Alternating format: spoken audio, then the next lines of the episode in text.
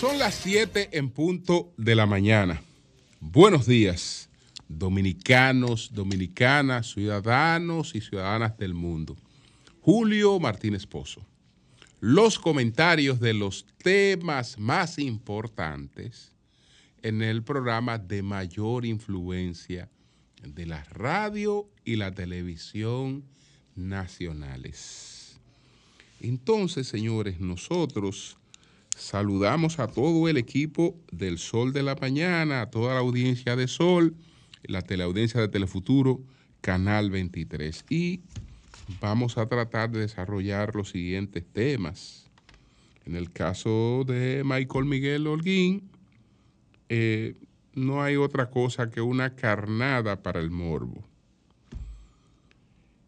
¿Qué se busca con dubias planteadas a Francisco? Porque ahí me refiero a la respuesta a la segunda dubia, que es el tratamiento a las parejas homosexuales.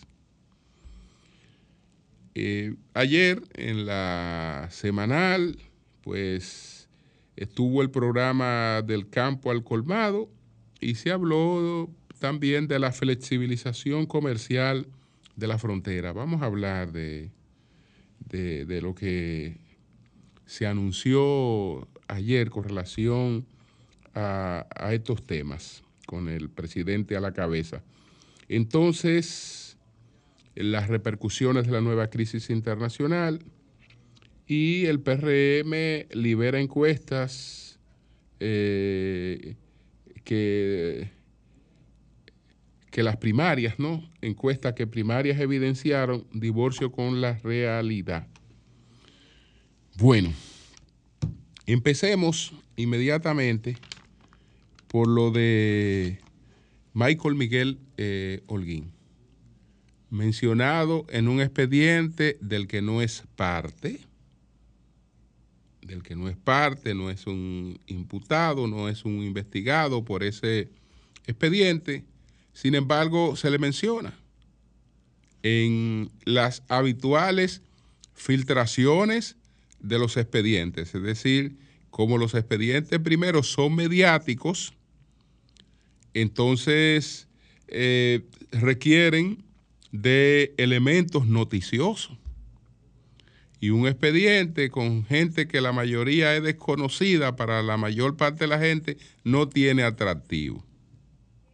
No tiene atractivo. Por eso no solo hay que multiplicar eh, el monto de lo supuestamente eh, estafado para eh, hacerlo grandilo grandilocuente, hablar de 2.500 millones de pesos, etcétera, tal vez multiplicando eso por 10 o por más, lo real, sino que se necesitan dos o tres nombres sonoros.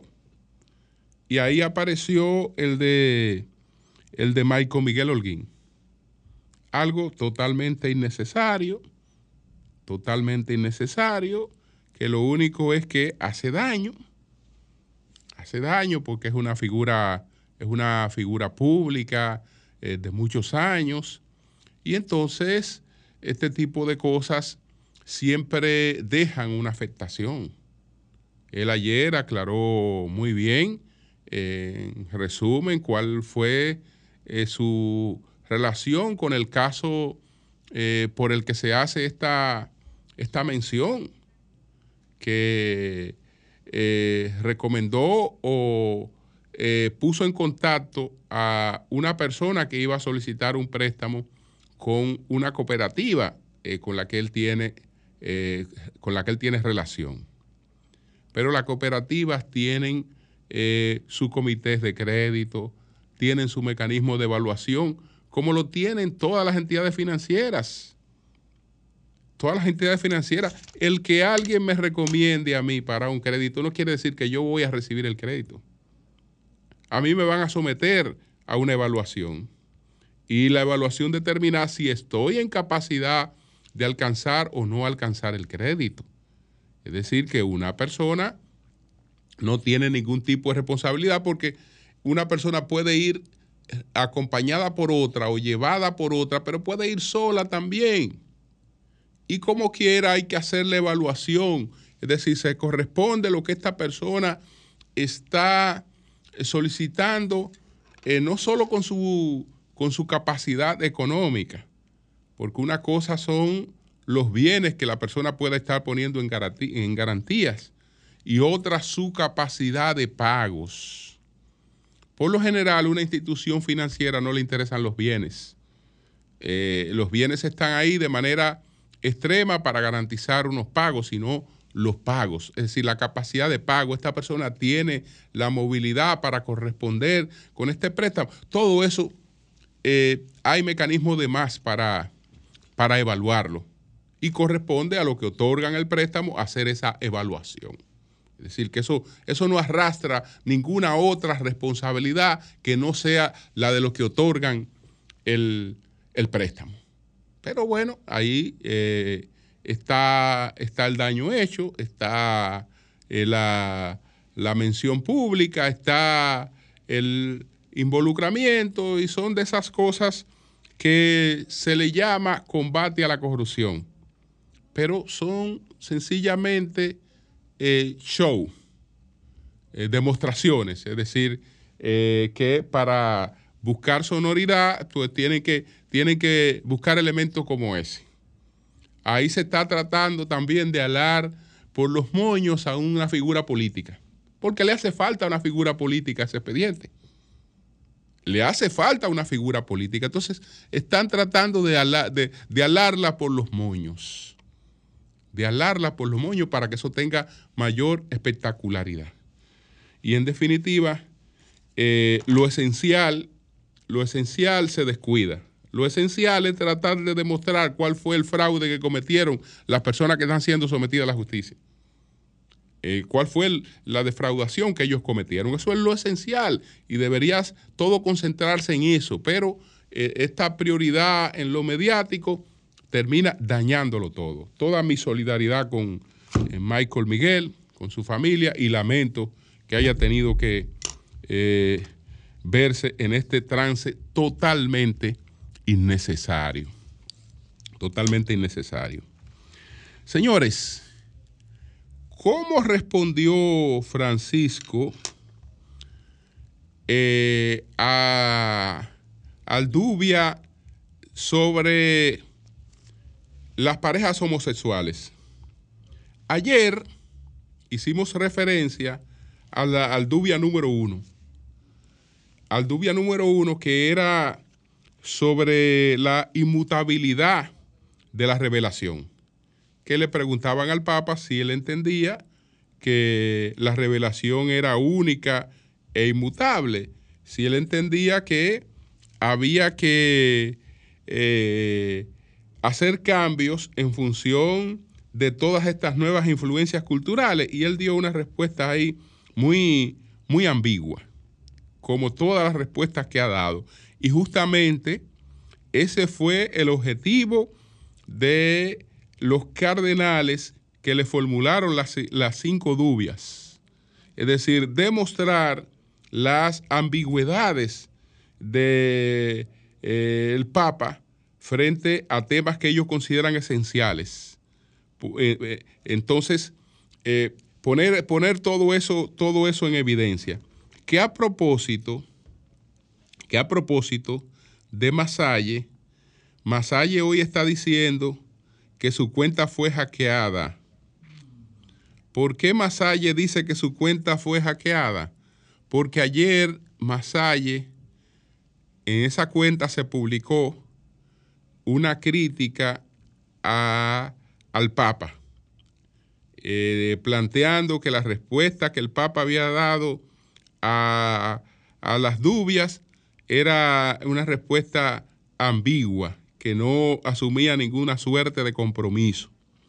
Ese mensaje fue borrado y entonces dice Masalle que eh, su cuenta fue fue hackeada. Cuenta hackeada permanecerá cerrada por un tiempo. Eso dice Masalle sobre su, eh, su cuenta, que supuestamente fue hackeada por este comentario que se publicó ayer de cuestionamiento a la respuesta que el Papa Francisco ha dado a la dubia, que repito, cuando estamos hablando de dubia, estamos hablando de dudas, de dudas que han de ser esclarecidas por la autoridad correspondiente. Entonces, a la autoridad correspondiente le han planteado cinco interrogantes que eh, él, eh, sobre la que él debe fijar posición y él ha fijado posición.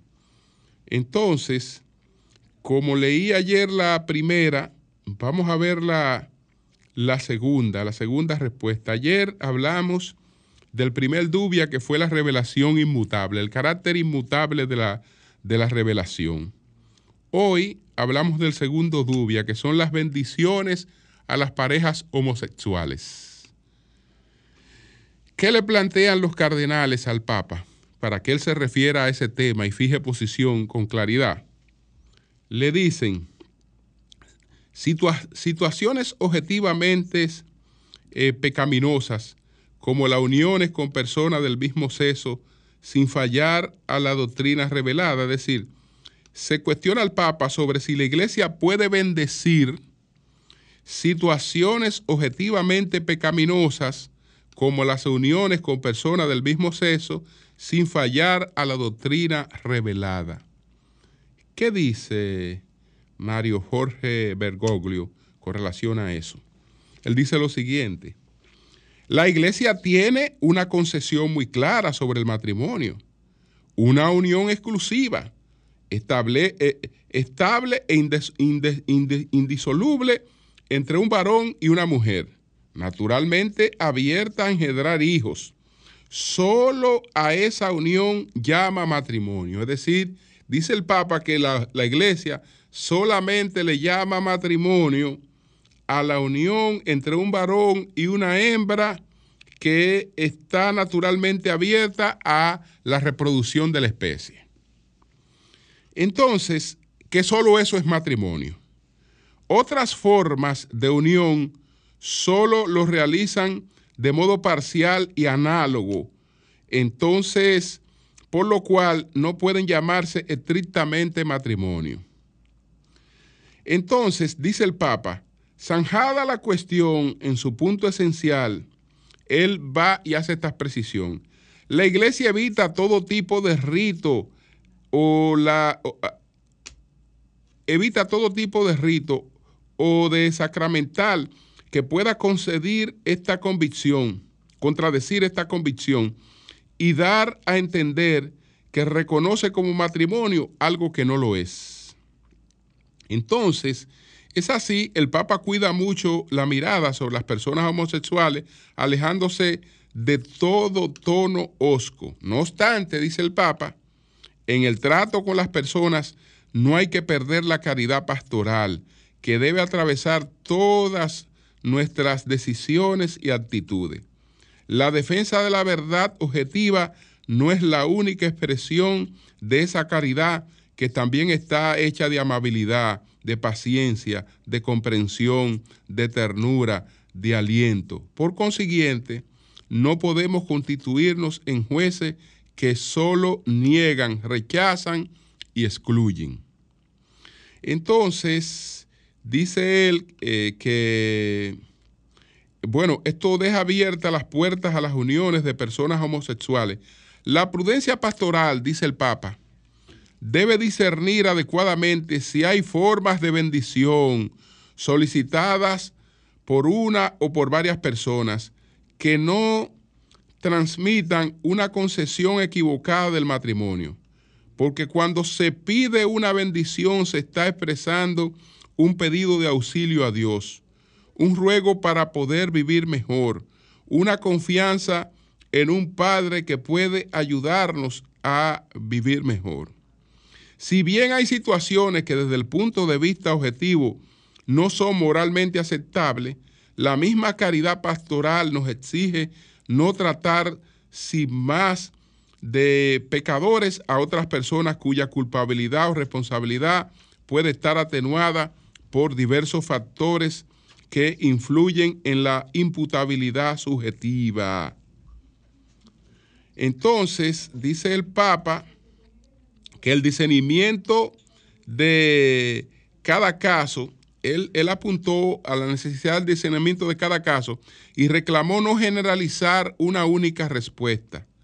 Decisiones que en determinadas circunstancias pueden formar parte de la prudencia pastoral no necesariamente deben convertirse en una norma. Es decir, no, no, no, no es conveniente que una diócesis, una conferencia episcopal o cualquier otra estructura eclesial habiliten constantemente y de modo oficial procedimientos o ritos para todo tipo de asuntos. ¿Qué le está recomendando a los, eh, a los sacerdotes? Bueno, maneje eso con discreción. Maneje eso con discreción, eh, etcétera. Eh, no sea osco, no, no, no rechace cuando una persona está pidiendo una bendición, está en busca de auxilio, etcétera, etcétera. Entonces, esa es su respuesta al dubia sobre la bendición de las parejas homosexuales. En el fondo, él no rechaza que la iglesia los bendiga, pero exhorta a hacerlo con discreción, aclarando que para la iglesia eso no se llama matrimonio que el matrimonio es solo la unión de un hombre, de un varón y de una hembra con fines de, eh, de incrementar eh, la especie. Esa es la respuesta que desde luego los cardenales dan por no respuesta porque dicen que es, es eh, indefinida que el Papa está respondiendo dudas con dudas, dudas con dudas, que no está, que no está aterrizando. Pero yo creo que ahí hay concesiones claramente establecidas en, el caso de esa, de esa respuesta. Bueno, señores, hablemos de lo que ocurrió ayer en Palacio. Eh, ayer el presidente eh, ofreció su acostumbrada semanal y dos temas caracterizaron la semanal del presidente. El presidente habló de las medidas que ha estado adoptando el gobierno para tratar que la inflación no sea comunicada en todo su peso a los consumidores. Y enumeró una serie de medidas que, que ha adoptado el gobierno y de acuerdo con eh, las comparaciones presentadas, esas medidas eh, han creado en el país un nivel de inflación más bajo que en otros países de la región. Y entonces eh, aprovechó para informar cómo marcha un programa que se llama A Comer este programa es aquel programa que eh, habla de llevar los productos del campo, del campo al colmado. Es un programa del que se viene hablando desde hace un tiempo y hay en práctica un piloto. De antemano, yo digo que ojalá que esto opere. Ojalá que eso opere porque yo particularmente no tengo ninguna fe en ese programa, pero absolutamente ninguna fe, por eh, las cuestiones de las cosas que me dicen las experiencias ligadas con eh, las lecturas económicas. Eh, ambas cosas me dicen que lo que se está planteando no llega lejos ni tiene ninguna posibilidad de efectuarse con éxito. Pero uno puede estar equivocado. Uno puede estar equivocado. Yo no soy el dueño de, la razón. Yo no creo en eso. Eh, por una convicción cuasi filosófica. Eh, porque hay un punto de partida que para mí es incorrecto. ¿Cuál es el punto de partida que para mí es incorrecto? Que todas las actividades económicas, absolutamente todas las actividades económicas son legítimas. Y el gobierno es un, es un estimulador absolutamente de todas las actividades económicas.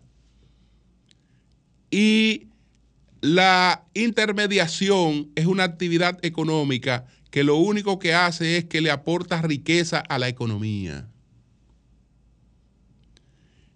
Y todos los modelos que han pretendido prescindir de ella han fracasado. Hay los mecanismos naturales de intermediación, que esos mecanismos lo que hay que hacer es que regularlos pero no puede pretender sustituirse porque todo lo que se ha, se ha experimentado como sustitución ha colapsado. Ha colapsado. Pero señores, no lo digo yo. No lo digo yo.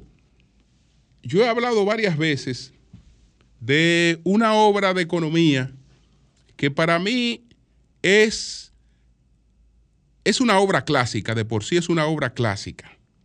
Pero yo eh, la tengo como el mejor libro de economía que haya leído y se publicó en el año de 1938. Y lo tengo como el mejor libro de economía que cualquier persona pueda leer.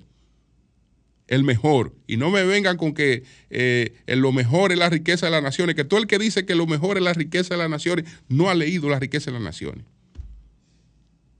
Eso es, una, eso es, un libro sumamente farragoso, difícil, dificilísimo de entrarle para la gente que eh, no es un especialista en esa materia. El, no, no, es un libro amigable para eh, un, un, lector común. Cuando yo le estoy hablando de esta obra de, de Henry Sherman, Las promesas de las que todos vivimos, estoy, le estoy hablando de un libro de economía que lo puede leer cualquier persona y eh, se familiariza rápidamente con, con, las cosas que están, que están planteadas, porque están planteadas justamente para eso. Por eso la obra se publicó en el año de 1938. Se reedita todos los años, todos los años, y cuando se pone en los anaqueles eh, un paquete de manera física, olvídese que no dura, no dura dos días ahí y se reedita todos los años. Se reedita esta obra de Henry Sherman, Las promesas de las que todos vivimos. Entonces, el capítulo número 4 está dedicado a la, a la intermediación. Está dedicado a la intermediación porque en lo que se explicaba ayer, el problema de la inflación en la República Dominicana es porque tenemos un 30% de beneficios en la intermediación. Entonces, si saltamos la intermediación, vamos a tener la gente más comiendo más barato. No vamos a saltar la intermediación. No vamos a tener la gente más comiendo más barato.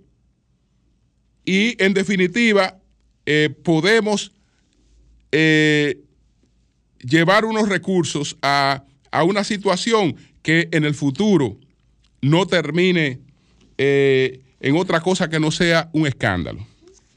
Entonces, dice él, dice él eh, lo siguiente sobre la intermediación. Mucho se ha escrito sobre el rol de los intermediarios en la economía. No en vano hay muchas personas que creen que este tipo de servicio cae del cielo como una especie de bendición y no tiene coste alguno. Tal noción parte de que el intermediario es un oportunista que se coloca entre el productor y el consumidor para explotar a ambos, como los abusivos industriales del pasado. Esta mirada simplista tiende a reducir la tarea del intermediario a la de una especie de chupóptero, un parásito económico en condiciones idóneas, que, no, que en condiciones idóneas no sería necesario y por tanto no existiría. Por equivocada que sea, esta creencia está presente entre muchos productores y consumidores en mayor o menor grado. De hecho, esta creencia no se queda solo en la mente de las personas, sino que motiva debates que luego dan pie a medidas políticas. Un ejemplo de ello lo tenemos en los primeros años de la Revolución Rusa. Los distribuidores de bienes, los vendedores minoristas y los tenderos fueron erradicados casi tan rápido como los capitalistas que ostentaban los medios de producción. Parecería evidente, bajo esta lógica teórica, que el intermediario era simplemente un actor económico sin escrúpulo que se enriquecía a costa del trabajo de los demás. El grado de tal enriquecimiento se acostumbraba a calcular eh, eh, eh, comparando lo que cobraba el productor con lo que pagaba el consumidor. ¿Para quién iba la diferencia? Obviamente para el intermediario, es lo que se dijo y lo que se explicaba ayer. La eliminación de los intermediarios y el desmantelamiento de las estructuras empresariales capitalistas hizo que la economía rusa colapsase. El caos no tardó en llegar, la producción se desplomó y Lenin tuvo que proclamar la nueva política económica en la que, desde luego, eh, cambió el chucho. Y la intermediación que pretendía anular la restableció de nuevo. Porque en la net entendió el error de lo que él pretendía hacer. Todo se dañó después porque vino Stalin y Stalin volvió de nuevo a lo mismo. Y ya ustedes saben que en términos económicos lo único que fue eh, la Unión de Repúblicas Soviéticas fue un desastre. Es decir, tuvo, digamos, eh, éxito en otras áreas, pero en términos económicos de la vida de la gente, todo eso fue un desastre.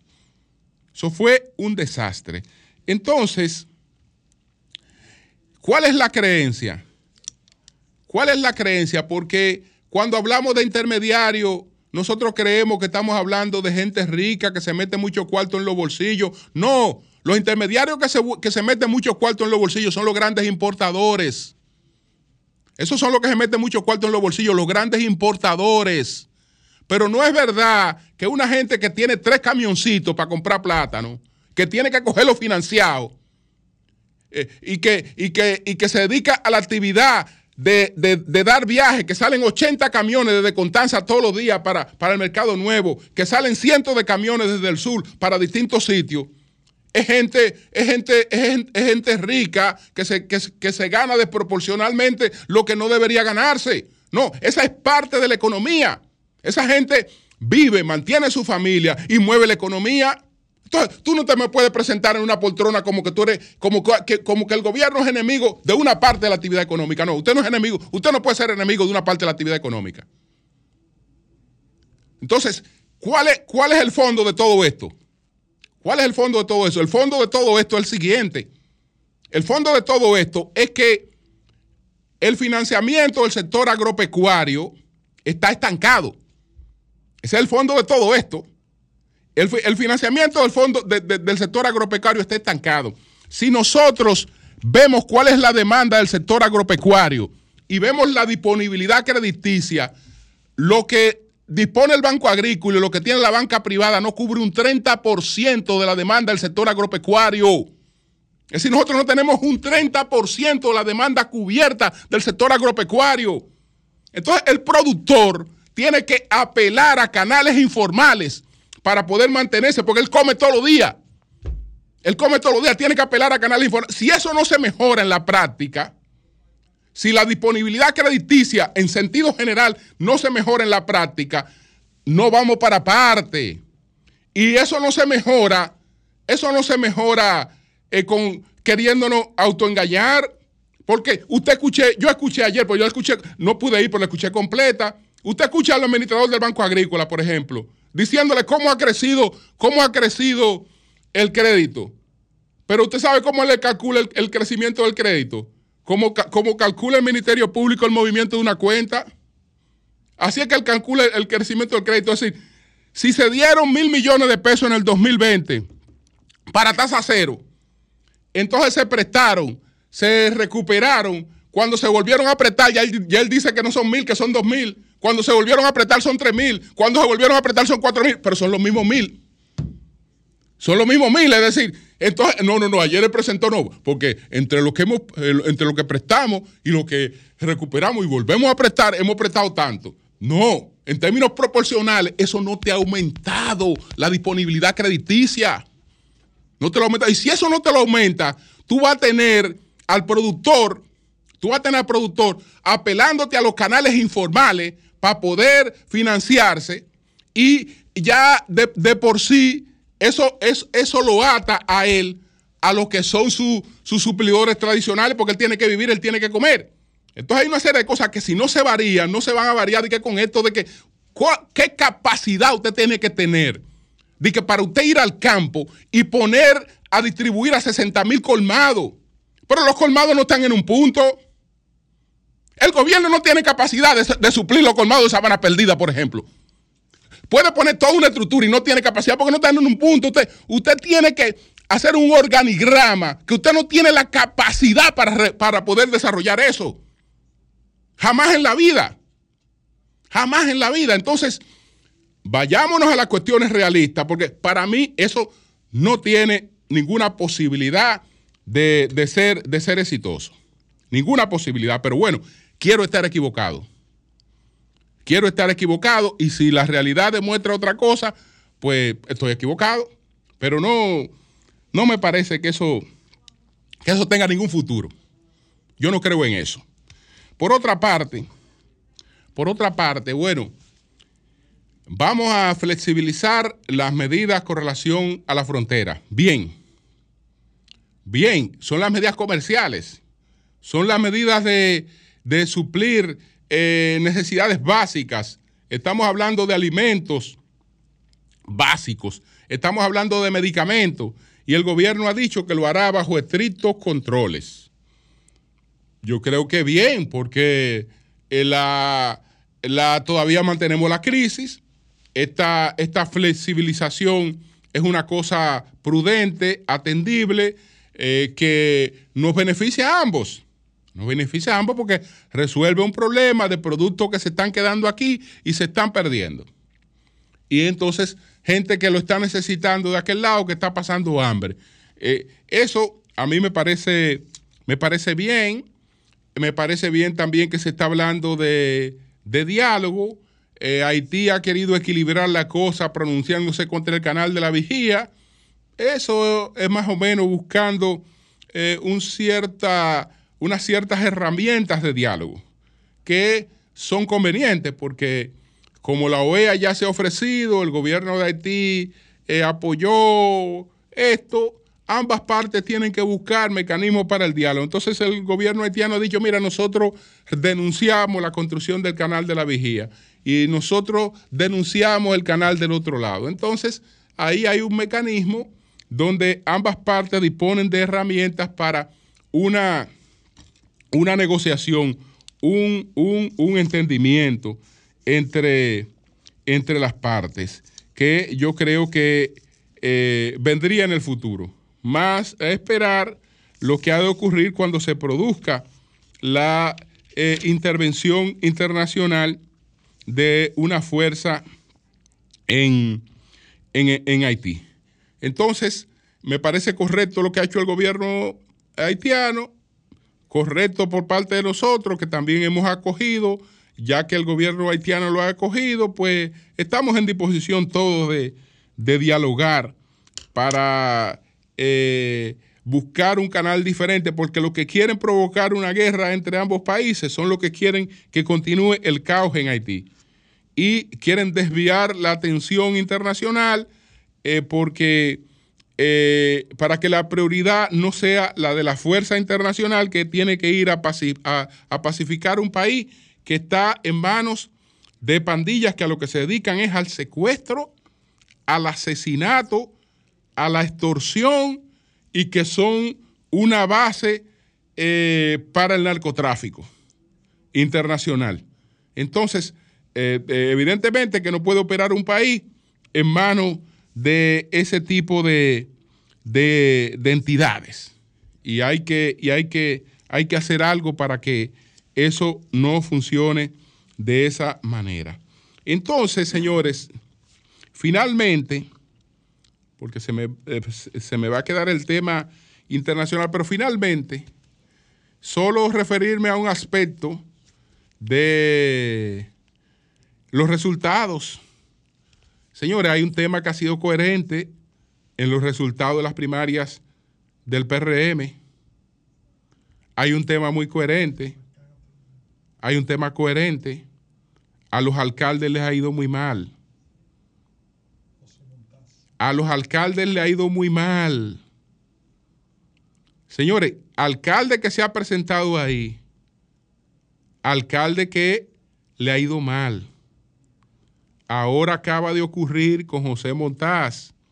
La única diferencia con José Montaz eh, frente a Andújar o frente a Manuel Jiménez fue que lo de, ah, lo de los primeros fue con, con, con votaciones. Lo de José Montaz fue con encuesta. Pero José, ya se puede decir, antes no para no hacerle daño como amigo, pero José, si era por encuesta, perdía ampliamente. Y si era por votación, perdía como perdió. Y si era con las dos cosas, perdía con las dos cosas. Perdía con las dos cosas. Entonces, perdió el otro alcalde, otro alcalde que estaba eh, pues en evaluación de, de, de, del Gran Santo Domingo, de la, de la gran mancomunidad, porque Jaime San Cristóbal forman parte de la gran mancomunidad de Santo Domingo, perdió. ¿Qué pasa con alcalde que su propia gente tienen una valoración negativa de su obra? Es decir, estos son casos excepcionales. Estos son casos excepcionales. Estos casos que se han producido. Naturalmente ellos tienen un, un elemento en común, que lo destacaba Francisco Javier ayer aquí. Tienen un elemento en común. Ellos tienen un elemento en común que debe estar preocupando a muchos que dejaron su partido para saltar. Los PRMistas no quieren saber de alcalde peledeísta. Eh, ese era Andújar, ese era Manuel Jiménez y ese, y ese era José Montaz. Y ese era, y ese era José Montaz. Entonces, ¿qué pasará con los otros? ¿Van a correr una suerte diferente a la que han corrido estos alcaldes? Lo dudo. Cambio y fuera.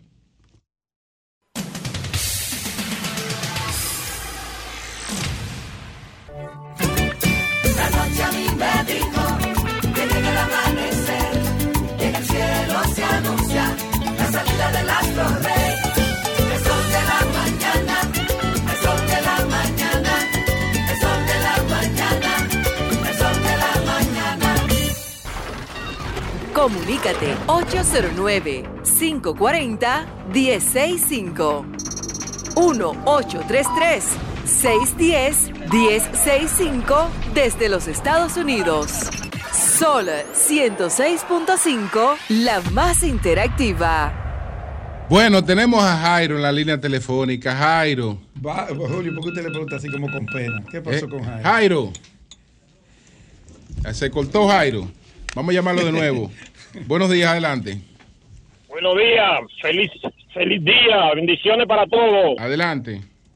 Por ese mismo camino va el síndico de Pedro Orán, Huizo Paniagua, que el más solidario, el Mello, Ramón Papá Gómez, lo está esperando en la bajadita. No, pero me dicen, me dicen que ahí en Pedro Brán, el preferido, no solamente por los PRMistas, sino también hacia afuera, eh, este muchacho, el, el regidor, eh, coño, mi amigo, eh, ¿cómo que se llama? Ya ahora yo me acuerdo. Tenemos a Jairo ahí ya. Jairo. Pero está muy duro el regidor. Jairo. Manauri, Manauri. Manauri está durísimo. Jairo. Y es un hombre de papá. Adelante, Jairo. Se cayó. Bueno, Jairo no, no- no quiere hablar. Buenos días, adelante. Jairo, di que no. Tiene miedo. Buenos días. Es que lo golpearon a Jairo. Bueno, Adelante. Adelante. Se cayó la llamada, parece. Sí. Buenos días, adelante. Buenos días, Julio Martínez Pozo, mi amigo y hermano Pedro Jiménez. Un abrazo. Adelante. Que está bien activo en la circunscripción número 2. Veo el comando ahí de Pedro, ahí en la, en la tiradente, en la Agustinita. No, Mira, solo, no eh, solo el comando, si no quieren entran y salen No, no. al comando. no, la- eh, bien activo. Julio, La hay circunscripción una completa. preocupación, hay, hay una preocupación sobre la estafa en Santo Domingo Este. Yo creo que el Ministerio Público debe tomar y salir a buscar con la orden de arresto que tiene ya a este estafador que estafó más de 15 personas, eh, gente que vive en el extranjero con 10 mil y 15 mil dólares. El Estado y el Ministerio Público tienen que ponerle una, una, una, una situación a esto. Por otro lado, Pedro, motiva- motivar a todos los comunitarios a integrarnos en la visión de limpiar el Distrito Nacional. El Distrito Nacional necesita la incorporación de la Junta de Vecinos, 400 juntas de vecinos y más de 350 juntas de vecinos que tienen más de 15 años con el mismo presidente debajo del brazo. Yo creo, Julio, que los perímetros deben ser ampliados, pero con comunitarios que estén en el territorio queriendo hacer el trabajo y yo llamo al Ayuntamiento del Distrito Nacional y llamo a las organizaciones comunitarias a ponerle una visión al Distrito Nacional, porque los vertederos improvisados, la situación de incorporación de los comunitarios, hace falta porque hay demasiada basura en el Distrito Nacional. Muchas gracias, Jorge. Bien. Buenos días, adelante. Hay muchos. sí. Vamos a ver, tenemos a Jairo. Buenos días, adelante, buenos días. Buenos días, Julio. Te habla Zeneida Guzmán. Adelante, adelante, te escuchamos. Sí, Julio. Mira, Sí, queremos que los AME, la DGC que envía aquí en Santo Domingo Norte, que por favor, personas que van a trabajar desde, son dos horas que duran eh, eh, aquí en, un- en Taponado, solamente frente al ayuntamiento Santo Domingo Norte. Eso no es posible. Por favor. bien, bien. Bueno, pues vamos a ver ahí. Ven acá. Sí, sí. Ya salió, ya escogieron el alcalde de, de Higüey, de la Altagracia. O la alcaldesa. No sé, porque ahí están dos, eh, Está Karina y está Cholitín. Y, y está Karina. Y está, reser- reservada. Está Es- reservado. Esa, esa es de las candidaturas reservadas. Sí. Yo Jairo. Buenos días, don Julio Martínez Pozo. Ay, Jairo, ¿y qué es lo que fue que pasó con José Montaz? ¿Por qué le dieron tan duro a José, a Andújar, a Manuel? Lo que no, lo que pasa es que es la realidad, los números de esos alcaldes estaban muy bajitos, don Julio, tanto como de Manuel Jiménez, tanto de José Andújar y José Montaz. Lo- los números son los que hablan. Como sucedió en la circunscripción número uno del Distrito Nacional y en la número dos anoche. ¿Qué sucedió en la uno? En la uno salió en primer lugar a mi gran amigo Elías Mato. Sí. Elías Mato es un hombre eh, de David Collado. Como número dos, en la número uno del Distrito Nacional, salió el actual regidor, pasado presidente del Consejo de Regidores del Ayuntamiento del Distrito Nacional, José Caraballo, candidato a diputado. ¿Quién es José Caraballo? Un hombre de la almohada, de la cercanía, del entorno del, del gran amigo Wellington Arnaud. José Caraballo salió como número dos en la encuesta. Ok. Y, Como número tres, como número tres, salió tu gran amiga, tu gran amiga, una mujer del entorno del equipo de Carolina Mejía, mi gran amiga Liz Mieses. ok. Eh, como número uno, dos y tres. Eso sucedió ayer.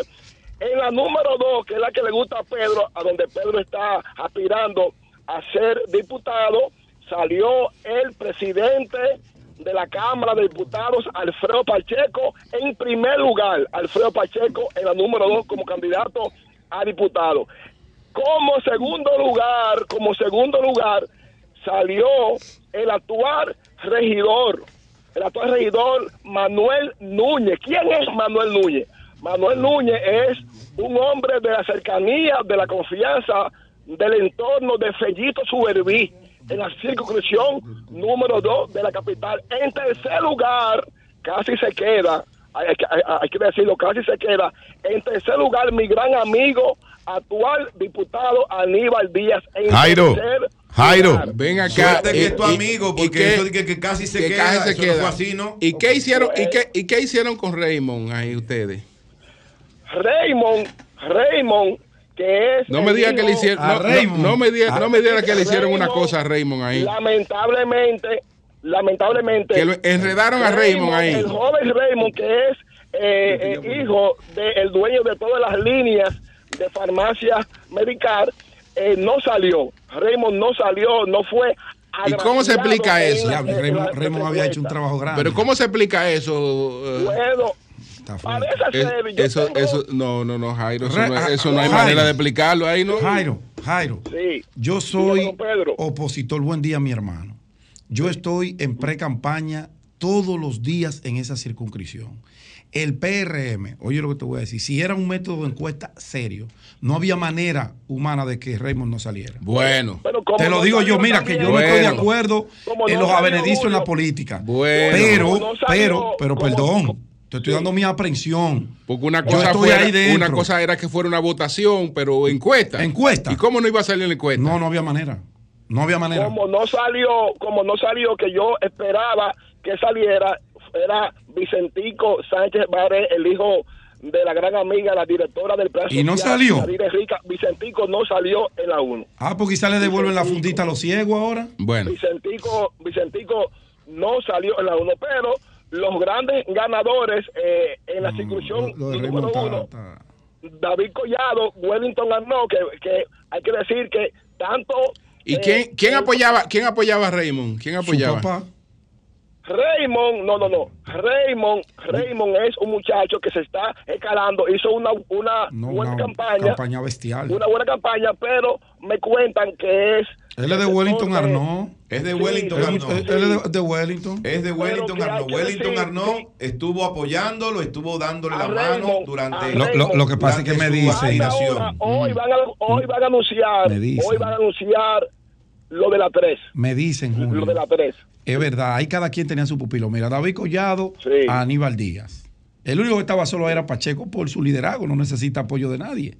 Los otros necesitan de él. Eh, José a mi amigo Aníbal con- Díaz con- tiene. Espérate, con- escucha, con- escucha. con- Aunque dice, dice. Jairo que pasó gateando, Aníbal. No, no, no. Pues claro, eso, eso es como. lugar. No, no hay mu- Oye, mucha yo, mala yo- leche. yo no puedo decir eso. Eh, Diga, en pasó- esa información que tú sirves. di- que pa- pasó gateando. No, no, no, se no, queda. no, no, no, no, no, no, no. Él pasó bien. Él pasó bien. Lo que pasa. claro, No, no, él pasó. lugar.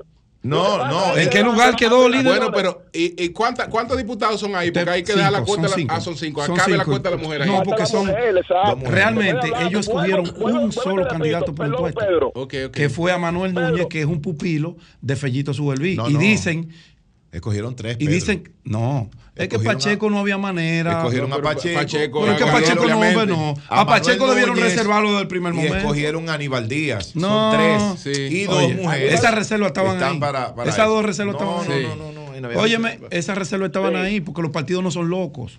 Te hacen el simulacro de que va todo el mundo. En la dos, en la Fuerza del Pueblo, te voy a poner el ejemplo. Allá estamos compitiendo por una plaza. ¿Por qué? Mira, son cinco. Entonces, Tato Vía Crepo reservado, Lourdes Cerrulla reservada. Una de las reservas que se dejaron para eso ya se le entregó a un aliado. Entonces queda una plaza, quedan dos. Una plaza para una mujer joven, una mujer joven, y otra plaza que se sobreentiende de quién es. Claro. Eh, Julio, De uno de los que estamos compitiendo. Julio, De Pedro, Sí. no, del que gana. Dime, Julio. digo yo. Dime. Ah, no te Julio. puede, así dice el país. Julio, Sí, adelante. no le fue bien fue a Freddy Fernández. ¿Quién es ese? En la provincia hermana Mi- eh, No. Mirabal. ¿Quién salió ahí? Ganó Mecho, Mecho, Mecho. Ganó Mecho. Ganó Mecha. Le- Y Freddy le- no es el de, el de, el agricultura. Claro, pero que venga acá. Mira que si se transpola el servicio de agricultura al electorado Julio, no va a pasar Mecho nunca. una- Julio, Mecho le dio una pela. Claro. Ah. Mira, Jairo, antes de irte, me dicen, hermano, me dicen soñando. una fuente de entero crédito que Milcía de Franjul tiene las maletas hechas, que solamente le falta montarlas No, en el Milciades, carro, que lo llamaron ocho hablé- veces, hablé con- oye esto. Hablé con. Pero escúchame, escúchame, que quizás tú hablaste antes de ayer, yo estoy hablando de cosas de anoche. Que alguien que estaba con él, que lo llamaron del palacio siete veces y no levantó el teléfono. Que está muy molesto, muy molesto Milcía de Franjul. Sí, pero, ¿Tú eh, qué pero sabes de eso? No, no, no. Eh, eh, Milciades Franjul se queda en el Yo no he dicho que se va, yo te digo que tiene la maleta hecha.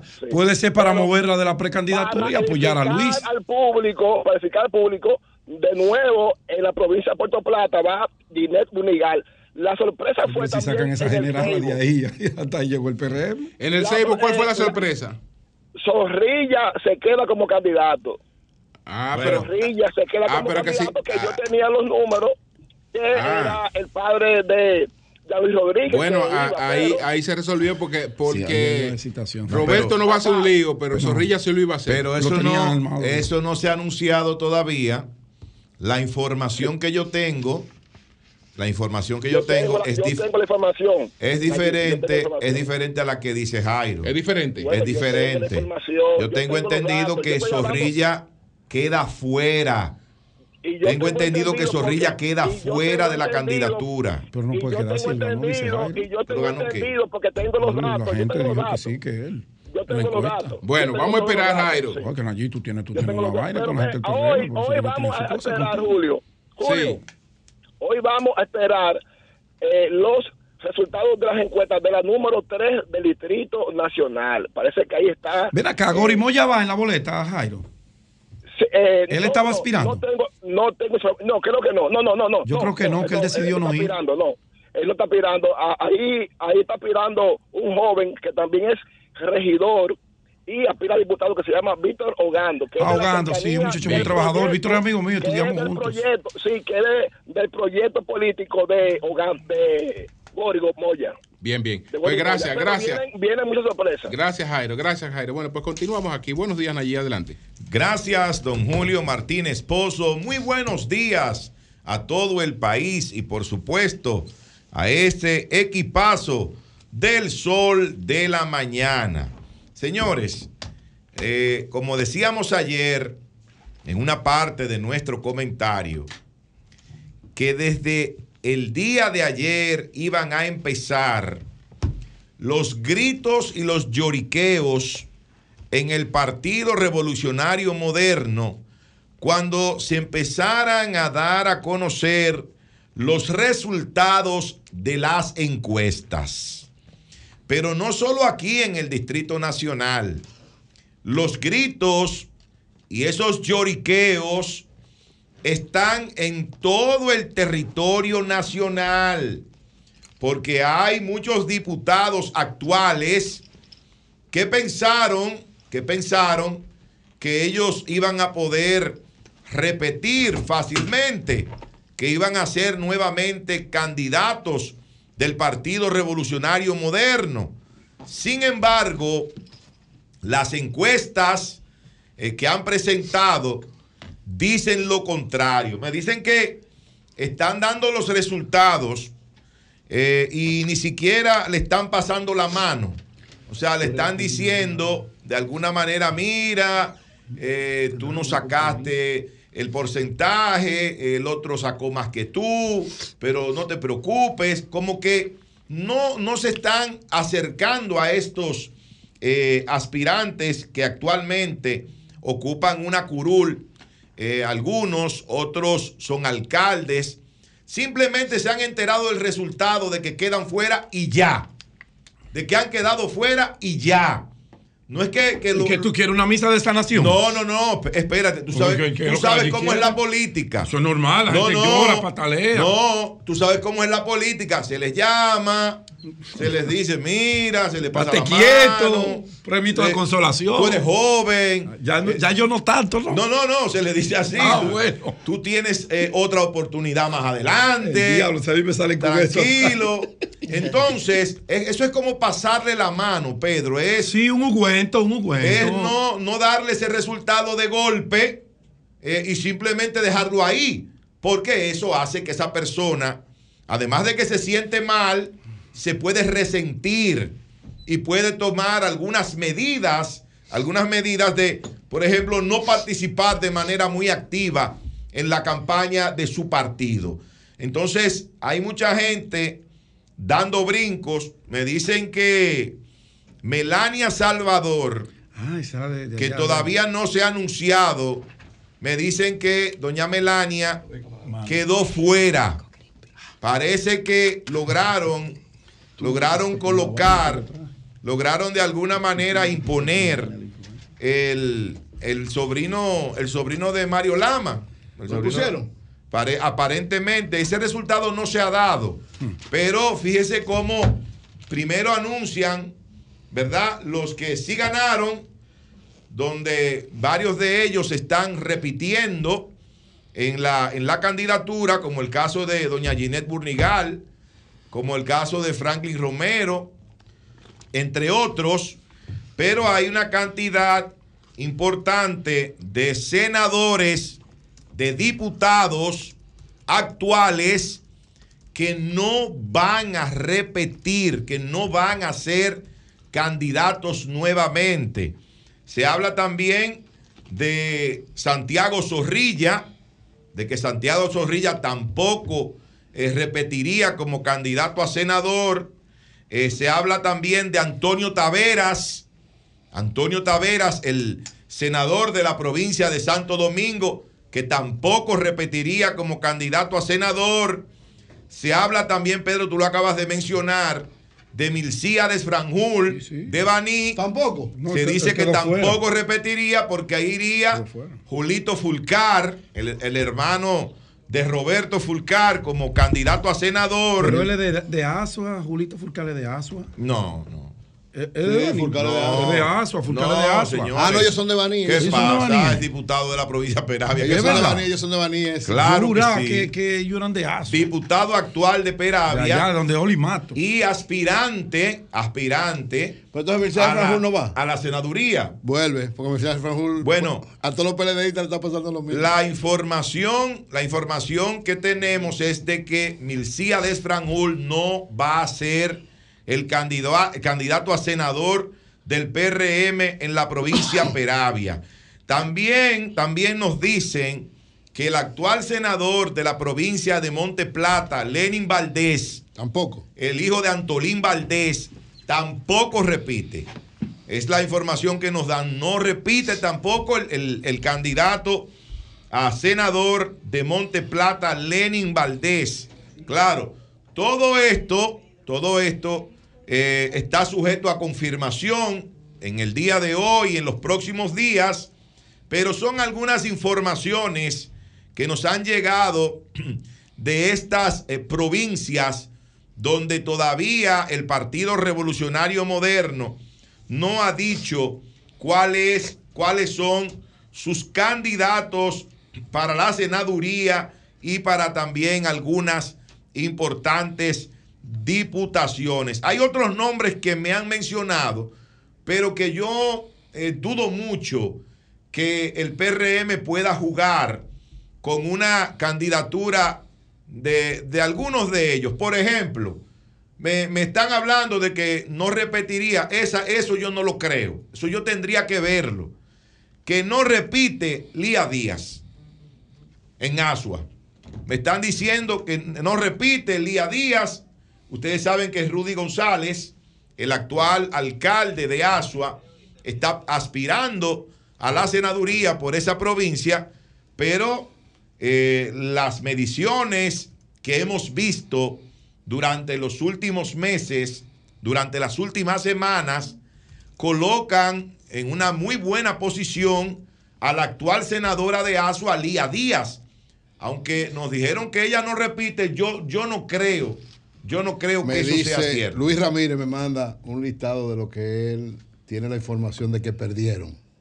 Que no repiten. Que no repiten. Moreno Arias en Montecristi. También lo tengo. Melania Salvador en Bauruco. Así es. Liz Díaz en Alfa. Lía, Lía Díaz. Lía Díaz. Parece que le, le dieron Pero yo, yo dudo eso de Lía Díaz. Santiago Zorrilla. Santiago. Antonio Tavares, es lógico, ¿verdad? Lenin Valdés. Lenin Valdés. Héctor Acosta y El- Mircea de Franjul. El Torito. El Torito, mi hermano. El no, pero el Torito. Ese Héctor Acosta es el Torito. no, no, eso no, eso no es el Torito. Sí, el No. Torito. Ah, porque de Bonao sí. El Monseñor Noel. No, pero el, el- el Torito es el más popular de todito. Popular. ¿Contra quién es que él está? como cantante No, popular. yo digo, ¿contra quién es que él está en el PRM? Allá en no sé quién. Es un funcionario ¿Quién gobierno, es ¿no? el, el que le enfrenta No, al pero Torito allá? al Torito, el PRM. El Monseñor Noel. Estamos hablando de 1, 2, 3, 4, 5, 6, 7, 8. 8 Ocho, senadores actuales que, de acuerdo a las informaciones que nos han llegado, no repetirían como candidatos del Partido Revolucionario Moderno. Es decir, que esto apenas empieza, ya en el transcurso del día de hoy, el de mañana y el resto de la semana, el PRM dará a conocer eh, su boleta, su boleta a nivel nacional, tanto en el ámbito municipal como en el ámbito congresual, pero reitero, desde ayer empezaron los gritos, empezaron los lloriqueos, empezaron las quejas de los que pensaban que tenían el carril de adentro y que vol- volverían a repostularse eh, en la posición que tienen, pero los resultados fueron adversos a esos deseos de esos diputados y senadores del Partido Revolucionario Moderno. Por otro lado, señores, la frontera dominico-haitiana, y recuerdo que se dijo desde el principio de esta crisis por el canal, permanecería cerrada, ustedes recuerdan eso, hasta que los haitianos paralizaran la construcción del canal. Eso fue dicho de manera categórica por el gobierno dominicano. Y nosotros aquí, yo creo que todos nos preguntábamos, ¿y cómo va a permanecer tanto tiempo el intercambio comercial entre la República Dominicana y Haití cerrado? Señores, eso tiene un mes ya prácticamente de cerrada la frontera, que no hay intercambio comercial, que es en este caso lo más importante, porque el hecho de, de que se puedan eh, otorgar visas, de que pueda volver a, a- entrar, puedan volver a entrar nacionales haitianos a través de la frontera hacia República Dominicana, eso no es lo fundamental. Lo más importante desde el principio era la situación que iban a tener que enfrentar los productores nacionales y los comerciantes de la zona fronteriza. Que esos comerciantes de la zona fronteriza, ese es su único medio de vida, porque en esas provincias no hay empleo, en esas provincias no hay prácticamente nada que hacer. Entonces, eh, su oficio principal, su, su medio de subsistencia, la forma de ganarse eh, el pan para mantener a sus familias, es precisamente a través de ese intercambio comercial con Haití. Ayer, el gobierno dominicano decidió abrir un canal comercial, un canal para comercializar productos con los hermanos haitianos y que esto empezaría a operar desde el próximo miércoles, es decir, en el día de mañana, a las 6 de la mañana. Ya empezaría con una gran protección, que yo lo veo bien, claro, la presencia militar y que se va a, fortalecer esta presencia en la zona fronteriza. Eh, todavía sigue vigente la medida de no otorgar visas eh, en Haití a, lo- a los haitianos, ¿verdad? Para que vengan a República Dominicana. Eh, una serie de medidas que se adoptaron desde el principio se van a mantener, pero como decíamos en aquel momento y lo, y lo reiterábamos en varios comentarios posteriores, no hay forma de que la República Dominicana pueda permanecer mucho tiempo con esa frontera cerrada cuando hay una parte importante de la producción nacional que va hacia Haití y que hay también un importante número de comerciantes de la zona fronteriza que vive de ese intercambio comercial. Por eso ayer, aunque el canal no se ha paralizado, aunque el canal no se ha paralizado, el gobierno se ha visto en la obligación de flexibilizar esa medida y abrir ese canal comercial. Porque lo que había que hacer desde el principio era lo que ellos hicieron después. Rehabilitar el canal de la vigía para poder aprovechar las aguas y desviarlas, eh, una gran parte de ellas, hacia territorio dominicano. Y de esa manera prácticamente tendría sentido, no tendría sentido o tendría muy poco sentido la construcción de ese canal que están haciendo los haitianos. No era militarizar la frontera de la forma que se hizo, no era ese cierre abrupto de la frontera sin pensar en las consecuencias económicas que tenía esa medida para los productores nacionales y para los comerciantes de la zona fronteriza que viven de esa actividad.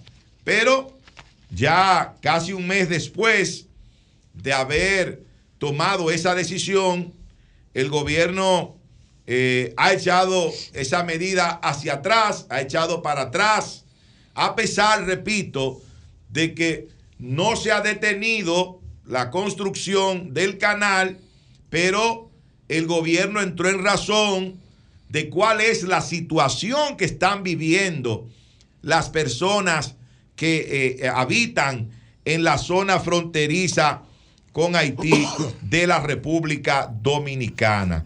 También hay otra situación con el tema de la intervención de la Fuerza eh, Internacional. El caso de Kenia. Ha habido una serie de, de escollos, ¿verdad?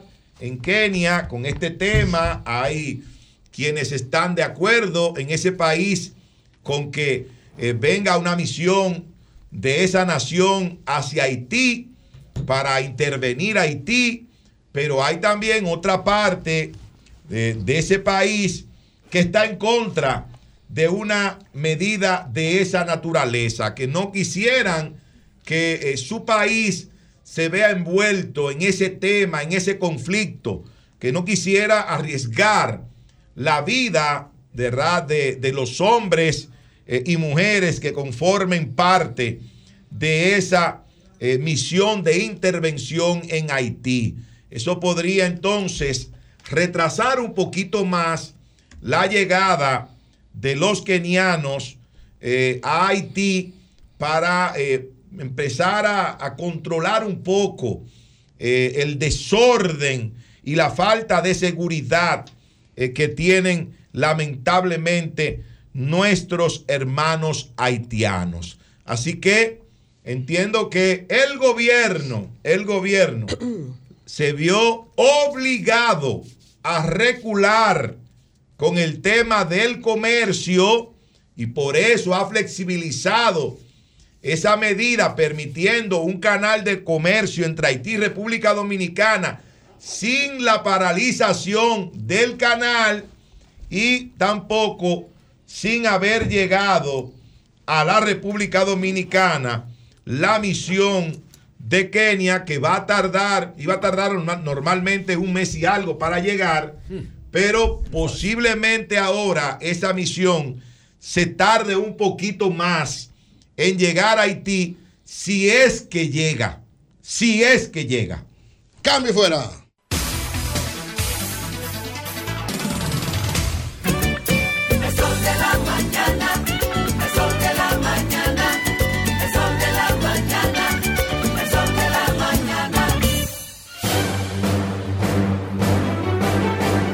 Y ahora, un boletín de la gran cadena RCC Media.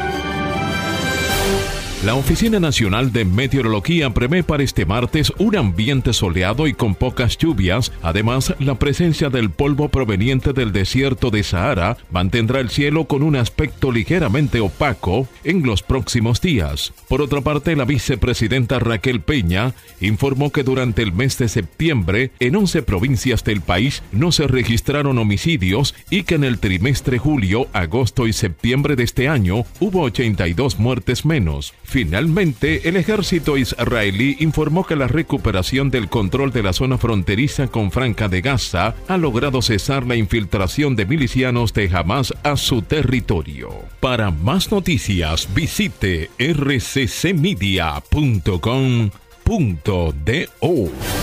Escucharon un boletín de la gran cadena RCC Media. Si de algo saben las abejas, es de flores. Hay de todo tipo y para todos los momentos. Lo importante no es solo su color, tamaño o forma, sino lo que hace sentir cada una. Y para esos sentimientos trabajan. Igual que el Banco Central, que trabaja para hacer florecer la economía y que sientas estabilidad. Para ese sentimiento de crecimiento y desarrollo. Para que la primavera llegue a todos los sectores y los planes de muchos den grandes frutos. Banco Central de la República Dominicana. Trabajando por una estabilidad que se siente. Si tienes fiebre y el cuerpo con dolor, con ronchas y una picazón. Eso fue que te picó, te picó el mosquito.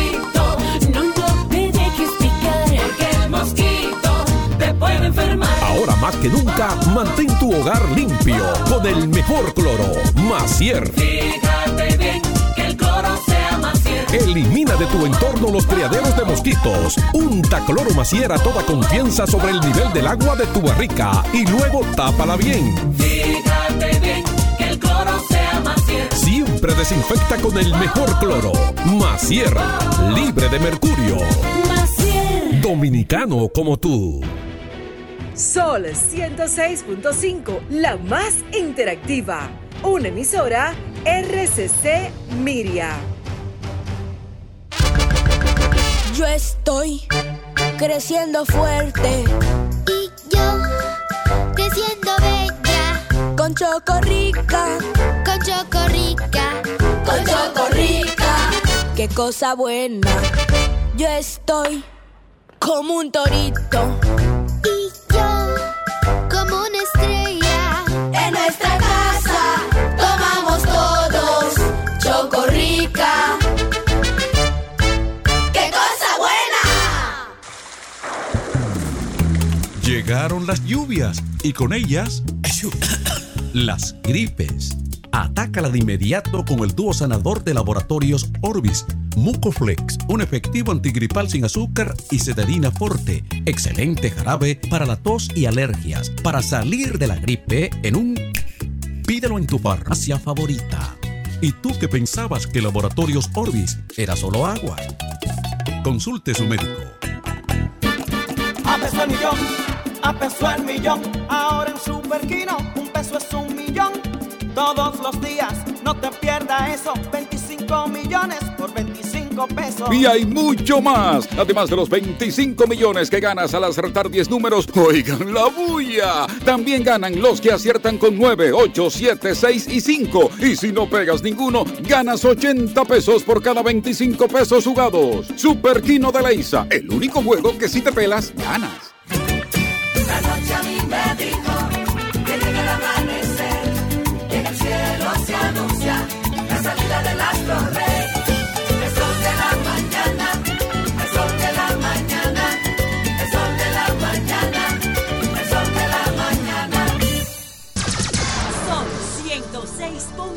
Sol 106.5.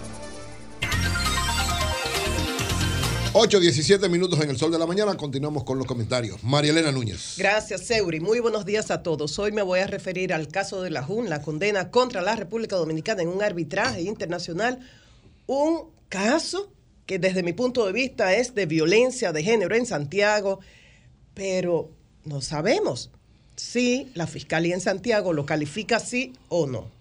Parecería como que si no hay golpes, no es violencia de género para esa autoridad que recibió el caso.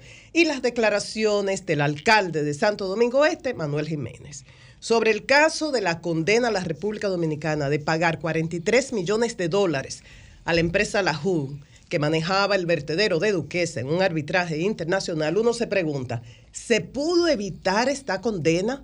Ustedes recuerdan, este contrato fue suscrito en el 2007 y en el 2017 el Tribunal Superior Administrativo suspendió el contrato acogiendo una petición del Ministerio de Medio Ambiente y de la Alcaldía de Santo Domingo Norte. Y hubo una demanda a nivel internacional de parte del empresario Li Chin argumentando incumplimiento del contrato. Pero antes se había argumentado y se había documentado de parte del CEA y de parte del Congreso Nacional que la adquisición de los terrenos había sido irregular, incluso que hubo falsificación de decretos y de documentos. Pero lo más grave es que municipalistas, ambientalistas habían advertido de esto y decían, si el Estado dominicano no continúa con este proceso judicial de demostrar las irregularidades en la adquisición de los terrenos, primero no vamos a poder recuperar estos terrenos que pertenecen al Estado y segundo, no vamos a poder ganar la causa en ese arbitraje internacional. Y se cumplieron las palabras dichas tanto por municipalistas como por ambientalistas. Por ejemplo, en el caso de Acción Verde, Acción Verde emitió un comunicado en el 21, pero antes había advertido de esto al presidente Danilo Medina, al entonces procurador Jean Alain Rodríguez, y luego con el cambio de gobierno advirtieron lo mismo al ministro de Medio Ambiente Orlando Jorge Mera, en paz descanse, al nuevo ministro Miguel Sarajato, a la funcionaria de Medio Ambiente Milagros de Camps, entre otros funcionarios, a la doctora Milagros Ortiz Bosch también. Y decía en esa ocasión, en el 21, decía, sí, en junio del 21, decía Acción Verde. El punto es que la acción judicial que está en curso en un tribunal de arbitraje de Washington bien podría dar como resultado una onerosa condena contra el país por una cifra de cientos de millones de dólares, mientras que los tribunales locales apoderados de las acciones contra esta empresa habrían declarado archivo el expediente hasta tanto el Estado dominicano muestre real interés en proseguir el caso, donde se ha documentado debidamente tanto por el CEA como por el Congreso Nacional que hubo serias irregularidades que incluyen la posible falsificación de un decreto y documentos públicos para la apropiación del terreno donde hoy está el vertedero. Es decir, que de ser esto cierto, que no tengo la menor duda, porque cuando fundaciones como estas y municipalistas, como voy a mencionar, hablan, lo hacen con documentos, además se iniciaron este proceso, parece mentira que mientras el empresario eh, fue perseverante en su demanda en arbitraje internacional, el Estado Dominicano decidió dejar eso así y ahí tenemos las consecuencias. Entonces, Waldis Taveras, reconocido municipalista, entonces era director ejecutivo de la Secretaría de Asuntos Municipales del PRM, dijo, el país se expone a ser condenado al pago de cientos de millones de dólares si no son sometidas a la justicia, a la justicia Así las es. personas involucradas en la compra irregular de los terrenos de Duquesa. Ni hay ninguna acción judicial del CEA, de la Procuraduría General de la República, del Ayuntamiento de Santo Domingo Norte, de la Cámara de Diputados, ni del Senado de la República, poderes e instituciones del Estado con calidad para presentar las acciones judiciales por haber sido afectadas por las acciones fraudulentas. Entonces, parece mentira que si una empresa, en base a estos documentos, a estas declaraciones, a estos hechos, ha cometido un fraude adquiriendo unos terrenos, ah, pero el Estado no hizo nada. Entonces, esa empresa sí es Te diligente doy, te doy un dato. para demandarnos a nivel Sí. internacional y logra una condena Deben contra la República Dominicana. deben Eso llamar- sencillamente da vergüenza. Sí, deben llamar a Waldi para que explique los detalles. Cuando yo era legislador, eso se discutió en la Cámara y se determinó mediante la comisión de contrato que esa empresa, los, los títulos que tenían para negociar con el Estado Dominicano eran falsos. Eran sí, eso yo lo falsos. dije, y eso debió producir un sometimiento a la justicia. Pero no hicieron se nada. arregló todo por debajo. Entonces, por eso ahora esa empresa está fronteando al país, demandando al país, porque no la sometieron. Llamen a Waldi para que le explique los detalles, porque eso es un caso de interés nacional. ¿eh? O sea, y- eh, ahí la República Dominicana va, va a terminar pagando un paquete cuarto. Paquete cuarto. Y ahí están las consecuencias. Entonces, paso al otro tema. Es un caso en Santiago y quiero preguntarle a la magistrada con todo el respeto y el amor que le tengo y la gratitud, porque siempre es una gran colaboradora eh, para nosotros como periodistas. Eh, quiero preguntarle si este caso del cual vamos a hablar de Santiago es un caso de violencia de género o no. ¿Ha habido golpes? No pero mucho maltrato, según denuncia la víctima, a nivel económico, violencia económica, violencia emocional, amenazas. ¿Esto no se considera violencia? Mi primera pregunta. Segunda pregunta, cuando la parte que acusa percibe irregularidades en la fiscalía, sospecha que pueda hab- haber un interés de proteger al que se acusa y por eso pasa de víctima a victimaria. En vez de lograr una orden de alejamiento para él, le ponen una orden de, una orden de alejamiento a ella. En vez de arrestarlo a él, la arrestan a ella. Se puede investigar a ver si esa percepción que ellos tienen de que están protegiendo al acusado es real o no, o eso sencillamente se queda así. ¿A qué caso me refiero? Al de Catherine Mesón. Ella vive en el ensueño en Santiago y tenía una relación de 15 años con Sergio Antonio Martínez Montesinos. Hoy yo solamente tengo la versión de ella y de su hermana. No tengo la versión de él. O sea que todo lo que yo voy a decir hoy es la versión de la parte que se considera víctima y de la parte que ha acusado. Eh, tienen ocho meses separados y tienen tres hijos entre 8 y 13 años y la menor, la de 8 años, eh, tiene autismo. Ellos eh, pusieron un mini market, estaban construyendo una casa y ella vive en una casa que pertenece a la familia de él. ¿De qué acusa eh, Catherine a su expareja Sergio Antonio?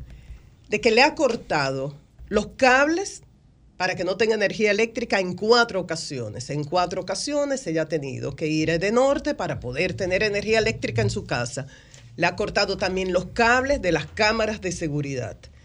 En un momento dado, puso coquí en todas las cerraduras para que ella no pudiera salir. Imagínense una madre que está con una niña de 8 años autista, con condición de autismo, que no pueda salir en la casa, que se sienta encerrada hasta que logró que familiares, amigos fueran para quitar las cerraduras y que ella pudiera salir. También, según dice ella, la ha amenazado con quemarle el vehículo.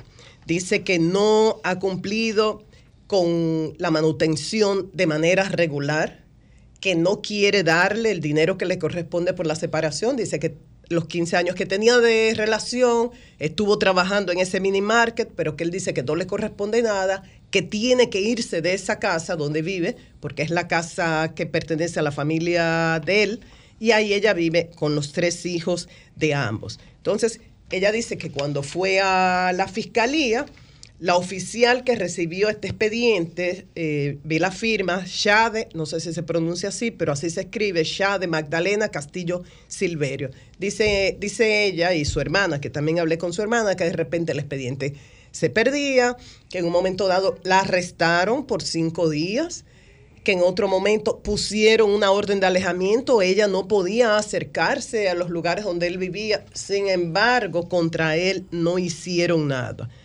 Por eso ella se pregunta si lo están protegiendo a él. Y repito las preguntas iniciales que hice.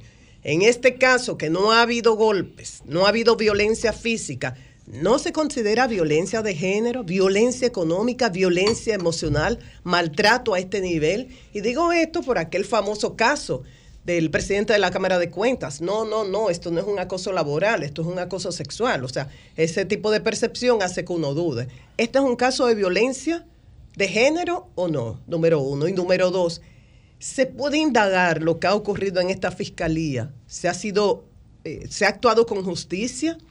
Realmente ella merecía ser arrestada, merecía que hubiese una orden de alejamiento de parte de ella. ¿Realmente se está protegiendo a la parte que ha sido acusada? ¿Realmente se han desaparecido estos expedientes? Sería importante aclarar esto. Y finalmente, sobre las declaraciones del alcalde de Santo Domingo Este, Manuel Jiménez, a propósito de las primarias internas del domingo pasado. Lo primero que yo creo, lo primero es establecer, yo creo que Manuel Jiménez, entre otras cosas, ha sido víctima de no ir, no continuar con una práctica de clientelismo. El que reparte, el que da es sumamente simpático, tiene muchos seguidores, marca muy bien en las encuestas y es apetecido por todos los partidos. El que no cae en esa práctica, que es lo correcto, no caer en clientelismo, no le ocurre eso. Entonces yo creo que Manuel Jiménez ha sido víctima de esto. Ahora Te- bien. Te hago un señalamiento, María Elena, para que lo sepas. Manuel marcaba muy bien en las encuestas. es una cosa contradictoria. Que la gente sepa. Porque ah, no, que no lo quería. No. El que más marcaba de todos los precandidatos era Manuel. Y la, la- eh, la elección iba a ser primero por encuesta. Lo anunciaron que iba a ser por encuesta.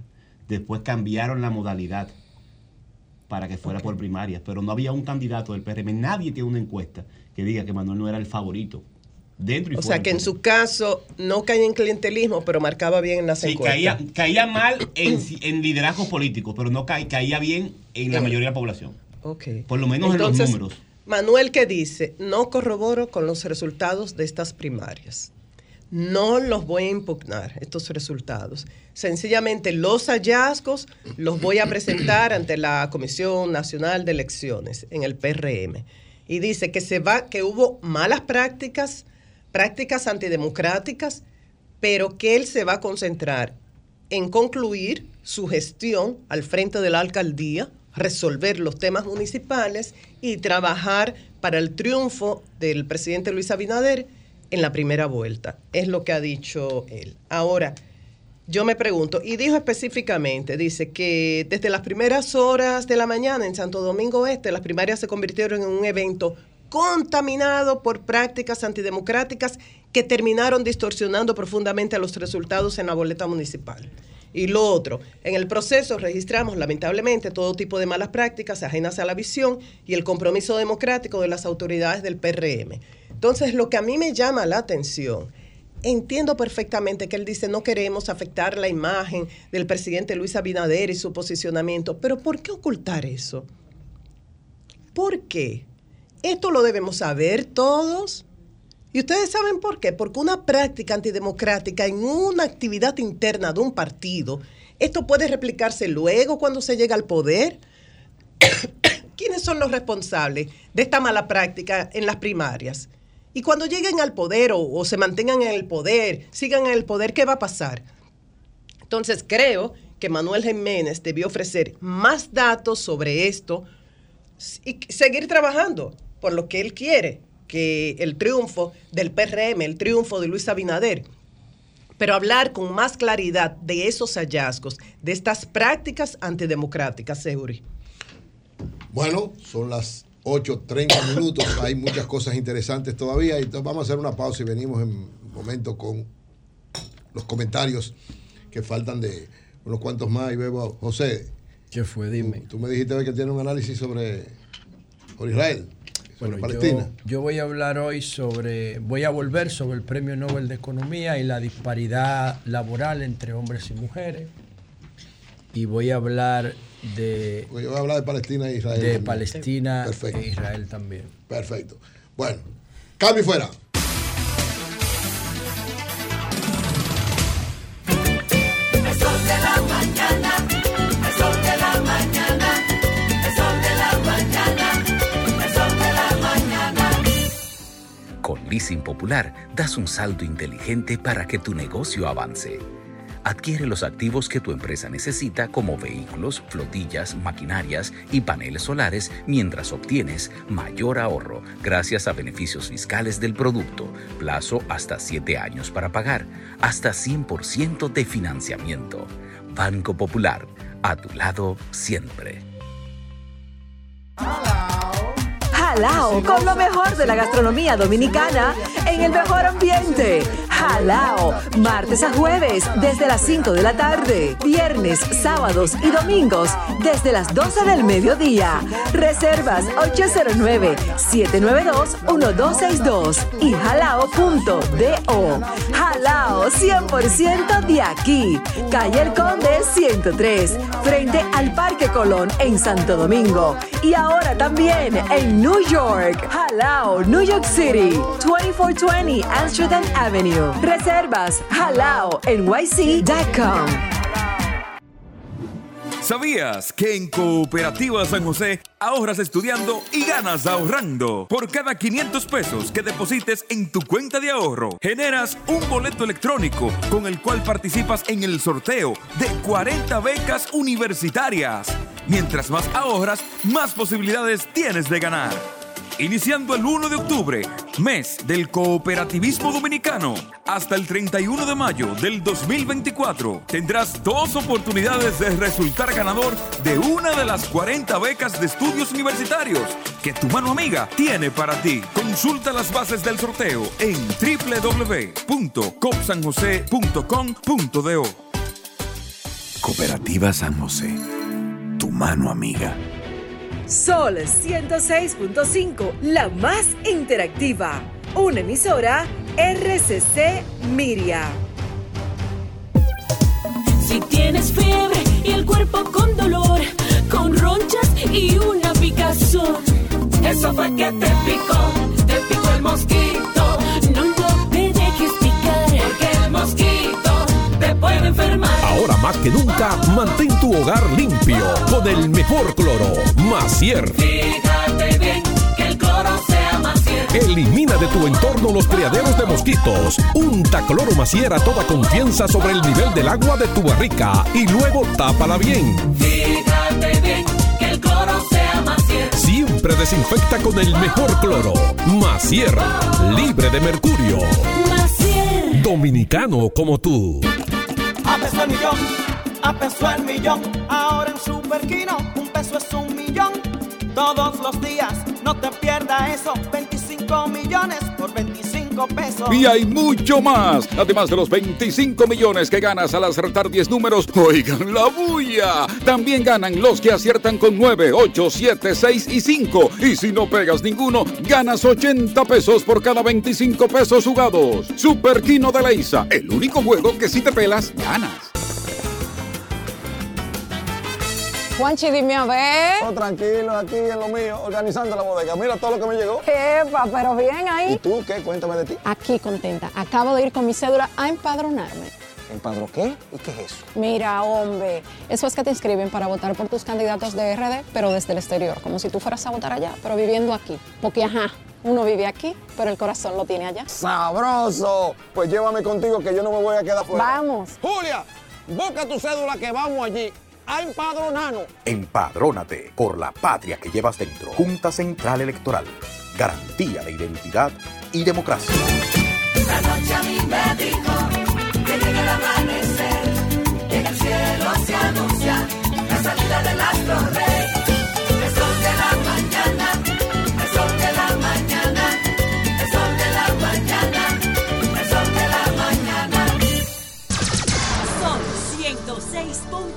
106.5. 8.36 minutos en el sol de la mañana. Continuamos con los comentarios. Adelante, José La Luz. Bueno, señores, yo quiero volver sobre un tema eh, que para mí es fundamental para nuestra sociedad y cualquier sociedad que tenga lo que el liderazgo responsable llama eh, esté viviendo un ciclo de paz histórico. Desde el principio de los tiempos, la, la sociedad se mueve en ciclos de, de inestabilidad y de estabilidad, o de guerra y de paz. Se mueve en esos ciclos. En la medida que el ciclo sea de inestabilidad o de violencia, que en donde tú tengas que estar más cerca de la lucha por la sobrevivencia, los derechos humanos se comprimen. Cuando estamos en época de estabilidad o de paz, los derechos humanos se expanden. Eso es una hipótesis que nosotros tenemos y que todos los días tratamos de que se fortalezca más. La planteamos en el año 2014, cuando presentamos liderazgo responsable en la UAS, estamos en el 2023 y eso no ha sufrido ningún tipo de debilidad, de debilidad y todos los días parece fortalecerse más. Y ayer también yo decía que el premio Nobel de um, Economía para la norteamericana, Claudia Golding, por su estudio sobre el rol de la mujer en el trabajo, era un duro desafío para liderazgo responsable y para botón de pánico porque ponía a prueba eh, esa hipótesis fundamental de liderazgo responsable que son los ciclos de guerra y de paz, porque Goldwyn tiene un enfoque distinto sobre el empoderamiento de la mujer eh, con relación al trabajo. Ella dice que por las expectativas y el comportamiento en la familia, en la escuela, en la universidad y ya a nivel profesional. Ella dice que la carga de expectativa, el tipo de expectativa, la ola de expectativa que se genere, es lo que va a determinar el rol de la mujer en el trabajo y presenta una serie de estadísticas de hace más de 200 años, señores. Por eso esta mujer fue premiada. Más de 200 años de estadísticas laborales de la mujer. Y entonces yo creo que el aporte de ella está más en la parte de mm, estadísticas, como Thomas Piketty y, el, y el- tema del capital. El capital del siglo XXI. Esa obra de Thomas Piketty que fue tan celebrada, cuestionando el capitalismo y los niveles de utilidades. Yo creo que ahí es que es que Claudia Golding hace el aporte, pero yo no creo que ella entienda o haya encontrado o entendido las causas por las cuales una mujer eh, tiene una participación distinta en el rol laboral. No creo que la haya encontrado porque en lo que he visto de ella, y por eso estoy volviendo sobre este tema, porque me puse a revisar literatura de ella desde ayer. Tiene una obra que se llama Carrera y Familia, el viaje centenario de las mujeres hacia la equidad. Bueno, el problema es que, como yo decía anteriormente, el hombre y la mujer no son iguales, ni siquiera han existido siempre. Antes el hombre y la mujer no existían, existía la hembra y el macho. El hombre y la mujer son producto de el proceso de hominización de la sociedad a partir de la aparición de lo que se conoce como revolución bípeda de Lucia Australopithecus afarensis. A partir de ahí, la hembra deja de ser hembra y se convierte en mujer. Deja de parir y da a luz, porque lo que trae es un ser social incompleto que no puede subsistir sin la cooperación de los demás. Ya deja de ser un animal. A partir de la evolución bípeda se convierte en mujer, igual que el hombre. Pero el hecho del hombre convertirse en hombre y dejar de ser macho de la selva no le afecta tanto como a la hembra. La hembra se discapacita por el rol de madre. Y eso es lo que Claudia Golding no entiende. Que la naturaleza no le importa el rol laboral. A la naturaleza le importa la sobrevivencia y la reproducción. Eso es lo que premia a través de su sistema endocrino, a través de su sistema de compensación. No le importa la equidad a la naturaleza. Y nosotros venimos de la naturaleza. Nosotros no venimos de una norma generada en un congreso.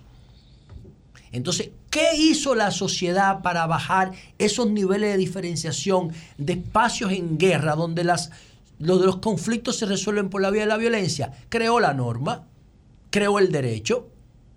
Entonces, en la medida que ese derecho se vaya fortaleciendo, los niveles de violencia y de inequidad bajan y somos más iguales ante la ley. Si volvemos a un estado cavernario o primitivo, que la norma se debilita, entonces vuelve la inequidad, porque los procesos se determinan por la violencia. Si llevamos eso al siglo XXI, ¿qué vamos a encontrar? En la medida que la relación laboral de la mujer se aleje más del Estado de Derecho, en este caso de la, de la República Dominicana, de la empresa formal, tú vas a ver más desigualdad, tú vas a ver más iniquidad. Esa es la clave el ciclo de la guerra y la paz. Si el Estado de Derecho es fuerte en Canadá, no puede haber casa, no puede haber cuarto de servicio en las casas. No puede haberlo. Tú quieres contratar a alguien para que te lave los platos, tú contratas una empresa y te manda una persona que va a tres horas y se va. Pero no te la dejan ahí, porque si te la dejan ahí saben que ya eso tiene un valor cuasi esclavo. Y, ese es el, eso es lo importante de esto. Nosotros hemos discutido aquí muchas veces eh, la disparidad de, de, de ingresos entre roles iguales que llevan a cabo hombres y mujeres, pero para mí eso en realidad, si no entendemos el fondo, la base de la diferencia entre hombre y mujer, eso es irrelevante. Ya nosotros tenemos en República Dominicana 32 años, 33 años de paz. Desde la caída del muro y desde la revolución del 65, bueno, pues tenemos casi 60 años de paz. Y eso ha, ha permitido que la mujer se empodere. La mujer también se puede empoderar en la burbuja, como en México, por ejemplo, que hay dos mujeres, una de las dos va a ser eh, presidente sí. de la República, pero al mismo tiempo tú tienes en México los mayores niveles de violencia de género de América Latina, porque solamente la burbuja que está empoderada en la capital. El resto del país es un desastre en materia de equidad. Y yo saludo este premio Nobel porque trata un tema fundamental y por eso decía que mis ideas se ponen a prueba porque estamos hablando de una mujer que tiene doctorado en un paquete de universidades y que está tratando el tema de manera superficial. Significa que al final no va a resolver nada. Lo importante es que las mujeres y los países pobres fortalezcan el Estado de Derecho. Si el Estado de Derecho se fortalece, baja la violencia y baja la inequidad. Y eso yo se lo digo al presidente Abinader, que yo sé que tiene buenas intenciones. No importa que usted reforme la policía, escucho mil veces. Si no baja, si no fortalece el Estado de Derecho en los barrios y los muchachos siguen naciendo en violencia, van a reproducir violencia en las calles. Eso es tan simple como eso. Y ya tenemos las condiciones para poder cumplir con la Constitución y fortalecer el Estado de Derecho en los barrios marginales, porque ya tenemos dinero para planificarlo. Entonces, el Ministerio de la Mujer tiene que hacer un foro sobre este Nobel. Este es uno de los Nobel más importantes para la mujer. Pero yo no he visto ninguna mujer ah, ah, pronunciándose esa vaina. No he visto a ninguna mujer pronunciándose sobre el impacto del premio Nobel a Claudia Golding, la norteamericana de Harvard. El Ministerio de la Mujer tiene que hacer un foro sobre estas ideas, discutirlo. Yo estoy a su disposición. Busquen a alguien que represente las ideas de ella aquí o invítenla y vamos a debatirlo porque así nosotros podemos institucionalizar ese empoderamiento femenino. Si hay brecha, vamos a tratar de cerrarla. Rosa Cañete, una promotora de, ese, de esa visión y además una trabajadora científica como economista de los estudios en América Latina pero no hay, trabajo de la mujer. Bueno, ya pasaron premio no, Rosa 20 Cañete. pasó 24 horas de que le entregaron el Nobel a Claudia Golding y no ha habido una declaración del Ministerio de la Mujer ni de nadie, del gobierno, esto parece que no importa, esto parece que ocurrió en otro planeta. Pero este es el aporte más importante porque recoge 200 años de comportamiento laboral de la mujer en datos. Esto que está acá. Y ahí podemos ver cómo ese empoderamiento se va comportando. Y ustedes verán que coincide donde hay más empoderamiento, hay más paz y hay más Estado de Derecho. La mujer y el hombre no son iguales, la energía no se organiza igual en el hombre que en la mujer. La mujer, eh, la energía se organiza en el hombre para favorecer el trabajo duro. Y se organiza en la mujer para favorecer el multitasking, el cuidado y la maternidad, que es lo que a la naturaleza le interesa. La evolución, eso es lo que le interesa. No le interesa la equidad, la equidad le interesa a nosotros, que vamos creando una nueva forma de relacionarnos. Y por otro lado, digo, ahí vi que el Ministerio de Economía, Planificación y Desarrollo está promoviendo una actividad con un premio Nobel, con Michael Kremer, que fue premio Nobel de Economía en el 2019 junto a Esther Duflo por eh, la, la- la- la relación del conductismo con las ayudas sociales. Esther Duflo, la francesa, en el 2019, eh, el Ministerio de Economía de República Dominicana trae a Michael Kremer, no sé si es un foro, un, conversatorio, un estudio sobre evaluación de desarrollo. Eso es importante. Eso es importante que nosotros, aunque sea de lejos, nos vinculemos con esta fuente del conocimiento tan impresionante que son los premios Nobel. Y entonces, señores, por último, a propósito de los Nobel y de la ciencia, yo quiero hablar un poquito del conflicto de eh, Palestina con Israel. Miren,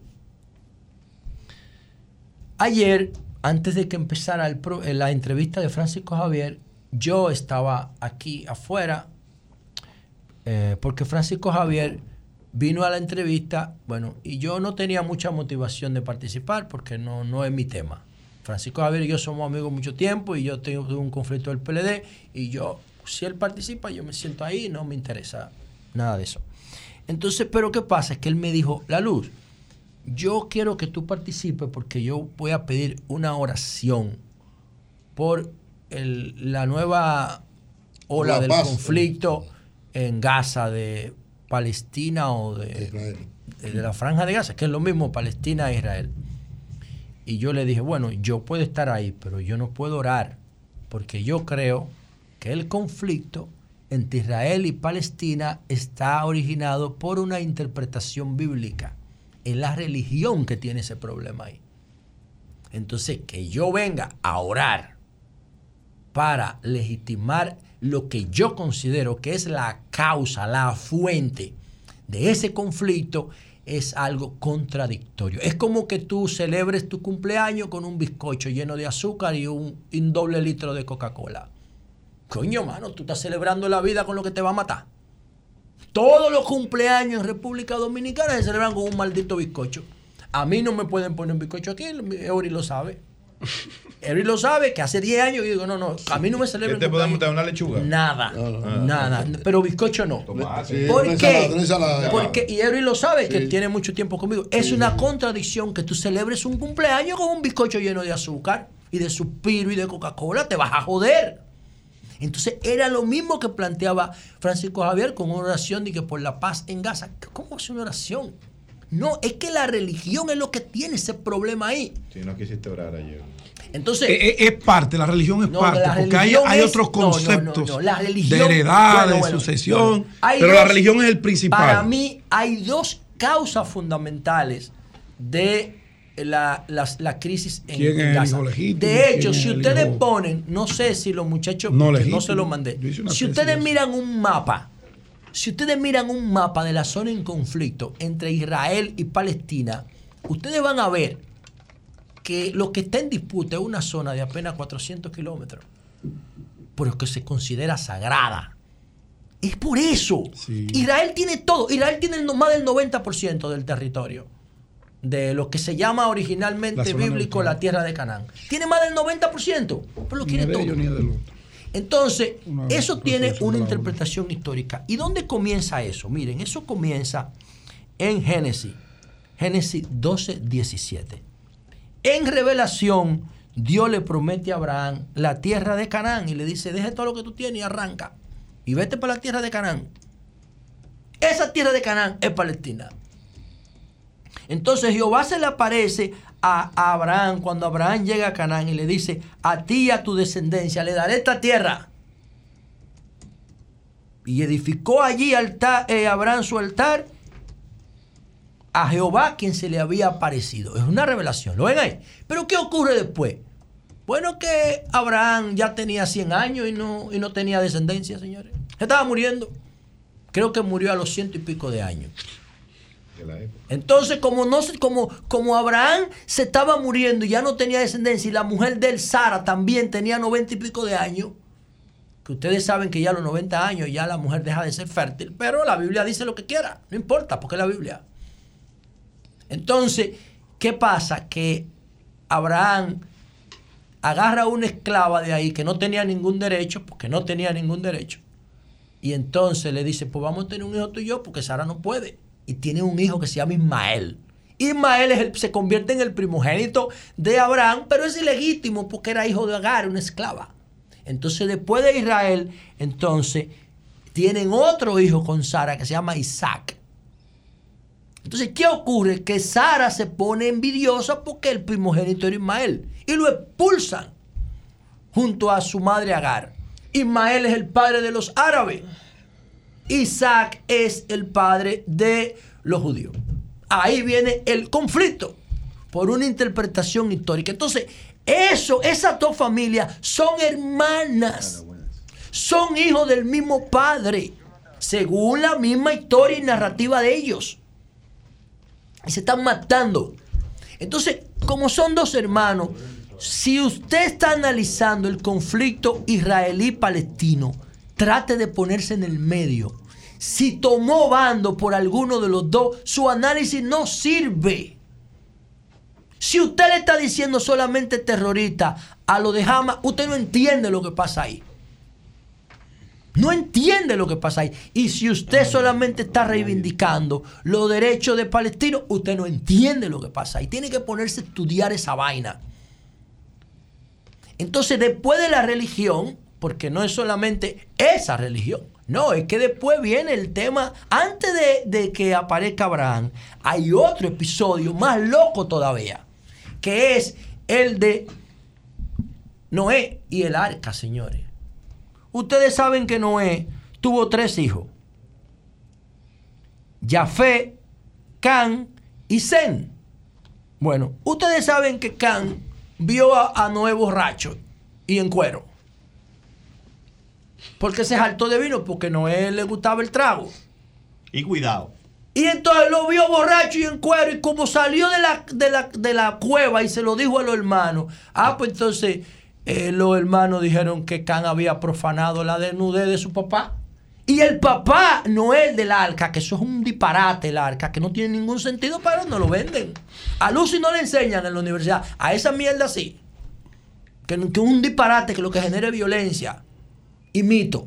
Ah, bueno, pues entonces eh, Noé condenó a la descendencia de Can porque lo vio en cuero y borracho. Y ustedes saben, usted sabe quiénes son los descendientes de Can. Los, los africanos. Ese era el argumento para, para traer africanos aquí. Por eso existe Haití ahí. Por ese pasaje bíblico existe Haití.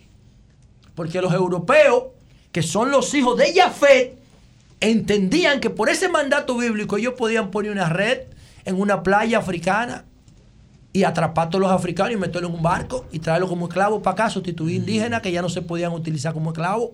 Es el origen de la esclavitud. No es otro, ¿eh? Es ese. Es esa interpretación bíblica de Génesis. Entonces, ¿quiénes son los hijos de Can? Los africanos. ¿Y quiénes son los hijos de Jafé? Los europeos. ¿Y quiénes son los hijos de Sem? Los árabes y los judíos. Son hermanos. Son hermanos que se están matando por una supuesta tierra prometida. Imagínense ustedes que Dios es Dios. Entonces Dios va a tener más privilegios por, por la franja de Gaza o por el, o por el Canaán o por Palestina y no por Asua o Baní. ¿Por qué Dios tiene que tener una tierra prometida si la tierra es una sola? Ah, no, pero eso fue lo que escribieron en la historia. ¿Dónde le escribieron en lo que los arqueólogos y paleontólogos e historiadores llaman el creciente fértil en toda la zona entre África y Asia? ¿Dónde qué? Donde empezó la civilización humana después de la- del descongelamiento de hace 100.000 años. Hace 10.000 años empezó ahí. Y entonces, hace 6.000 años, desde los Urk, desde los sumerios, que esa gente se están matando. Por una interpretación bíblica, señores. Eso es todo. Y entonces, el otro elemento que yo le decía a Pedro, que no solamente es la religión, el otro elemento que genera este conflicto son las Naciones Unidas. Porque después que cayó el imperio otomano, el otomano, Inglaterra estimuló a los árabes para que tumbaran el imperio otomano, la, la- la ruina del imperio romano en Oriente, y diciéndole que ellos iban a tener autonomía sobre su territorio. Y después de la Primera Guerra Mundial, ¿qué hizo Inglaterra? Colonizó a Palestina. Inglaterra, que le debe pedir perdón al mundo por todo el robo, el latrocinio que hizo después del descubrimiento de América, de la conquista. Entonces, junto a Francia, se dividieron esa zona. A Inglaterra y Francia. Ah, y después de la, de la, de la Primera Guerra Mundial, que ellos colonizaron eso, llegó la Segunda Guerra Mundial. En el 1947, Inglaterra se quería salir de ahí. Fue y llevó una resolución a Naciones Unidas. La tengo aquí. Creo que la resolución es 181. Y esa resolución que establecía dos estados. Inclusive a Israel le daban el 54% del territorio y a Palestina el 46%. ¿Y qué hizo? Eh, No había Naciones Unidas, se llamaba Liga de Naciones. Lo engavetó. ¿Por qué Inglaterra hizo eso después de la Segunda Guerra Mundial? Porque Hitler produjo el- el- el mayor crimen contra la humanidad frente a los judíos. Los perseguía. ¿Por qué los perseguía Hitler? Por una interpretación bíblica. Por una interpretación bíblica basada en lo que yo le decía ahorita, que ellos eran los, los hijos de Yahvé, los herederos de Yahvé, que tenían un privilegio por ser hijos de Yahvé, descendientes de Yahvé en contra de los hijos de Sem, lo que le llaman semitas o antisemitas. Hitler es el mayor antisemita de la historia. Y a partir del holocausto y de los campos de concentración es que empieza la migración hacia Palestina. ¿Entienden cómo caen todas las piezas? Entonces, después de la guerra de la Segunda Guerra Mundial, entonces el mundo entero, Occidente completo, se siente solidarizado, sobre todo los países protestantes, porque son esas teorías liberales del Estado-Nación lo que empoderan a Israel y a la diáspora. Entonces, Naciones Unidas, en el año de 1967, en vez de crear dos estados, crea uno solo. Y ahí viene el segundo problema. Porque la propuesta original era crear dos estados en la zona y declarar a Jerusalén capital internacional. Y crear dos estados, uno palestino y uno israelí. Ah, ¿qué hizo Naciones Unidas? Esa es la solución. hizo un solo estado en el 67. De hecho, oigan este dato que le voy a dar. El único estado que ha sido creado por ONU. Obviamente ellos ganaron la guerra y todo eso, pero esa- ese estado no fue declarada la independencia eh, eh, de manera propia por ellos. No, no, fue que lo creó la ONU en el 67, pero nada más creó uno. Y cuando creó un solo estado, generó las condiciones para esto que estamos viviendo hoy. Y yo quería plantearles esos dos aspectos para que ustedes se, se sitúen en el medio del problema. Y no digan que los palestinos solo son terroristas. No, no. Es que están luchando por un derecho sobre la base de una interpretación bíblica. Igual que los israelíes, pero no, tan- no están contando con el power de Europa y con el power norteamericano. Entonces se dice que los iraníes están financiando ahora a Hamas.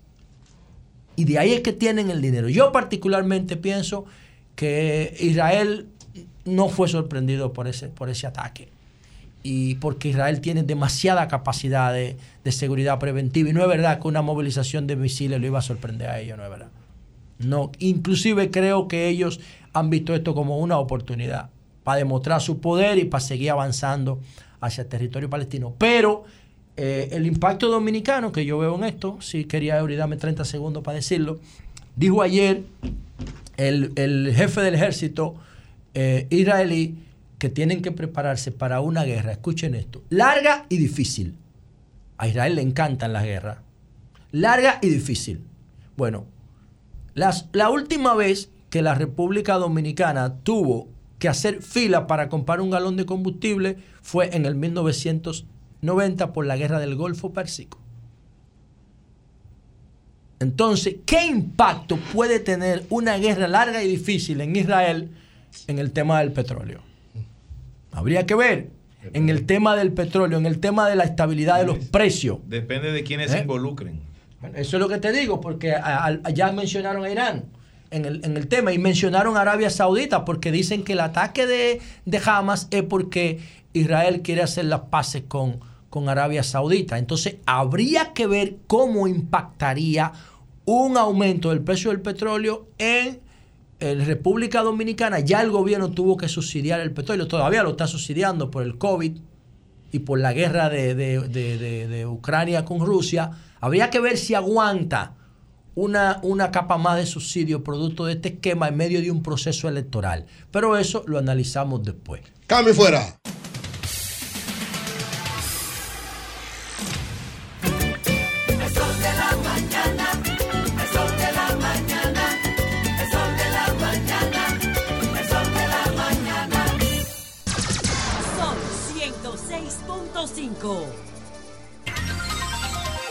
9, 5 minutos en el sol de la mañana. Continuamos con los comentarios. Adelante, Pedro Jiménez. Gracias, camarada y amigo Eury Cabral. Gracias a todo el equipo que componen este Sol de la Mañana. Gracias Oye, al mate, equipo Pedro, de producción. Leanés Jiménez ahí activa como siempre. Saludos. No, no, siempre, siempre. Siempre. Siempre. Siempre. Tiene un equipazo ahí. Ah, eso sí. Sí. A Joan, Eh, a Joel. A, a los demás, a los demás. A Joan y Joel. A los demás que son Y Joel, Denisa, que es la Joan la y la de productora Denisa. Sí, ahí Hay una productora general y una productora ejecutiva.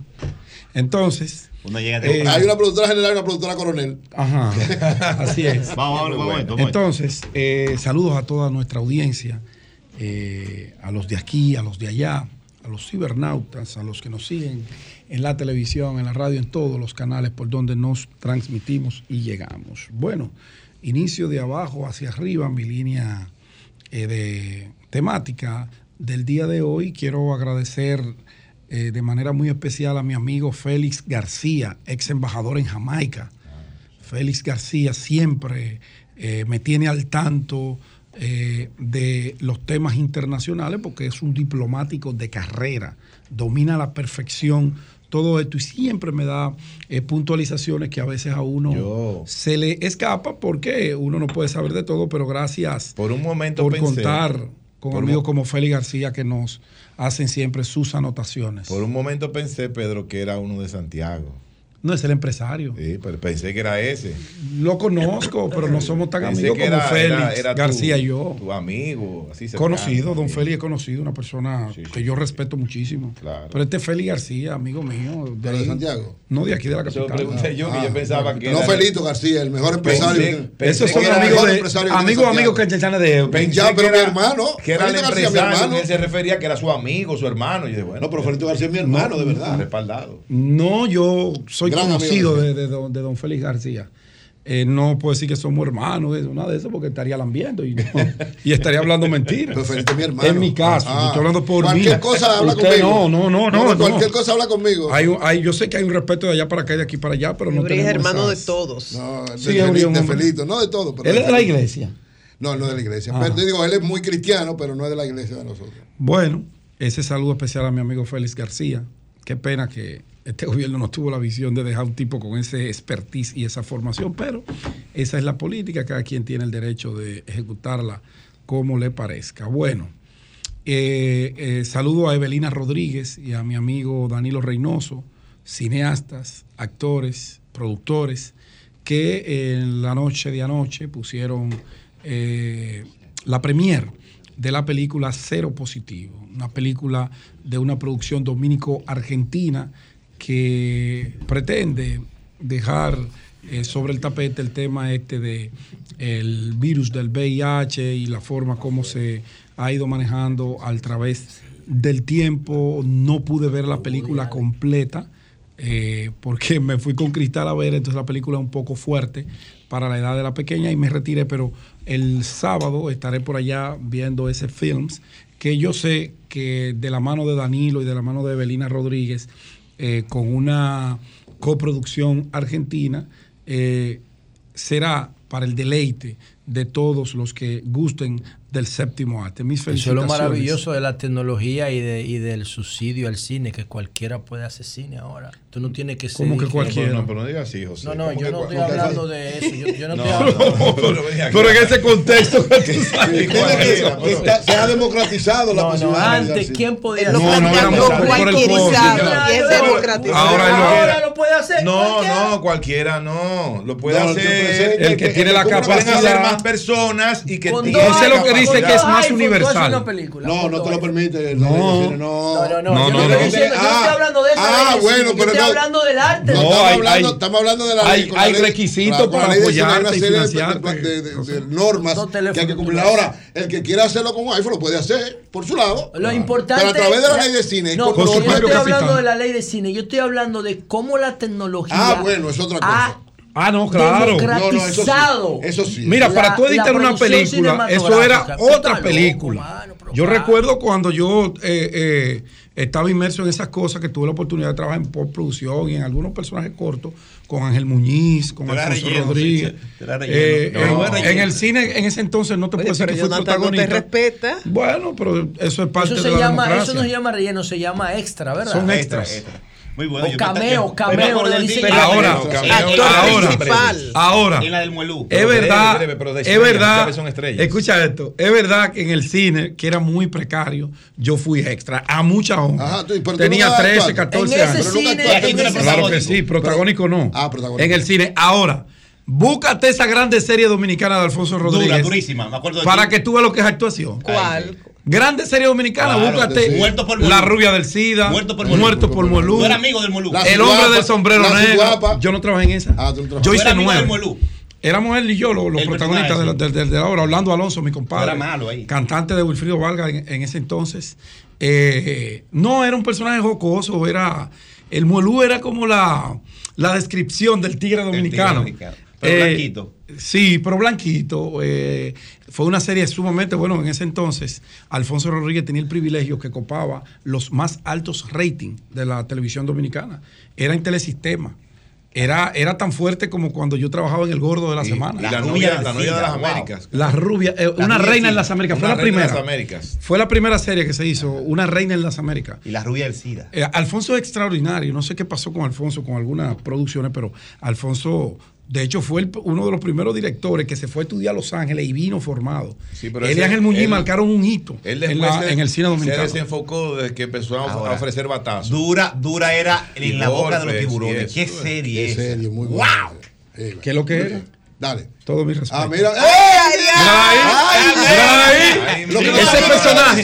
Venga, el hijo de Pedro. ese- Ese personaje se llama El Cuenca. Dale audio. Con, audio. Wow. Jovencito. ¿Cuántos años tú tenías ahí? Ajá, soy, soy, soy, soy. Ajá. ¿Cuándo lo sueltan? Gracias. Sí, un tío. No hay problema, no hay problema. Yo me hago responsable. Ok, sí, un tío. Y me saluda la tía, ya usted sabe. Para la calle, compadre. Suelto. Vecina, vecina, le tengo una mala noticia. ¿Qué? Bueno, gracias, producción. Pedro, Gracias. Entre ellas. Y, y si Wow. tú quieres más referencia, Pero, ¿y qué- entonces firma un autógrafo, ven. Pedro, yo te voy a reeditar ¿y al qué año tú haces aquí? Debiste seguir Sigue ahí. jodiendo, Jonathan. porque- Ah, pues, ¿sabes qué? Sigue jodiendo, Jonathan. que- Que que- que relleno, Relleno. Óyeme, y si te va al 1992, en la sala Ravelo del Teatro Nacional se presentó una obra que duró ocho semanas en cartelera a casa llena de miércoles a domingo, que se intitulaba La Criolla, de doña Mélida Delgado, viuda Pantaleón. Oigan los actores de esa serie. Franklin Domínguez. Hmm, tremendo actor. Doña María Cristina Camilo. Ay, ay, ay. Lidia Ariza. Ay, mamá. José Dante Castillo y Oh. este servidor. Ay, estrellas. Yo tengo la crítica guardada. muy bien. Pregúntele a la gente del teatro qué Excelente. significó eso. No, no, brillante. Vete a alta escena. Shakespeare. Coño. Yo era un actor cuando actuaba, bueno, Clásico. a mucha honra y con toda humildad. Muy bien, muy bien. La Bueno. pena que dejaste el teatro. Sí, en el 2000. Pero te ganó la Me comunicación. ganó la comunicación. La tú- política. pero sigo comunicando. A veces tú lo El ejerces. teatro, los medios de comunicación. A veces tú lo ejerces. Bueno, entrando. Oye, pero yo Es no una carrera está bellísima. fácil, No, no, a él le dio para mí. Oye, pero él no me va a provocar hablar de esa rueda de prensa no, de ayer. no, No hable de Manuel no hable- loco. no hable de Manuel. Oye, no, No, ya eso se superó. Manuel dijo que ya él lloró por ello. Sí, ya, ya, ya Manuel lloró. Que él no va a apoyar a Dio y, y, y que le hicieron fraude. Eh, él no lo dijo, pero lo dejó sentir. Sí, claro. Bueno, Él lo va a señores, apoyar, vamos a entrar en sí. materia. que Él lo va a ya- apoyar, tú verás que sí. Ya Lo nuestro invitado, Ajá. nuestro No, él invitado. no puede echar para atrás. Él tiene que ser coherente. Oiga, se lo estoy diciendo hoy. Sí, Manuel va a apoyar a No, ti, no, no, no puede Sí. ser. Yo no no sería conoce. tan categórico Usted conociendo no lo conoce. a Manuel porque sería Digo, no lo va a apoyar así como él, pero lo va a apoyar. Manuel dijo. Manuel dijo durante su discurso y en todo lo que ha sido su carrera como político que él no apoya el tigueraje. Pero digo, Y no lo- el tigueraje. lo él no se refería a Dios. Él no se refería No, a Dios. ahí. perdón. No, él no- cuando él hizo toda la crítica que hizo, en ningún momento se dirigía a, A Dios. nadie, no, él no dio nombre No, de pero, nadie. No se, pero no se dirigía a Dios. Es porque que Pero no si va tú- a mencionar a una persona que él no va a apoyar. Exacto. En ninguna parte de su discurso aparece el nombre de Dio Astacio. Hay O que- aparece, Jonathan. No, hay que darle unos días. Pero yo lo leí, no lo vi. No, hay que darle unos días. pero a sigue tu comentario. Sigue, Pedro. Tú ves, No, hay que darle unos días, pero lo va a apoyar. Dejemos que los deudos lloren a sus muertos. Dale, dale. Yo le quedo- el- yo Bueno. pendejo ahora mismo. Eh, hay que resolver el tema del tránsito, hacer algo, llevar más agentes de la DGC a la carretera La Isabela. Esa es la carretera que está detrás de la Embajada Norteamericana. No la República de Colombia, sino la paralela a la República de, Com- de Colombia que conecta por eh, la zona de Cuesta Hermosa y va por ahí, por Arroyo Manzano, hasta llegar allá a la Isabela La Hondonada y se conecta allá con el municipio Santo Domingo Oeste en Pantojas. Ahí eso es un pandemonium. Transitar por ahí es 25 veces más traumático que transitar en la Colombia en la mañana, porque la Colombia a mí me gusta ser justo con el doble flujo, eh, la participación de los DGC cuando llegan temprano, se agiliza el tránsito entre las seis y media y las 8 de la mañana. Pero en la Isabela parece que no hay opciones, porque por ahí no hay por dónde desviar, porque es apenas una carretera de dos carriles.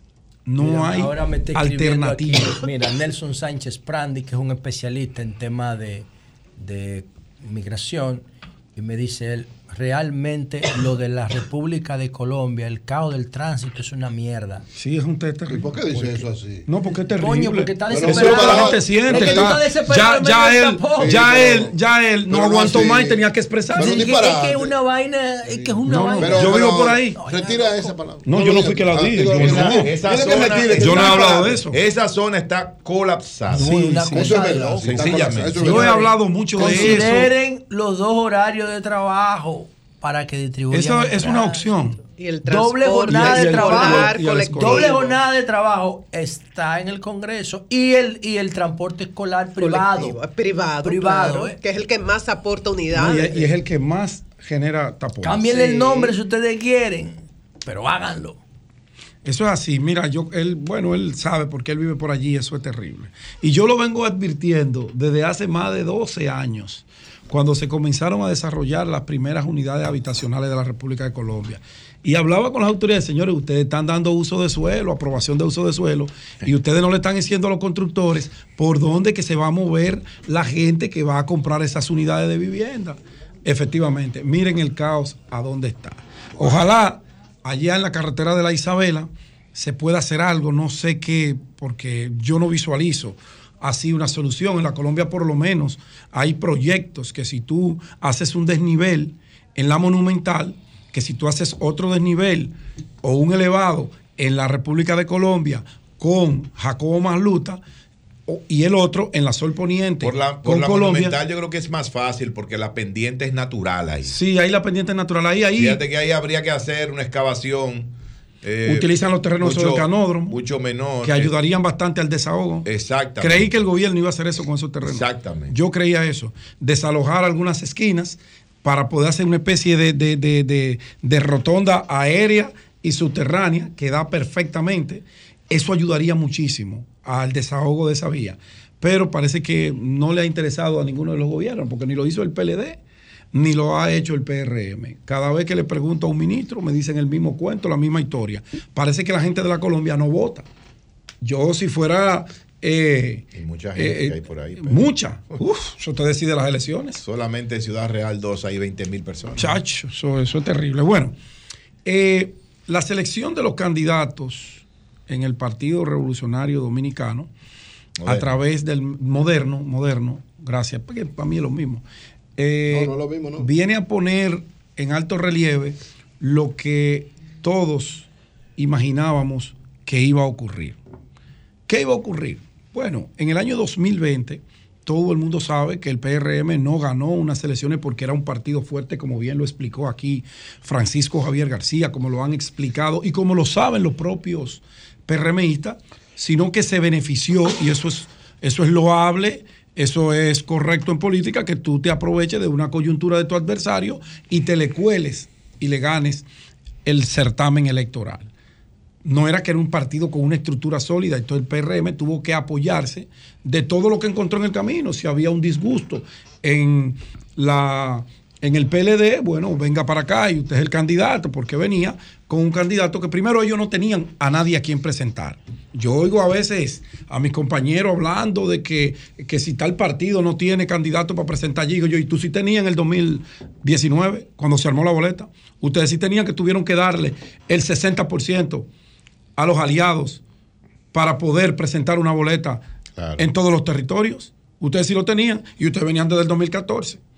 El otro partido que ellos dicen que es el segundo partido del país tiene tres años y ya tiene donde presentar candidatos ganables, Va a cumplir potables. El, el segundo partido va a cumplir 50, 50 años, años. ahora en diciembre. ¿Y cuál es? El Partido de la Liberación Eso no fue lo que dijo. RCC Media. El no, no, Partido de la Liberación No, no, Dominicana. eso no fue lo que dijo RCC Media. Eso no es lo que te dicen todas las encuestas y eso no es lo que te dice el país. Eso lo dijo el Pero ese no es mi tema, ese el no es mi proceso tema. del 20. Está bien. Cuando pase el del 24, Sí, es verdad, es tú verdad. puedes decir cuál es el segundo, Ah, y el bueno, es tercero verdad. y el cuarto. Semánticamente es así. No, en la, realidad, es otra. ¿Cuál es el número de la boleta de la No, de no, la no, perfecto. Bueno, éramos El tres. Éramos el 26, ahora somos el Bueno, 3. ahora son el mira, tres. mira si es, si es- si es chiquito el partidito Perfecto, ese. pero son el 3. Está bien. Con el líder número 2. Por el 3. ya. Como tú quieras. Perfecto. Eh, eh, no vamos a entrar en ese tema. Ese no es el tema de nosotros. Estamos en un proceso No, de ey, alianza. ustedes están en alianza, Claro. no Eh. Jonathan, no traiga el demonio Eh, aquí. No peleen ustedes Mira, ustedes están en alianza. Es verdad. Yo decía Retire todo lo que tú que se veía No, venir. No, no. sigan extendiendo el comentario que ya son. ya el próximo aquí. alcalde de Santo Domingo Oeste, por la fuerza del pueblo, está aquí en los estudios. Entonces hay que conversar Pues con termina él. entonces, ya que tú- No, pero ustedes no me han dejado ni siquiera darle los buenos días. Tú peleando con tu aliado. Esto es un caos, Lea. Tú peleando con tu aliado. No, yo no. Ah, mi amigo, entonces, no. Dale. Bueno, yo decía que esto se veía venir porque el PRM se agarró de lo que encontró en el camino. Él no evaluó la calidad, las cualidades de esos candidatos, sino necesitamos presentar y decir, ganamos en tal territorio. Teñir el mapa de azul y blanco en todas las demarcaciones. Bueno, y se logró el objetivo. Eso es loable. Ahora, ellos no se sentaron a diseñar un plan de la construcción de un liderazgo dentro del PRM que pudiera sanamente ir a una competencia y derrotar a esas personas, a esos líderes que ya tenían varios periodos, incluso eh, repitiendo en las posiciones, en los partidos donde ellos habían hecho militancia, donde ellos tenían una familia, donde eran respetados, queridos, amados, y se fueron, se fueron para otra cancha, y hoy esa realidad le está golpeando la cara. ¿Por qué? El caso de Manuel Jiménez. ¿De qué partido viene Manuel Jiménez? Del PLD. Yo siempre digo, pero es que Manuel Jiménez no hace vecindario con los PRMistas. Ideológicamente no coinciden en absolutamente nada. El modelo de Manuel no se parece a ese modelo incendiario, bravucón de los PRMistas. No se parece. ¿Qué busca ahí? Ganó, exacto, esa silla Virgilio, Ah. que debería estar ahí. Ganó, pero ahora el PRM no se siente cómodo con él. Ellos tenían encuestas que decían que Manuel estaba por encima y tenía que estar, por más mal que estuviera Manuel, tenía que estar por encima de los demás. Cuando se dieron cuenta de eso, le cambiaron la regla del juego. ¿Y qué le hicieron? Un plan y es para afuera que va. Primarias cerradas. Lo humillaron, cerrada para que nadie tenga. No, no, no, no, lo aplastaron. Entonces, ahí está una Le realidad. pasaron el rolo, como dice la José. Andújar, ¿de dónde viene? Del PLD. Los PRMistas no se identifican contigo. Votaron contigo porque una ola los montó a llevarse ahí. Te utilizaron. Y también quizás algunos miembros hoy de la Fuerza del Pueblo que estaban muy disgustados con lo que pasó en la contienda del 6 de octubre, votaron por ti, pero ya esa gente no va a votar por ti, porque esa gente tiene causa, tienen partido, tienen objetivos. Tienen candidatos. Entonces, ¿qué hace el PRM allá? Se come a José Andújar. Se lo come, no tan vergonzoso José Montaz. como Manuel. En San Cristóbal. También. Sigue José allá. Montaz, lo- PLD. se Y lo si la- sigo, yo no termino lo el comentario. Y me dice que José Montaz está.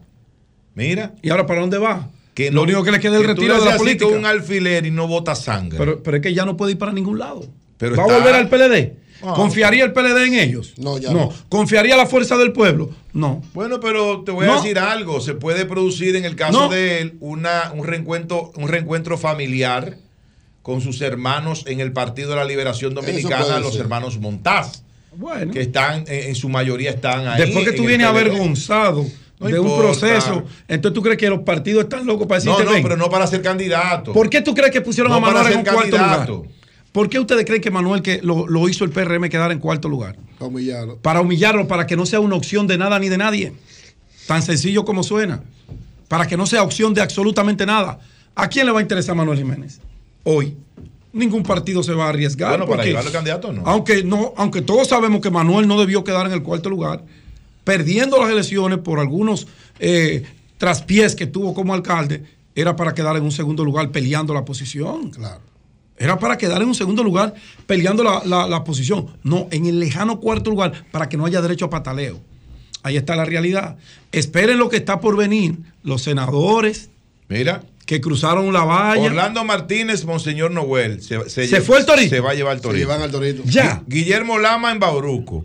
Alexis Jiménez, provincia de Santo Domingo. Lo dije. Julito Lo Fulcar. Peravia. Pero Pe- ya eso, es, ya eso es oficial. No, pero Ah, es la fuente que tenemos que quedará no, confirmado. confirmarlo, pero confirmado o desmentido o mañana, hoy o mañana. Sí. Montecristi, Bernardo Alemán, Rudy, eh, Rudy González Asua, El Ceibo, Roberto Rodríguez. Pero en Asua no se da ese caso que yo estoy explicando porque Elías es una mujer del PRM. Y Monte Plata, Monte Plata, me dicen que José Román. No, no, en varios sitios son del PRM, sea, no son del PLD. Eh, hay un plan que yo creo que obedece a dos razones. Primero, sacar del escenario a esa gente. De- era del Ah, PLD. Sí era del también. PLD, de Franjura del. PLD. Ese otro que caso. vuelve para el PLD, caso. él vuelve para el PLD. O para la caso. fuerza del pueblo.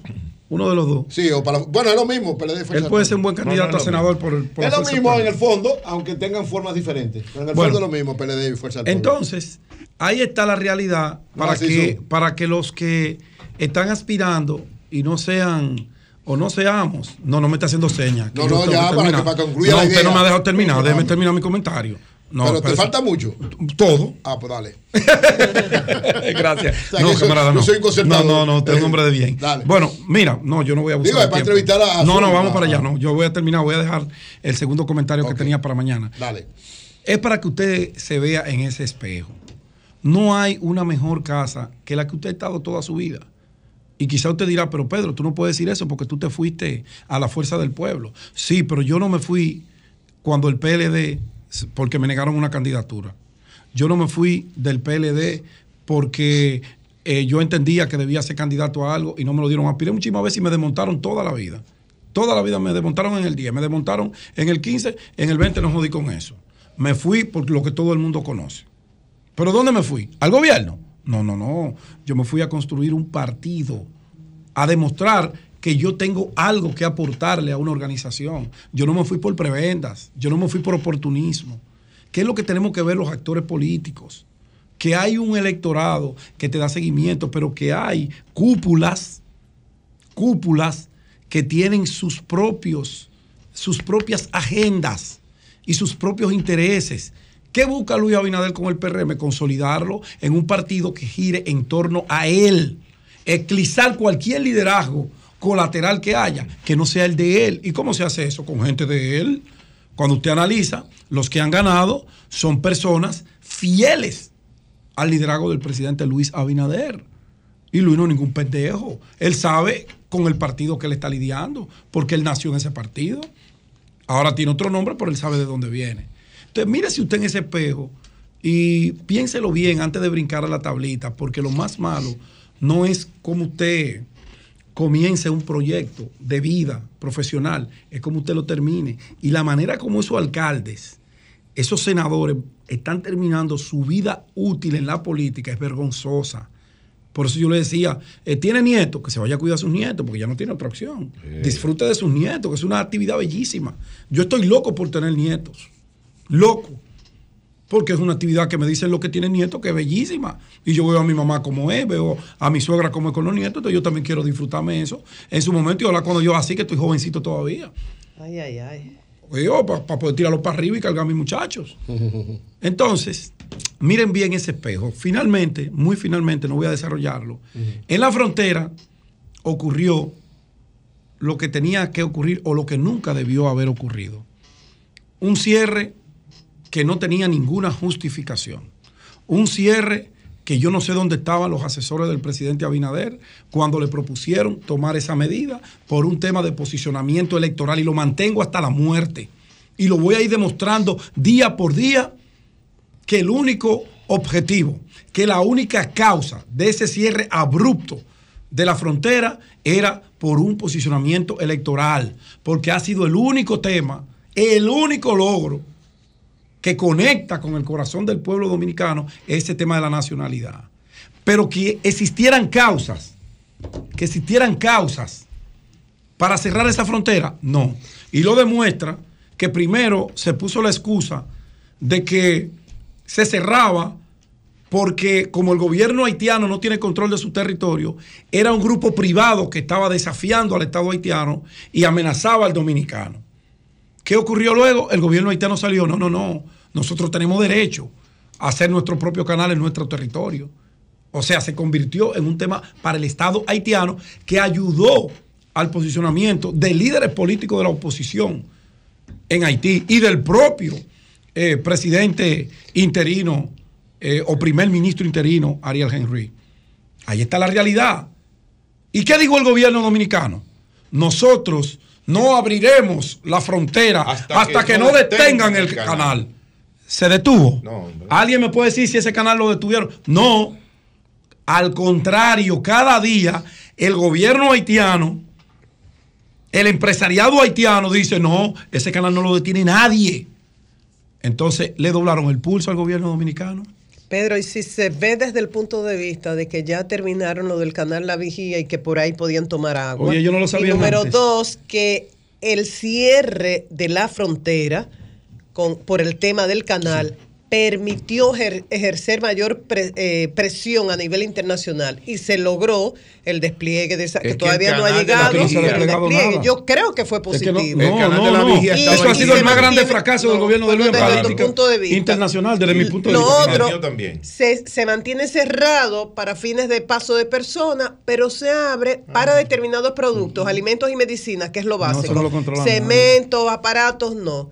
Que incluso él lo había dicho en Naciones Unidas, cuando el primer ministro de Haití pidió que por favor se reabriera, dijo, por, un- por, por una cuestión humanitaria, dijo, podríamos felicita- eh, facilitar, flexibilizar el paso de ciertas mercancías. Bueno, es que Yo cuando que no se vivió la realidad, María Elena, yo respeto tu opinión, no la comparto. Gracias, sí. No la comparto porque desde el primer día yo pregunté si se había hecho un análisis situacional de lo que provocaría en materia económica, de sostenibilidad, esa frontera cerrada. Yo lo vengo diciendo, he tratado de ser coherente y cada día hemos visto cómo el gobierno dominicano lo que hizo fue el ejercicio más grande de improvisación en materia de relaciones entre Haití y República Dominicana. Cambio fuera.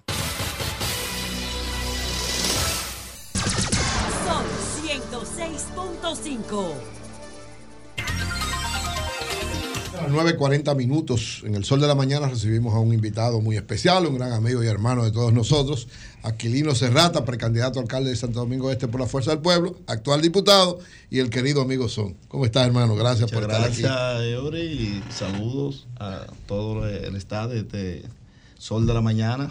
Gracias por invitarnos. Gracias, hermano. ¿Cómo va, cómo va tu candidatura? Eh, vamos muy bien, eh, con la gracia de Dios y el apoyo de los municipios, vamos a ser el alcalde de Santo Domingo. O sea, ya Oeste. tú eres oficialmente la... Todavía no ¿Cuándo, soy de- oficial. ¿Cuándo lo decides? Este fin no, de yo sé semana que eres tú, tiene- pero ¿cuándo lo decides? definir. Me- Mira, eso ya, si no este fin de semana, es la semana próxima, pero nosotros vamos a ser el, el- el alcalde de Santo Domingo Oeste. ¿Y por qué está tan seguro? Estoy muy seguro. ¿Y tú le vas a porque- ganar a mi amigo Francisco Luciano? Mira, eh, eh, Y a- y a- el compañero y a José Manuel- a. José Manuel Mesa también. Ay, verdad. Oye, son, son dos- mis hermanos. Ah, ok, ok. Mis hermanos. Los dos son muy amigos míos. Pero lamentablemente, eh, este es el momento de son y la vuelta es son, como dicen en Santo Domingo. La vuelta es son. La vuelta es son. Está bueno. Así es que dicen en Santo No, Domingo. no tiene Oeste. tiempo construyendo ese Sí, sí, proyecto. eso es. Sí. Pero cuando tiene previsto el partido Fuerza del Pueblo dar a conocer las encuestas, eh, no solamente de, de su municipio, sino de, de otros municipios del país donde eh, tiene que definir las candidaturas. ¿Cuándo está prevista esa fecha? Bueno, ellos, ellos tienen límite hasta el 21, 21, 22. Para, pero ya en los O sea, próximos o sea, días. que de aquí a- a- a la los semana próximos que viene días van a ir dando a conocer Ah, ya antes quiénes van a ser los 21, candidatos ya de los diferentes municipios las diferentes provincias. Eso se va a definir pronto. Lo que yo te puedo asegurar que en el caso de Santo Domingo Oeste es Aquilino Serrata. Son. Porque así lo quiere el pueblo. En Santo Domingo Oeste, históricamente, ese municipio creció con unos niveles de desorganización sin precedentes. La administración de los Peñas, que es una administración muy popular y bueno, ustedes vieron lo que pasó ahora, pero sigue siendo un municipio con problemas graves de tránsito, de recogida de los desechos sólidos, de inseguridad, aunque yo no le adjudico mucho el tema de la inseguridad a los alcaldes porque no tienen cómo resolver eso. Ahora, dentro del programa de los 100 días de Aquilino Serrata, ¿qué va a plantear él para comenzar una especie de plan piloto para mejorar la movilidad y para comenzar un programa de reorganización de ese municipio? Mira, eh, nosotros, así como lo dice mi eslogan, por un municipio nuevo, juntos por un municipio nuevo, nosotros queremos convertir a, a Santo Domingo Este en un municipio limpio, organizado, ordenado, seguro, saludable y sobre todo con más oportunidades para la niñez, la juventud, la mujer, nuestra persona de avanzada edad. Pero los primeros 100 días nos vamos a concentrar en limpiar el municipio. Está bastante sucio, bastante arrabalizado. Queremos cambiar la arrabalización por embellecimiento. Hoy en día el municipio se encuentra totalmente con una contaminación visual increíble. Tú no puedes caminar las calles ni las avenidas de Santo Domingo Oeste. El tema de la movilidad es un tema que nos ha preocupado y el alcalde es el jefe de su territorio, por, por ende es el jefe del Intran y el jefe de, de, de, De la DGC. de la DGC. Entonces nosotros vamos a comenzar a hacer un trabajo en conjunto con la DGC y el Intran, pero también queremos conformar una policía municipal compuesta por jóvenes estudiantes, que hoy en día tú no te encuentras con un policía municipal. Los 18 años pasados tampoco. Entonces nosotros queremos esa policía municipal joven y que esté la parte femenina presente también para comenzar a orientar y a educar a los ciudadanos, porque hace falta el tema de la educación ciudadana en Santo Domingo Oeste. Los que administraron el municipio durante los 18 años se encargaron de arrabalizar el municipio, de, de- de ser los constructores del caos y el desorden que hoy vivimos. Inclusive el, el empresariado se fue de Santo Domingo Oeste. No sé si ustedes sabían que ya la zona industrial de Herrera no es lo No, que era en años hecho, anteriores. Culpa de lo que ganaron el domingo el- el- eh, la primaria. Por eso yo digo que Aquilino Serra estaba en coche. Yo estoy contentísimo. Y de hecho... de- O sea, ¿tú no tienes miedo a Francisco Peña? No, al contrario, estoy más cómodo. Recuerda Ah. que Andújar, mi querido amigo Andújar, que era mi compañero también ingeniero José en, en el PLD, fue Andújar fue víctima de un equipo, de, de- de una corriente. Pero al simulador, al, al mayor arrabalizador, al que no cumple, al que se compromete y luego entonces deja a la gente en el aire, yo le voy a dar para que no se paren más. ¿Pero quién es ese? Porque ese es el que ganó el pasado Francisco domingo. Peña.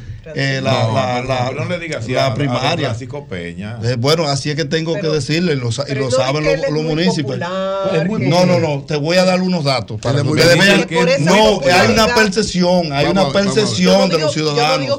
y que es cercano. diciendo que es cercano a la gente. popular, No, no, no, no. Por Yo- lo cual puede yo, conseguir yo te voy a explicar ahora. Por eso le ganó a José Andújar. Eh, mira, no, él le ganó a José Andújar porque se metió una parte de Hipólito allá, Hipólito, apoyaron. Carolina eh, y otros funcionarios se metieron porque ese era el que querían. ¿me ¿Entiendes? Andújar por- viene de- del y por PLD. qué? ¿Por qué Y el plan fue, fue un plan bien hecho. ¿Por qué? ¿Por qué lo querían? Santo Domingo ¿Y por Este, Oeste, Andújar? eh, San Cristóbal, fue un plan bien orquestado. ¿Por qué lo querían? A, A Peña, Francisco Peña. Es que a Francisco Peña, Santo Domingo Oeste, no lo quiere, ni lo quiere el PRM. E inclusive, la, la política que vende el PRM de transparencia, de institucionalidad, yo creo que se fue abajo con elegir a Francisco Peña, porque Francisco Peña no respeta, es irrespetuoso de la constitucionalidad, no es transparente, no respeta las resoluciones, no respeta a los regidores, no respeta al pueblo. Y tengo Pero ¿y pruebas cómo de que- más cómo que el pueblo lo, lo quiere entonces tanto? digo, porque es cercano a la gente, no es que no, el pueblo no lo quiere tanto. Si tú te das cuenta, Francisco Peña ha venido descendiendo. Del 2016 para acá, Francisco Peña ha venido descendiendo. En el 2006 es su mayor votación, que son 57 mil votos. En el 2010, su hijo obtiene 50 mil votos. En el 2016, con todo y la popularidad del gobierno de Danilo Medina, que hay que decirlo, que ganamos ya con un 65, con un 70% ganamos nosotros en Santo Domingo Oeste. Ahí Francisco Peña, él como él, lo que obtiene son unos 23 mil votos. Pero, pero entonces el gobierno del PLD le sumó y lo llevó a 90 mil. Pero entonces cuando nos vamos al 2020, ahí Francisco lo que obtiene de él, de él, son unos 9 mil y pico de votos. Y obtiene 25 mil votos con lo, que le, con lo que le suma el PLD. Porque él nunca también, él siempre está en el gobierno. Él no aspira estando fuera del gobierno. Y ahora, ahora, en eh, la primaria de ahora, lo que obtiene 11 mil y pico votos. Entonces tú ves, él va descendiendo, va descendiendo. Por eso yo entiendo que yo voy a ser el alcalde y estoy contento. Además de eso, mi teléfono me lo descargan a, la- a las 10 de la mañana, ya está descargado, Every, de la gente llamándome, hasta lo mismo. O sea, tú eres cercano a la gente también. Yo soy cercano, he ganado tres veces. ¿Y cómo he ganado? La primera vez, el segundo más votado, la, la segunda vez el más votado. Como diputado. sí, como diputado. Y luego el más votado de la provincia completa en el 19. Y en el 20, el más votado de mi boleta. Es decir, que él va a competir con un gallo, además con alguien que ha sido transparente y queremos encabezar una gestión transparente, cercana a la gente, como hemos Son. sido toda, toda mi Perdón, vida. Pedro. Además, nunca me he mudado de Santo Domingo. Eso es importante. Aquilino, oye, son, tú dices que vas a resolver el problema de la basura o que va a empezar a enfrentarlo de manera inmediata. ¿Cómo tú lo vas a enfrentar que sea efectiva? Porque a nadie ca- prácticamente le da va a comprar camiones. Mira, con ¿Tú el vas a tema- comprar camiones nuevos del Déjame, decirte, con el ¿Qué tema de basura, bueno, nosotros vamos a implementar un sistema de recogida de basura aparte del convencional que tenemos. ¿Qué pasa? Santo Domingo Este es muy complejo. ajá. Es muy complejo. Santo Domingo Sí, Este está rodeado de Hay sitios donde no cañadas, entran los camiones. tiene barrios que tú no entras en tu vehículo. Exacto, no puedes entrar. Solo, solo camionetas chiquitas. Exactamente. Entonces, nosotros vamos a implementar el sistema de unos motores, unos trimotores, Herrera, que lo vi, que lo vi, sí, con unos canatos. ¿Dónde lo detrás. viste? Eh, lo vi en Marruecos. ¿Sabes que en Marruecos están las Medinas, están, son Sí, callejones? es verdad, son callejones pequeños, es verdad. Y vi ese sistema de recogida de basura y vi todos esos callejones donde viven 300 mil personas y 280 mil personas limpiecitos. Porque van y te recogen la basura en la puerta de tu casa. ¿Qué está pasando ahora en Santo Domingo Oeste? Que el 60% de la basura que produce el municipio, una parte va a las cañadas y otra parte la queman, como si estuviésemos viviendo 50 años. Pero eso es caverna, atrás. Sí, el abanico del medio eso- de Herrera, por ejemplo, en el café. No, el abanico tú no puedes entrar ni en tu Eso- vehículo ahora mismo. eso es Después de cruzarte el puentecito, Sí, un desorden puede, no. total. Ahora, Entonces- Aquilino, el, como yo te hablo también de la revalización y el desorden con que ha crecido esa ciudad, hay un tema de ingeniería, hay un tema de desarrollo urbanístico porque son Santo Domingo Oeste, Santo Domingo Este y Santo Domingo Norte los puntos donde el Distrito Nacional tiene para crecer. Porque ya aquí no hay terreno para construir, entonces los constructores están desarrollando. Tiene Aquilino Serrata un plan de eh, planeamiento urbano para que cuando en este territorio se autorice un uso de suelo, ese constructor tenga que presentar junto con el edificio que él va a hacer por dónde van a circular los vehículos de la gente a quien él le va a vender. Tú tienes un plan parecido a eso para que no nos pase como en la Colombia, que eso es el diablo. Claro que sí, claro sí. Ya tenemos un equipo de ingenieros y de arquitectos trabajando toda la parte urbanística. Pero además de eso, nosotros tenemos que cambiar la, la ordenanza municipal que, que ha primado en Santo Domingo Oeste durante ¿Y todos los años. Sí, ellos hay. Lo que pasa es que los que han llegado han sido violadores de, de- de- De todas las- leyes. Por eso te digo que yo voy cómodo, yo voy cómodo, porque el sentir que se vende hacia afuera y la percepción que se ha querido vender con la persona que no, no es así. Santo Domingo Oeste no quiere a ese señor.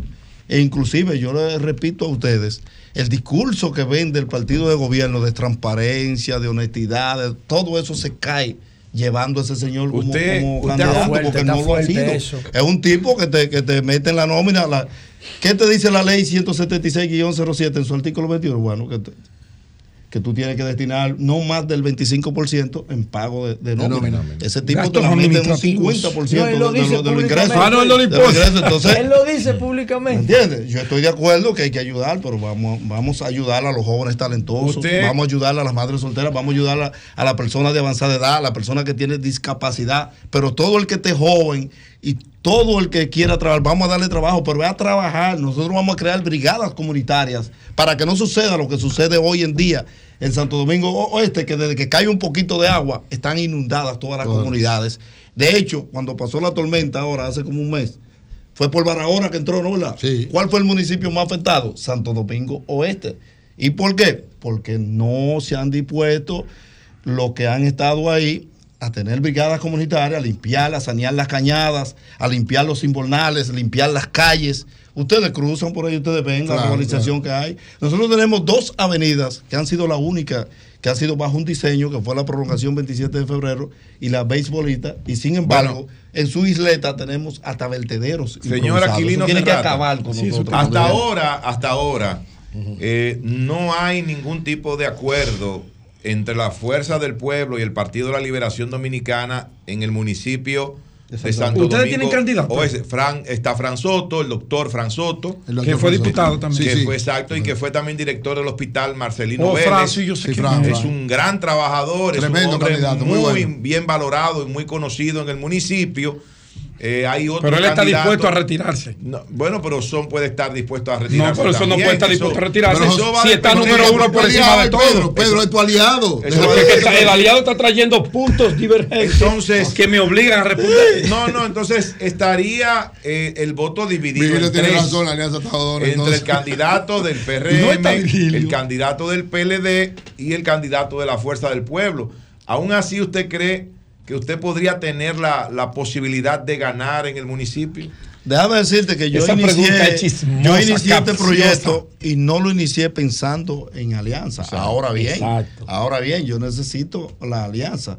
Pero déjame decirte también que yo vengo de ahí y la dirigencia de abajo, la mayoría, yo he sido muy decente y muy moderado. O sea, tú no tienes problema con el PLD. No, le he dicho quédense ahí tranquilo, quédense ahí, que esto ya ahorita vamos a tener una alianza, ustedes vienen y me van a apoyar. Pero hay un sentir, Santo Domingo Este hay un sentir, y principalmente de, de- de- del PLD, de, de todos los partidos y todos los movimientos, de que Aquilino Serrata sea el alcalde. Yo creo que no hay duda que nosotros no seamos el alcalde. allí. Finalmente, Eh, eh, es un muy, muy buen compañero, muy buen competidor. Competimos en varias ocasiones a, Frank. a diputados. Sí, sí, excelente Oye, compañero. oye, Pero oye, este es el momento un oye. de orden nada más. te- te- Oye, Te voy a Aquilino, me está escribiendo.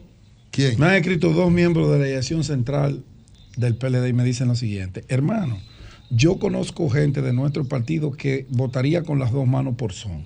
Pero son, son en el fondo. porque hay un Digo, en el fondo, en el sentimiento de. Dos del PLD. Son PLDistas en el fondo, dale, Marilena. Yo, yo te emplazo a que digan los nombres No, de ellos. bueno, mi fuente no. Pero eso no son No, no, fuentes. no son- no son fuentes. Son fuentes. Son miembros de un Ellos te partido. están escribiendo que lean mensaje. No, no, que me escriban. No, que tú eres muy escriban. malcriado allí. Adelante, Marilena. Tú eres un hombre irreverente. que ha estado hablando de lo que haría en Santo Domingo Este y como diputado, ¿qué ha hecho hasta el momento? Bueno, eh, nosotros hemos, hemos sometido eh, proyectos importantes. eh, por Así ejemplo, no, ¿eh? yo sometí un proyecto que fue muy conflictivo.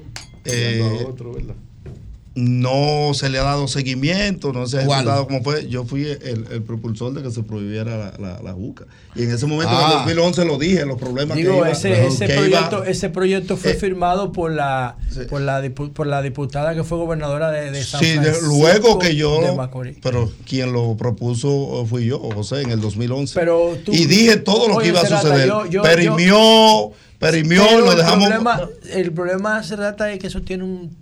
Se- un te- o sea, la juca no es el problema. El problema Sí. es lo que tú le pones a la juca. Exactamente, pero yo la lo juca dije. Es una cosa eh, milenaria. Bueno, de- bueno tú, de- tú estabas conmigo allá Sí. y tú sabes cuando yo me paré a motivar. yo dije. que- oye, todo, lo que, yo le dije. ponen a la juca pasa por aduana, son Sí, importados. Sí, pero todo lo que yo dije en ese momento está sucediendo. Es como Han tú- muerto muchos jóvenes, Así es. aumentaron los atracos, Oye, la aumentó la, delincuencia, la- aumentó la oye, la criminalidad. juca- Problemas pulmonares. Pero también la juca son- y el musicón es lo mismo. El mu- el Los dos son dañinos. No, Pero- pero, lo venden aquí en la 19, en la 30 de marzo. Sí, los dos son dañinos. Sí, pero también sometí, pero también sometí un proyecto de regular los hidrantes que luego se me acercaron, o no que se me acercaron, fueron al Congreso tres ministros, amigos nuestros, y me hicieron convertir el proyecto en resolución. Fue aprobado también que era para regular la instalación y de los hidrantes. Ustedes saben que 30 años atrás tú no podías, los ingenieros no podían construir una, una,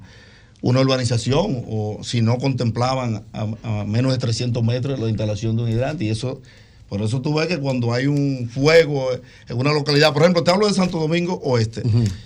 Nosotros tenemos comunidades apartadas de, eh, como Ato Nuevo, Caballona, Palavé. Imagínate que suceda algo por ahí. El único que está bueno es uno que está en la Luperón frente a una tienda Cuando muy famosa te refieres a la, a la toma de agua, a la toma de agua que, para- que en Estados Unidos y otros países, si te estacionas adelante, tiene una multa. Aquí, sin embargo, no le hemos dado importancia. Yo eso- fui el creador de, de ese proyecto, pero ya local también he sometido muchas resoluciones. Por ejemplo, la última fue pedir que la Facultad de Agronomía y Veterinaria que funciona en Engombe, una comunidad de La la nosotros, UAS. se convirtiera en una extensión de la UAS. Ah. Fue aprobada a unanimidad, pero el presidente de la República a la semana posterior a eso, se destapa hablando que va, que va a construir una extensión de la UAS en Santo Domingo Este. Allá tenemos los terrenos, tenemos la infraestructura, tenemos todo. Es voluntad política solo. Que aprovecho para hacer un llamado al presidente de la República, Claro. sí, que los jóvenes de Santo Domingo Oeste es una buena están esperando su extensión de la UAS, porque tenemos comunidades muy apartadas como Villaverde, Palavé, Caballona, Nuevo, toda esa zona No, del eso 14, centraliza la toda esa Duarte. parte de pero también tenemos zonas aledañas como los bajos de Aina, Pedro Brán, Alcarrizo, que necesitan de esa extensión de la UAS. Mira, ahora Muy mismo bien. hay mucha gente de Santo Domingo Oeste. Saludos a todos los habitantes de ese maravilloso municipio que están escuchando el Hay programa. un toque de queda hoy. Bueno, Sí, pero también ellos saben, Subió- subió el rating del programa, también, también ellos saben que van a coger mucha lucha hoy en el tramo de la Luperón hasta la Isabel Aguiar, los que van hacia Santo Domingo Este y los que vienen de Santo Domingo Este o vienen del sur del país van a coger también muchísima ¿Este lucha o- para oeste? No, oeste, oeste de Ah. los que vienen del sur hacia la ciudad. Entonces hay que cambiarle el nombre al- a Santo Domingo Este porque se confunde. Sí. Y los que van hacia Santo Domingo Oeste también, También. cogen una... Es un tapón que tiene más de Permanente. 30 años. De 30 años ese tapón ahí entre la Luperón y la Isabel Aguiar. ¿Qué tú propones para eso? ¿Y por qué Santo Domingo Oeste no se ha organizado para luchar porque le quiten ese maldito tapón de la Isabel Aguiar con 27? Mira, yo ahí lo que propongo en lo inmediato es trabajar conjuntamente con, Con la DGC. DGC, con los policías municipales. ¿Tú crees que ellos, el limpiar ¿tú, crees que tú harías Eh, algo distinto a lo que ellos están haciendo ahora? Claro que ¿Qué? sí, claro que sí. Porque lo primero es que nosotros vamos a limpiar toda esa área. Recuerda que ahí se paran los muchachos del concho. Para, que el estemos claros, los autobuses interurbanos Eh, se cogen tres carriles de los seis. Exactamente. Para que estemos claros. Entonces, ¿Tú no ahí, no, no, no. Es que hay que mercado, comenzar hay mercado. organizar, hay Hay que comenzar a organizar toda esa área. Que E inclusive, Que y no solo esa parte, la Isabel Aguilar completa, porque de hecho ya estamos teniendo contacto Sí, con la todo el empresariado y los que que comerciantes de la Isabel elevado, no Aguilar. libre, ahí lo que hay que Sí, pero, pero, tú sabes muy bien, tú sabes muy bien que hay varios proyectos. Yo sometí un proyecto de resolución también pidiendo un elevado O ahí, planteó pero hay un proyecto por debajo para Sí. salir aquí a, Aquí a la. Plaza de la Bandera. Claro. Pero a lo que eso llega, yo tengo que comenzar Orden. a organizar, tienes que comenzar, a poner claro. orden. Correcto. Mira, ahí yo me he dado cuenta, ah, hay un problema, hay un problema grave ahí, que es sencillo. Tú ahora mismo vas y tú ves que lo- la gente de la DGC deja que los motoristas, aún estando rojos para ellos, se cruzan. Ah, sí, pero eso y yo digo, ahí ¿y ¿cómo es posible que estén dejando? Lo mismo DGC. Lo mismo DGC, te dejan que los motoristas crucen, aún estando el semáforo rojo. Y tú tienes que tener cuidado porque si no, Lo lo, va a choca. chocar en verde para ti. Entonces, eh, eh, querido eh, José, eso hay que comenzar a organizarlo. O sea, tú vas a asumir y poner orden, y poner orden ahí. Ahí lo que no ha visto es orden por el tema del populismo y el clientelismo. Pero tú como, alcalde, Serrata, tú como alcalde te haría caso, DGC. Bueno, yo sería el jefe de ellos. que él dice que Allá es en mi territorio voy, yo, voy a ser yo el jefe, José. ¿Se puede? Claro que sí. Claro que Digo, sí. la ley dice- el que no trabaja en conjunto. Jonathan trabaja con Manuel El- Jiménez y dice que no se puede. Bueno, el que no trabaja, No le- no le hacen el que no trabaja en conjunto con la alcaldía en Santo Domingo Oeste se tiene que ir de Santo Domingo Oeste. Sí, pero usted sabe que esas. Porque allá vamos a poner Atención, orden y vamos a organizar los Muy bien. eh, candidato, discúlpeme, Serrata. Finalmente La- ya- la- esas instituciones están centralizadas y aunque usted quiera, tienen su coordinación, obedecen a, a altas instancias. Y aunque quiera un delegado local, eh, tiene limitaciones porque no se mueve si no, le, si no es con la coordinación central. Pero está bien. Aunque Pero quiera colaborar. La coordinación central tiene que trabajar en conjunto con el gobierno municipal que nosotros vamos Sería a encabezar. ideal, sí, si no, ideal. tienen que cambiármelo de ahí porque la vagamundería que yo he visto y que en todos estos años y que sigo viendo no puede seguir O sea, tú vas a asumir sucediendo. control del yo gobierno voy a municipal asumir de el control del gobierno municipal, aunque me cueste los cuatro años. Porque yo no estoy. no, es que yo si no tú quiero vas- si ser tú de que pensando en vitalicio. reelección, no Yo vas a quiero- nada. Yo quiero organizar. No, yo quiero El organizar y demostrarle a las futuras y presentes generaciones de que sí se puede, de que los políticos no somos todos iguales, Bien. de que tenemos que hacer las cosas diferentes a lo que han pasado. Gracias, hermano. Gracias a Quirino Serrata, nuestro querido amigo Son, precandidato a alcalde de Santo Domingo Este por el Partido de la Fuerza del Pueblo, actual diputado, y con esas buenas ideas te deseamos todo el éxito. Dios te bendiga. Cambio fuera.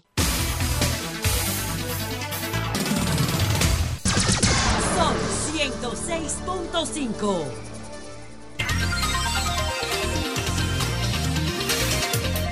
Bien, a las 10, 8 minutos tenemos desde Dajabón a nuestro amigo y hermano, el periodista Javier Gená, para que nos dé una- un análisis. ¿Qué está pasando allá a propósito de esto que decidió el presidente, que a partir de mañana hay una breve apertura de la, de la frontera? Adelante, Javier. Bueno, eh, buenos días a usted y a todo el país. Eh, bueno, esta, esta breve apertura que se está por hacer, eh, al parecer los haitianos eh, están negativos en, en favor de esto, porque en el día de ayer andaban varias camionetas eh, perifoneando precisamente en la comunidad Juana Méndez, expresándole a los haitianos que se abstengan a acercarse al paso fronterizo entre la Jabón y Juana Méndez y aquel que se atreva a, a entrar a la parte del puente fronterizo será apaleado eh, y quién sabe cuántas cosas más. le ¿Pero del lado pasar. haitiano o del lado dominicano? Del lado haitiano, porque ellos están en su país, del lado haitiano. Pero sí ellos están llamando a la atención y cabe destacar también que los haitianos ayer precisamente eh, ya terminaron de desviar el río Masacre en lo que tiene que ver eh, en la parte eh, donde ellos están construyendo el canal. Enviaron- completaron el desvío. Ustedes tienen fotos. Ahí la Hay ve- ahí la vemos, le- sí. que Sí, lo estamos viendo. Sí, pues precisamente eh, eh, ya eh, los haitianos dicen que no van a parar. Y lo penoso de todo esto es que aparte de que ya no hay personas eh, mayores de edad trabajando en el canal, porque al parecer no le está yendo bien, eh, están utilizando niños menores de entre 12 y 13 años, los están sacando de las escuelas. En Juana Méndez están sacando los niños de las escuelas para llevarlo a trabajar al canal que ellos están construyendo y se le está pagando con raciones alimenticias de tres Dios. libras de habichuelas, un por lo menos cuatro o cinco libras de arroz, entre otros enseres, para que los niños trabajen por comida. Los están sacando de las escuelas. Y esto es un asunto grave que pienso que la UNICEF y los que defienden los derechos de los niños deberían de poner a carta en el asunto, ya que en este país se le está yendo de control con la construcción de este canal que es simple y llanamente para uso privado, que no es para uso del pueblo haitiano. ¿Alguna otra? Sí, Genao, con lo que decías en principio de las amenazas a aquellos haitianos que se acerquen al, a la línea fronteriza, ¿qué tú crees que pese más? ¿Estas amenazas o la necesidad de conseguir los alimentos, medicinas y productos prioritarios que sí se van a permitir que, que pasen por la frontera a partir de mañana? Bueno, fíjate, es que hay ot- otro nuevo ingrediente, en, eh, eh, mediante tu pregunta, hay otro nuevo ingrediente, y es que los haitianos se pusieron de acuerdo y aperturaron el nuevo mercado de ellos del lado haitiano, que ya, ya está, eh, está, está eh, trabajando. Pero ¿de dónde, ¿de dónde se suplen? Exacto, diablo, me quitaste la pregunta. ¿De dónde se no suplen? Ellos supuestamente se están ayudas que supliendo de fincas privadas, de fincas privadas, y que se está rumorando, no hemos corroborado todavía la información completa, se está corroborando de que están metiendo mercancías por, por la parte marítima entre Montecristi y Pepillo Salcedo. O sea, Esto es- mercancías dominicanas. Claro, claro que sí. Eh, se está utilizando mucho el contrabando por las vías marítimas. Al parecer no hay ningún tipo de control por parte de las autoridades marítimas de República Dominicana en esta parte. O quizás yo le estoy dando el preaviso para que sepan lo que está sucediendo. Exacto. Y se están supliendo, se están supliendo en grandes cantidades de todos los rubros que no se le están enviando los, los- los últimos días y que también supuestamente se está enviando arroz y otros tipos de, de materiales de construcción eh, por las noches en esta parte, lo que es vía marítima. Los haitianos expresan que ellos no necesitan, según los anuncios que estaban haciendo en Creole en el día de ayer, que ellos no necesitan de depender de República Dominicana cuando ellos pueden suplirse ellos mismos sus necesidades. Es- es- Y desde el punto de vista, no, hay, no ha habido ninguna situación de intentos de ellos pasar ni nada de eso. O sea, se mantiene la calma en ese aspecto. No, no, la, la calma está tranquila. Si hay un nuevo ingrediente también en lo que tiene que ver con los comerciantes pequeños del mercado fronterizo de aquí de Dajabón, que precisamente en la mañana de hoy estuvo por acá el ministro Ito Bisonó, eh, quien vino a dar la buena nueva eh, y se reunió con comerciantes de aquí de este mercado y toca relucir que se juntó una gran cantidad de comerciantes pequeños, los cuales dicen que han sido engañados porque eh, solamente se han beneficiado eh, las asociaciones grandes de comerciantes de esta zona y que a ellos no se les ha tomado en cuenta y que para la próxima semana tienen una protesta que es un plan B que ellos tenían guardado para hacerle ver al gobierno que eh, al presidente Luis Abinader de que el presidente ha sido engañado por una cantidad de comerciantes que eh, simple y llanamente han querido disfrazarse de una cosa que no es. Bueno, bueno, gracias Javier Genao desde Dajabón dándonos una información de lo que está aconteciendo. Gracias, hermano y amigo. Ahí está la realidad de lo que está pasando en nuestra frontera. Hay una situación. Ahora los bien- haitianos sacan el pecho. Bien complicada. Se burlan. Vamos a ver qué va a pasar. A las 10, 14 minutos continuamos entonces con los comentarios. Adelante, Jonathan Liriano. Muy buenos días, República Dominicana. Saludos para todos los hombres y mujeres de trabajo que nos honran con su sintonía. Cuidado, eh. Hoy voy a hablar de dos temas. Voy a acompañar a las comunidades de la franja de las Américas eh, en un reclamo que están haciendo en, esta, en este momento y voy a hacer mi comentario sobre lo que significaría el legado de Manuel Jiménez como alcalde, especialmente para las nuevas generaciones que quieren participar en la política. Ya esto es un tema, ayer Manuel fijó su posición sobre las primarias y voy a tratar de compartir eh, lo que sería desde mi punto de vista su legado político, especialmente en esta coyuntura. Y comienzo con el primer punto.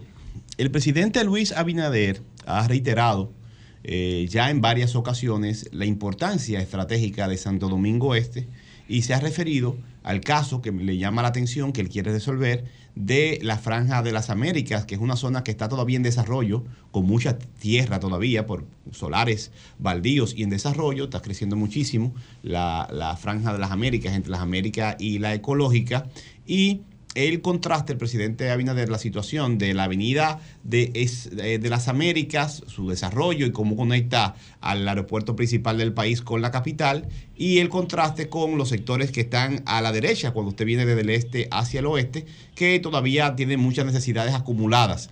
Y especialmente necesidades, decía el presidente, de infraestructura básica, calles, aceras y contenes. Esa zona, los sectores de Nuevo Amanecer, el sector de Luz María, La Ureña, Los Frailes y zonas aledañas, son zonas que tienen ya mucho tiempo en desarrollo, pero la necesidad es tan grande que la inversión es multimillonaria, de miles de millones, porque hay que hacer muchas aceras, hay que hacer muchos eh, contenes, hay que hacer filtrantes o algún sistema de, drenaje y también entonces sería entonces preparar los terrenos, las, calles para luego el asfaltado. Es decir, que la inversión ahí no es una inversión, siempre se lo digo a los amigos y vecinos, por ahí vive mi mamá, no es una inversión común. Debe ser una inversión multimillonaria porque fueron varios años, más de 20 años acumulados sin hacerse la inversión. Entonces ahora otros sectores se desarrollan, ya tienen la calle, el hacer el contén. Habría que, para llevar a ese mismo nivel de desarrollo, en Luz María, Nuevo Amanecer, Los Frailes, La Ureña, habría que hacer una inversión multimillonaria y creo que en el presupuesto del 2024 que se está discutiendo en este momento eh, podría eh, comenzar a cumplirse esa visión del presidente Luis Abinader de aumentar el nivel de inversión en infraestructuras en toda esa franja de, de las Américas. Ojalá que los legisladores que representan a la provincia de Santo Domingo y que representan a la circunscripción 3 puedan eh, estar a la altura de las circunstancias y participar del debate y solicitar, como lo estamos haciendo por aquí, que en el presupuesto de obras públicas se incluya una partida especial para Nuevo Amanecer, para Luz María, para los frailes y para La Ureña, porque ahí ese sector ha crecido muchísimo y tiene una necesidad muy antigua de aceras, calles y contenes. En otro orden, amigos y amigas, voy a hacer referencia a la situación y al legado que considero el legado político de Manuel Jiménez y voy a tratar de ser lo más racional posible porque quiero contribuir eh, a las nuevas generaciones que están participando en la política y que quisieran tener más información de la realidad política de Santo Domingo Este. Es un deber. Y comienzo por ahí. La política y los movimientos políticos no se leen en los medios de comunicación. Los medios de comunicación son un campo de batalla. de la política y las redes sociales. Y no lo digo yo, es una realidad muy, muy específica. Los políticos se manejan con diferentes instrumentos para leer la política. Elementos cuantitativos de estudios y elementos cualitativos, informaciones de las relaciones de poder en el territorio y dentro de los partidos. Dos tipos de elementos principales, especialmente la alta política. Esa es la realidad. En los medios de comunicación vamos a competir por el relato, por el posicionamiento de lo que queremos que se diga, que se vea, que se entienda. Y a dirigir y a tratar de que nuestros afines, nuestros equipos, tengan una misma orientación. Son esos, esos son puntos de partida básicos de la competencia política, del más alto nivel. Santo Domingo Este es el municipio más complejo de República Dominicana y el más poblado.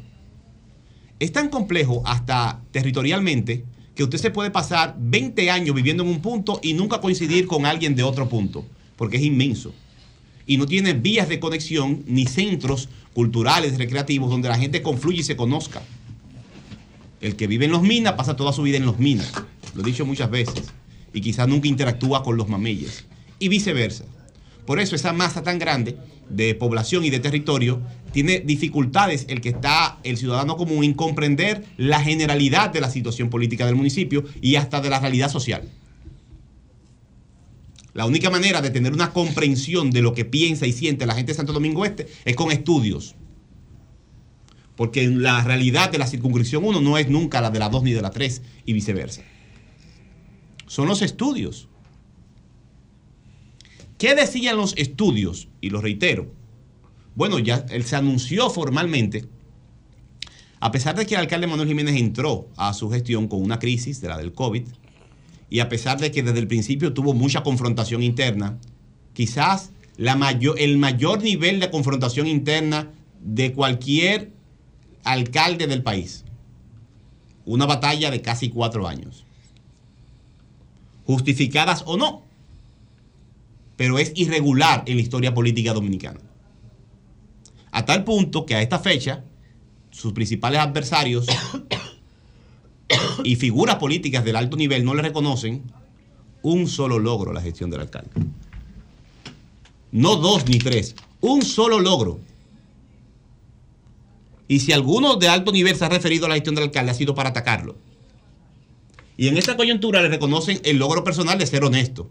No le reconocen un solo avance. Usted puede decir, bueno, es verdad, no consiguió nada en Santo Domingo Este, no avanzó nada. Pero eso no es verdad. Los medios de comunicación están llenos de testimonios, de informes, de datos. Pero una cosa es que se publiquen y otra cosa es que se valoren, que se ponderen. ¿Y por qué esta hostilidad tan alta hasta el último momento contra lo que representa el alcalde Manuel Jiménez, más allá que la honestidad? Porque hizo una forma, trató de hacer una forma de gestión un poco diferente. Aunque vamos a decir que no consiguió todos sus objetivos y no cumplió con todas las demandas de la población. Comenzando con el tema de la basura, que ciertamente ha sido un tema en Santo Domingo Este, porque en vez de dejarlo como estaba, el alcalde llegó a desmontar mafias que, que participan de la política, esas mafias. Antes, durante y siempre. Y que van a participar en los próximos meses. Porque son actores de interés. No están eliminados. Entonces, ese comportamiento le generó un rechazo de tal nivel de que no se le reconoce al alcalde entre sus afines un solo logro, no dos ni tres. Pero voy a compartir para el que tenga interés, especialmente en la gestión pública y el servicio público, algunos de los que considero los principales logros del alcalde en esta, en esta etapa. Llega en una pandemia. El ayuntamiento desmantelado, porque quedó, ni las escopetas de los seguridad estaban allá, desaparecieron. Sin capacidad operativa de nada. Sin ingresos, porque los ingresos estaban privatizados, los arbitrios, y hubo que intervenir y volver a hacerlos públicos. Y dedicar año y medio, casi dos años, igual que el presidente, a el tema del COVID, porque estaba cerrado el país. Muy bien. ¿Qué es lo primero que hace el alcalde? Recupera la capacidad operativa del ayuntamiento. Aumenta hasta 150% del presupuesto y el salario de los obreros que van para la calle. Duplica, triplica, casi cuadruplica toda la flotilla de vehículos e instrumentos de trabajo con recursos propios. Le devuelve el ayuntamiento la capacidad de tener dinero propio con las recaudaciones que pasaron, se aumentaron en más de un 168%. Estaban privatizadas. Ahora son públicas y tienen un mayor nivel de rendimiento. Sin dudas. Reduce la deuda en más de 10% porque comi- sin tomar préstamos. Además de la flotilla de camiones que ustedes conocen y las que llegarán pronto, motores, camionetas y demás camiones de diferentes tipos para poder darle servicio a la gente, todavía insuficiente, porque el municipio es tan grande y la deuda acumulada es tan grande que todo eso ha sido insuficiente, aunque ha sido una- un aumento de más de 100% en todas esas áreas operativas. Le da participación a los jóvenes en la dirección del ayuntamiento, pero las mujeres representan casi el 50% de los puestos de dirección. Y allá se supera la cuota de discapacitados. Organiza el ayuntamiento como instrumento de servicio de la gente. Es un punto. El- en el caso de la basura, hemos dicho que la basura es un negocio. ¿Qué tasa de aprobación tiene Manuel en la población? Bueno, voy a llegar a ese punto. Bueno, la- tú sabes que aquí se iba a hacer, decía yo, que la, prima- la decisión de quién iba a ser el candidato a alcalde iba a ser por encuestas. Se anunció así. Invitaron a todos los candidatos a que sea así. Y en el último momento se cambió. Y Manuel era de todos los candidatos el que marcaba más, pero por mucho. ¿Y por qué él permitió que se hiciera, que se cambiara la regla del Bueno, juego? que no era, no dependía de él. Bueno, pero lo que pasa es que él lo están sometiendo a una militancia de un partido al cual él no pertenece. No, pero no fue ni siquiera la eso mili- es Eso es injusto. Pero ni siquiera la militancia, porque si hubiera sido la militancia no hubiera sido nada. Porque ¿qué decían todos los pronósticos de todo el que hace política? La competencia está entre Dan Peguero, que es el presidente del partido, y Manuel Jiménez. Nadie tenía nadie más en el escenario. Quizá Vertico se podía colar y tener mayor desempeño. Porque el- las, yo decía al principio, tú conoces las políticas por las encuestas y por los elementos cualitativos, la correlación de fuerza, de estructura, no inventando. Y entonces con estructura, el voto en una primaria no es de, que de televisión ni redes sociales. No, es militancia, uno a uno. compromiso. Y es uno a uno, contado. El que va a una primaria conoce los votos que tiene desde el mismo momento en la mañana. Debería saberlo. Puede conseguir dos o tres boticos en el camino. Pero los votos de una primaria son contados uno a uno y Pero movilizados. la delegación, la- los, los delegados electorales también se dan cuenta si hay un comportamiento Todo, extraño todo, en todo, la mesa. exactamente. Entonces eso ustedes lo pueden probar. Pero no voy a, no voy a ese tema, no estoy, estoy hablando de valoración de la, de la gestión de- del alcalde. Y el tema de la desarrabalización y la organización del municipio. Miren, donde un ayuntamiento, desde mi punto de vista, el mayor aporte que puede hacer una ciudad es imponer el orden de la regla, la norma. En Santo Domingo Este era una fiesta que se hacía con la instalación de bombas de gas y combustible hasta encima de las escuelas y centros educativos. Con la firma del alcalde no, no se aprobaron, no se hizo esa fiesta. Se paralizó eso y eso afectó muchos intereses. Comprar camiones nuevos y desmontar los contratos leoninos afectó realmente, porque fue tocar la médula de hasta del financiamiento político en el municipio y parte del país. Mucho dinero líquido. Y lo que representa y los intereses que lo representan se convirtieron en enemigos del alcalde. Porque era seguir con mafias o enfrentar las mafias. Esa era la realidad. Y en el caso de la desarrabalización fue desmontar miles de vallas que no tenían permisos. Y como le ponían eh, fotos y, y propaganda a políticos de turno, la dejaban los alcaldes. Y los alcaldes tenían su foto en las vallas y hasta en los camiones. Pero entonces cuando tú agarras y desmontas todas esas vallas y la San Vicente, ahora siembra flores y figuras culturales, ya tú desmontar esa valla te genera muchos enemigos. Y lo mismo en la Avenida España y en las Américas. Eso te genera situaciones. Pero, ¿era eso o, o seguir como estaba todo, no cambiar nada? Y lo mismo pasa con los permisos para instalar bombas y para industrias y empresas y talleres. ¿Tú crees que... Ningún solo, ni un solo permiso que afectara los intereses de la población fue firmado por el alcalde. Tú sabes que yo te, yo te estoy escuchando. Tú sabes que una vez había una pareja que un tipo le estaba dando golpe a una mujer y yo iba con un amigo mío. Yo recuerdo que había una zanja porque estaban como metiendo una tubería o algo. Era por la Churchill y nosotros nos paramos para defender a la muchacha. El amigo mío se paró para Claro. defender a la muchacha. ¿Y tú sabes lo que le dijo la muchacha? ¿Qué? ¿Quién te llamó a ti para que, a meterte en esto? Sí, eso, ¿Eso es un- contigo? Un comportamiento. Ah, voy. ¿A qué- ¿Por qué ¿El, te el hago? cuento la mujer de Juan Bosch? Sí, Bueno, es la misma. ¿Por sí. qué yo te hago esto, est- esta referencia? Porque puede ser que Manuel quisiera darle a una comunidad lo que la comunidad no, estaba lista para recibir. Pero voy a, te- voy a terminar ahí. Ojo, ¿eh? Está excelente. Eso es muy no observación. que no era lo que pedía ni No, necesitaba. en voy ese a, voy a terminar, voy a terminar ahí, voy a terminar ahí, voy a terminar Era ahí. Muy, muy buena la- los dos comentarios al margen que ustedes han hecho, interesante. En el caso de la desarrabalización y del medio ambiente, la hablé de las vallas, las plantas de combustibles ilegales. Eh, Nuria sacó un reportaje de una empresa que se dedicaba a estafar, supuestamente con eh, servicios inmobiliarios y venta tres, cuatro veces de un mismo inmueble. Y señala el caso de Rivera Ledesma, que es el responsable de la empresa. Y el alcalde aparece en ese reportaje.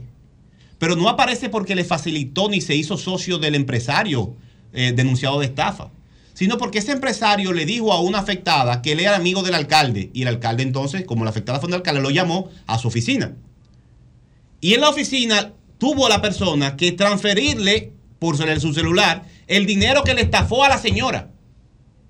Y tuvo que irse ese denunciado de estafa para su casa con la observación de que si volvía a mencionar al alcalde como amigo de él para una estafa, que no lo conocía, iba a ser sometido a la justicia. Quizás la única víctima de esa denuncia de estafa que pudo recuperar su dinero fue la que fue al despacho del alcalde. Y eso no es lo que se estila, señoras y señores. Lo que se estila es que los alcaldes la utilicen cada permiso de construcción para beneficio particular y ustedes lo saben. Y todo el que hace política lo sabe. Y ahí está el testimonio en Nuria. ¿Cómo aparece ese testimonio?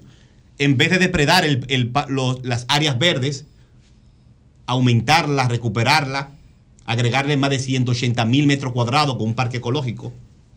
Eso fue parte del legado, ha sido parte del legado del alcalde Manuel Jiménez, la recuperación y el remozamiento del Cachón de la Rubia que está en, en desarrollo, la recuperación de la avenida Marceló al lado de la, del río Sama y otros eh, aportes eh, que pudo hacer el alcalde que no le han reconocido ni un solo.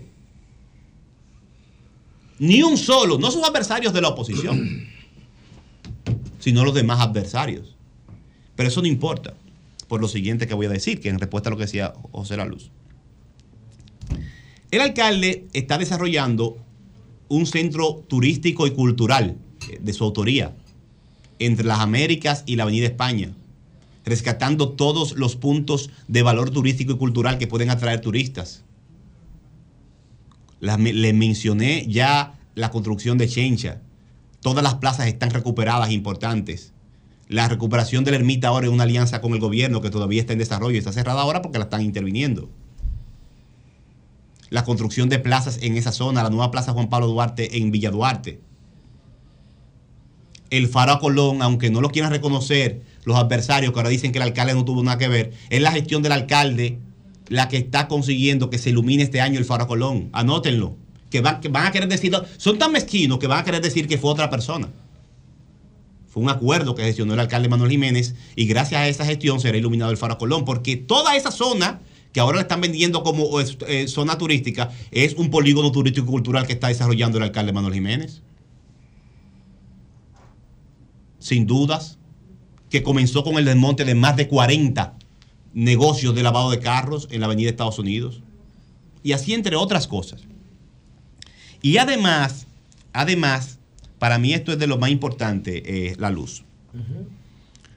Cuando viene un aspirante alcalde de Santo Domingo Oeste y dice Santo Domingo Oeste, lo confunde con Santo Domingo Oeste porque no tiene nombre, no tiene identidad.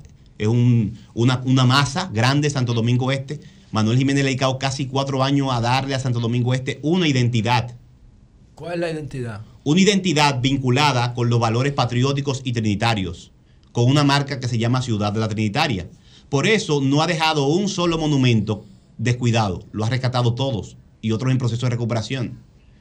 Ha sembrado de plazas y monumentos, ha creado el Paseo de la Historia, le dio un himno a la ciudad, conmemora en grande con todos los centros. Pero plantea eso cambiar el nombre. Sí, Ciudad Sí, sí, sí, Trinitaria. Ciudad Trinitaria. pues. Claro. Y hay un proyecto de ley que depositó otro diputado. Pero mientras se aprueba por ley, Santo Domingo Este está viva en contenido cultural dominicano. Un festival folclórico. En alto la conmemoración del carnaval. Plazas, parques con identidades patrióticas. Un paseo de la historia. Centros turísticos donde la gente pueda ver lo mejor de la historia dominicana. La recuperación de los grandes monumentos como la Ermita del Rosario y los grandes lugares. La creación de ciencia para la cultura dominicana. Música tradicional. Eso está ahí. El Parque de la Mujer. Un sinnúmero de acciones concretas, materiales, para reforzar la parte subjetiva de tú querer vivir en un municipio que tenga áreas para la recreación y que esa recreación sea vinculada a la dominicanidad, a la historia, al folclore. Este mes celebramos el Festival Folclórico con cinco países invitados. Entonces, una identidad muy, muy concreta y específica. La, la recuperación, por ejemplo, la creación de una plaza a Villa Du- en Villa Duarte, a Juan Pablo Duarte. Manuel Jiménez, eh, Jonathan Liriano, ya para que eh, puedas continuar Sí, sí. y concluir. Voy a concluir, sí. Tuvo un gran, pero gran problema. La recolección de los desechos sólidos. Voy al punto. Sí, está Es- bien. Ese fue el mayor, o ha sido el mayor problema que ha tenido que enfrentar la administración de Manuel Jiménez. Sí, pero mira, mira, ese ha sido el principal problema, pero ha sido también el problema más mediatizado, porque se utilizó durante cuatro años, no por sus adversarios externos, porque tú lees los periódicos hoy cómo están los principales municipios del, del Gran Santo Domingo. Pero de cuál es que se habla siempre. ¿Y cuál, cuántos voceros podía tener Manuel o aliados de su propio partido?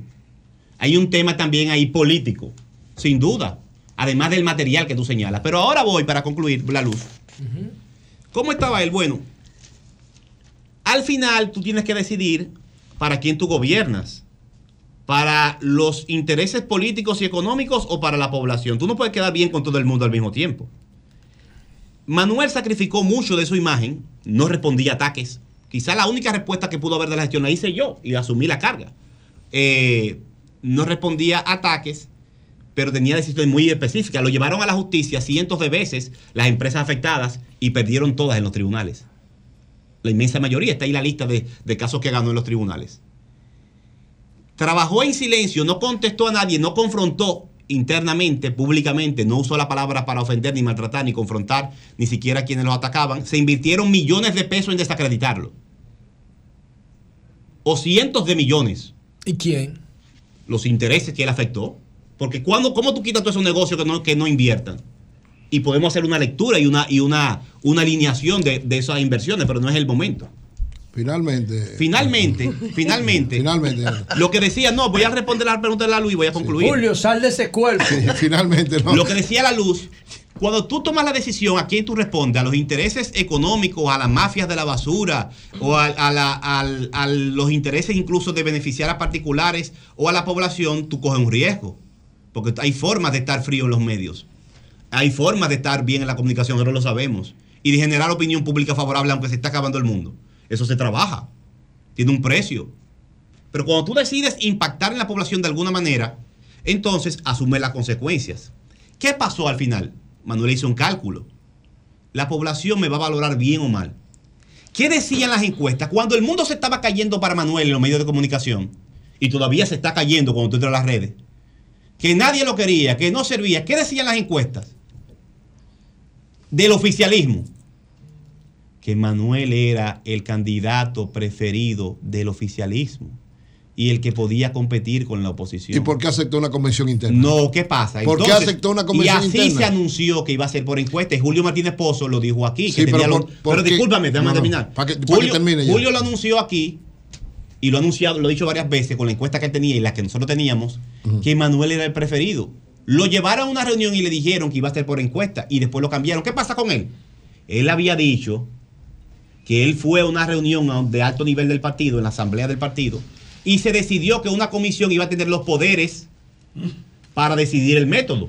Y si él públicamente dijo que aceptaba el método y el método se fue por encuesta y después lo cambiaron, él no podía ser incoherente con la parte democrática que él fue como un demócrata y aceptó el método que o sea, en síntesis, Manuel perdió por ser demasiado bueno. Bueno, entonces, por último, y, y por último, Él se creyó. sin veneno. No, no, eso es lo que está diciendo. No, no. Eso es lo que él No, como diciendo. yo Aceptó eso, pregunté a ahí. Tú Por recuerdas, último, Jonathan para concluir. Escúchame, Jonathan. Ahí sentado. Tú lo dices el sinceramente. alcalde. No, no, es verdad, por ser demasiado bueno. 48 horas antes terminado tres veces. de que él fuera No, suicidado por su propio para partido. seguir justificando la derrota, tranquilo. No, pero Está bien. Habrá- es verdad, Jonathan, ya tú tienes que terminar esa mesa de ya, sanación. Ya, ya, finalmente, porque Finalmente, ya. finalmente. Eh, Manuel Sí, dijo que no llore. Manuel dijo no llores. No llores, lloró. Vamos, Yo no estoy llorando. batalladores, No, no, quememos este no, partido. o sea, no, Manuel no. perdió por ser demasiado bueno, porque no es, lo de- no ese es- partido, yo te lo dije. Yo se lo dije ahí sentado a Manuel. Que mientras la vida me lo permita, voy a desarrollar. Mi pero la vida sí, pero el programa no. Yo no voy a terminar.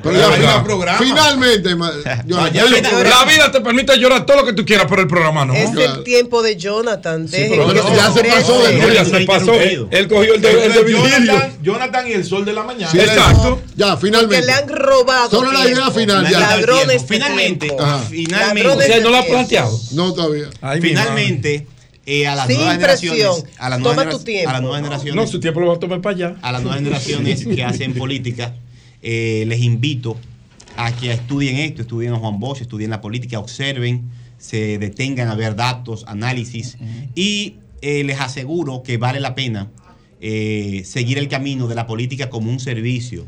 Aunque es. le hablen de gerente, Así que yo cuánto, de negocio, la, la política y la institución pública no se maneja como los negocios, de, que de gerencia, esa terminología es para el sector privado.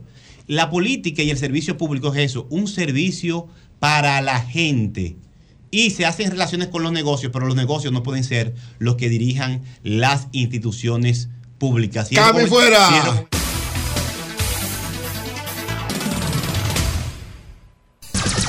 Sol 106.5. A las 10 y 44 de la mañana, en Sol de la Mañana, el esperado comentario de Eury Cabral, el camarada. Me toca el comentario. Aplaude, José. José, aplaude. Aplaude. Aplaudimos todo, la alianza va. Mesa que se aplaude, la de la luz. alianza. La de la Pero, luz. pero, pero a nadie lo aplaude aquí. Bueno, pero Ah, como todo coordinador. Ahora porque que hay un video como el de Pedro La luz. Duro. La luz, porque esos mensajes de paz, incluyendo versículos, eh, versículos de la Biblia, así. gustan aunque a ti te disguste. No, No, no, ah, disgusta, no sino que todos me disgustan, pero lo de Claro, lo de. Noé sí, porque que Noé lo Pero de esto te va a es gustar. mentira. Esto te va a gustar. Filipenses 4:7, inicio el comentario. La paz de Dios, que sobrepasa todo entendimiento, quitará, cuidará de sus corazones y sus pensamientos en Cristo Jesús. La paz es necesaria en este tiempo. En nuestros corazones no y en todo el mundo. quiero antes de iniciar mi comentario enviar un saludo especial al historiador Edwin Espinal, que es el director de la Escuela de Derecho de la Pucamaima y uno de los mejores historiadores que tiene la República Dominicana. Le doy gracias por todo el apoyo que nos está dando ahora, porque en estos momentos, María Elena, estamos en el proceso ya de filmación de campo de nuestro nuevo documental que es sobre Ercilia Pepín. Wow. Y entonces Ercilia Pepín es Santiago y él nos ha conseguido una cantidad extraordinaria de imágenes de ese tiempo y nos ha dado orientaciones. Estuvimos en el Colegio México que fundó Ercilia Pepín y en la, la tumba de ella. Ese es un buen tema. eh, estamos, estamos, gracias a Edwin Espinal y a toda la gente de Santiago que nos ha dado apoyo. Oh, todo ¿qué es esto? Miren, oh, llegó Vigilio, Dios mío. oh. Eh, Buenas noches. Te daré unos minutos ahorita, Vigilio, no te preocupes. Mínimo Estaba en estaba, Palacio, sí. en el Estaba palacio en o en el banco, Ah, porque el está tipo- serio. El tipo hoy. está bonito. Sí, serio. Está vestido. Digo, bien vestido. Oye, Ese flow de hoy. eh, Buenas tardes.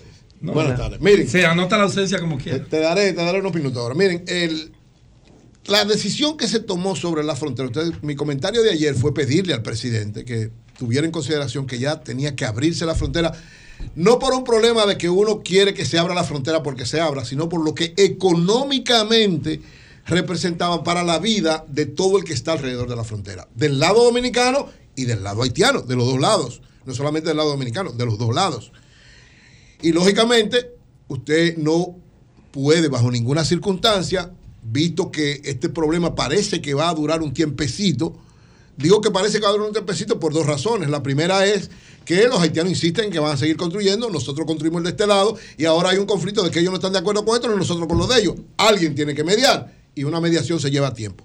Y lo segundo es que la fuerza interventora que va a ir a Haití tiene otra complicación, porque Kenia, que es quien a los norteamericanos han tomado como, como conejillo de India para ponerlo como supuesto responsable de la intervención a Haití, de la invasión a Haití, de lo como usted quiera llamarlo, ahora tiene un conflicto interno el, la policía y el ejército haití- eh, de, de Kenia porque sorprendentemente, y yo decía, a mí me sorprendió, o sea, si usted va a las Naciones Unidas como como el mandatario de esa nación, se reúne con todo el mundo y pide que va a encabezar, lo más lógico y elemental en términos de política internacional es que ese presidente fuera al Congreso y le dijera al Congreso, yo voy a hacer estas gestiones, autorícenme eso. Ah, pues él no fue al Congreso y la oposición que domina el Congreso de Kenia le dijo, no, no, un momento. El líder de la oposición le dijo, no, pero un momento. ¿Usted sabe por qué yo no estoy de acuerdo? Oigan lo que dijo, que en parte eso le llega a la población de Kenia. Digo, yo no quiero que vayan a un país a intervenirlo porque nos vamos a dar cuenta cuando empiecen a llegar los cadáveres de kenianos aquí al país. Y entonces pararon todas las gestiones que se estaban haciendo con Kenia. O sea, que eso se va a llevar un tiempo porque hay que hacer otra negociación en Kenia también. Entonces, esto va a durar mucho, por eso la frontera no podía estar cerrada, no puede estar cerrada. Y qué bueno que el presidente entendió esto y empezó a flexibilizar. No se va a abrir de una vez, pero empezó a flexibilizar, porque ciertamente ese negocio que se hace en la frontera es nada más y nada menos que con nuestro segundo socio comercial más importante. El primero es Estados Unidos y el segundo es Haití.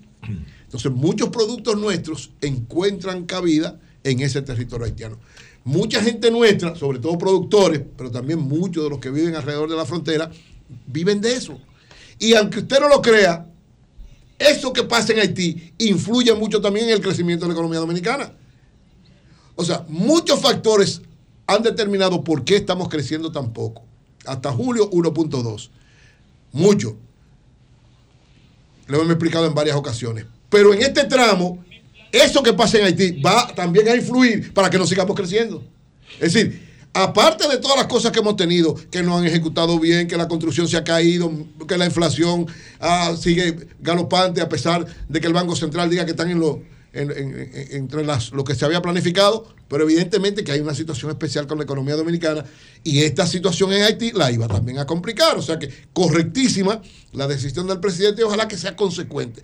Porque los haitianos puede ser que entiendan que hay algunas situaciones que no deben ser como, como la planteamos los dominicanos, pero lo importante es que haya negociación entre nosotros, controlada, con mucho cuidado, como ha habido siempre, evitando ¿verdad? que haya trasiego de otras cosas, pero que haya comercio en la frontera, porque eso beneficia a los más desposeídos de Haití, a los productores nuestros y a quienes viven en la frontera, que no, no se incrementaría la pobreza en la República Dominicana ante falta de una comercialización que deja muchos beneficios a mucha gente. Y ojalá que esto sea. Hay que tratar por todos los medios, yo reitero, la, la economía de la República Dominicana de haber sido el año pasado y durante casi 20 años una de las principales economías de América Latina, solo Panamá estaba por encima de nosotros en los últimos 8, 9, 10 años. Éramos la segunda economía, en varios momentos le pasamos incluso a Panamá y fuimos la primera economía de América Latina. Hoy estamos en el puesto número 10. En el puesto número 10 en términos de crecimiento, donde países, y lo reitero, como los cinco países de Centroamérica, que tradicionalmente crecíamos dos, tres y cuatro veces más que ellos, están por encima de nosotros. Entonces, es una preocupación.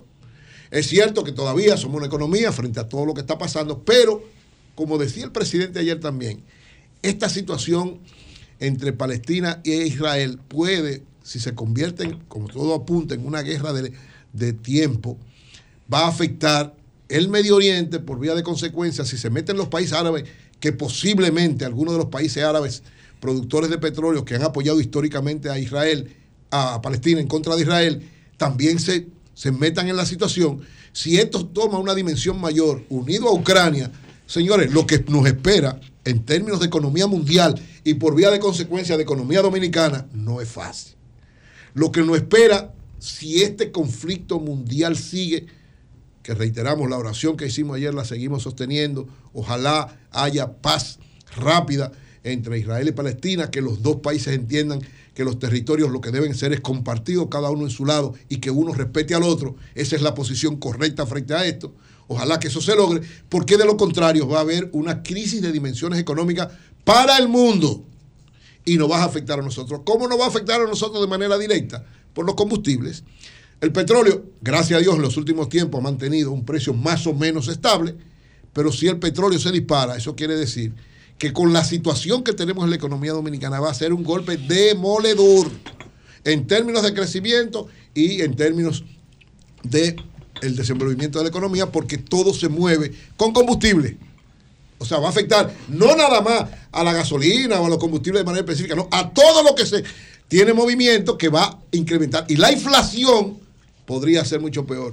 Muchos dirán, Eury, pero tú lo que quieres es que la cosa pase. No, yo no quiero. contrario. parece. No, yo quisiera que hubiera paz entre Israel y Palestina para que nada de eso nos afecte. Ahora, el presidente lo dijo ayer muy bien, y qué bueno que lo dijo, y qué bueno que se lo estén planificando. Hay que prever situaciones complicadas desde ahora para que nuestra economía no sea tan duramente afectada.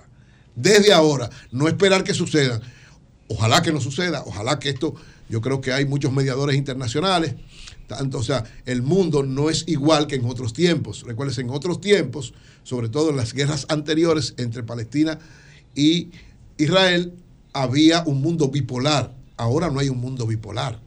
Ahora, ¿verdad? Hay, diga- de alguna manera, una situación donde Estados Unidos está, sigue siendo la principal potencia del mundo, pero los chinos juegan un papel de suma importancia y aunque los rusos han bajado en términos de, importancia mundial, siguen siendo un soporte importante.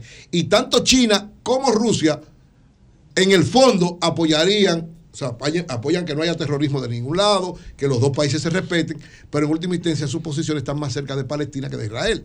Porque Israel, todo el mundo sabe que es un peón un peón de los Estados Unidos en el Medio Oriente. No, no, no, cámbiale el nombre. Un peón, es un peón militar. un el militar. No, no, Pero bueno, cámbiale el lo nombre. importante que es Un aliado. que frente a este, un peón. Un aliado incondicional. Cámbiale el nombre. Porque hay que tener, Jo- José decía algo importante ahorita. Usted tiene que tener una posición clara y precisa frente a esto. Porque es verdad que Hamas ahora cometió, digamos, una situación donde hay elementos que no pueden ser respaldados. Pero Israel históricamente ha cometido genocidios en contra de los palestinos. Diarios, permanentes. O sea, es verdad Y que ahora. tú ves ahora mismo, eh, Hamas fue que empezó, ¿verdad? Sí. Que provocó la vaina, sí. Pero por cada israelí que muera, van a morir 50 palestinos. Claro, y no, y antes. Escríbanlo. No, pero antes de Hamas, ahora mismo, antes de Hamas hacer eso, el mes anterior habían muerto alrededor de 500 palestinos por, la, por lo que hacía Israel Pero contra que Palestina. pongan, Ese- que pongan un mapa para que tú Sí, veas. es decir- es que, es que Israel tiene más del 90% Claro, del territorio. Lo que lo importante de esto Que es de que haya una posición. Yo digo, este mundo ahora es diferente al que históricamente había pasado, por lo cual yo creo que tanto China como Rusia y lógicamente Estados Unidos, la Unión Europea, van a tener que manejarse con más cuidado para tratar de frenar los dos lados y que los dos lados se sienten a negociar y esto no pueda llevar a una situación mundial. Aunque llama la atención que Israel no se haya dado cuenta de lo que iba a pasar y en el fondo no creo que ellos hayan bajo ninguna circunstancia de que, que permitido que se haga porque la declaración de los norteamericanos ahora de que no van a mandar tropas evidentemente es que los norteamericanos se van a mantener un poco al margen lógicamente ellos son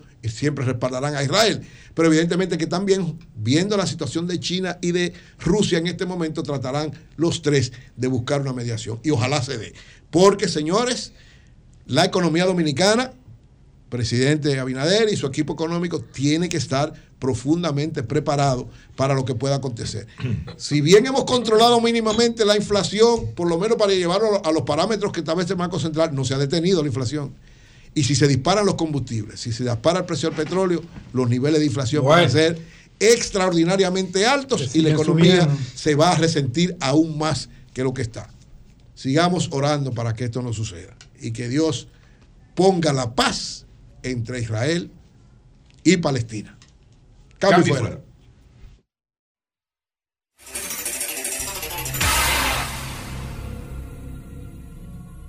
El sol de la mañana. El sol de la mañana.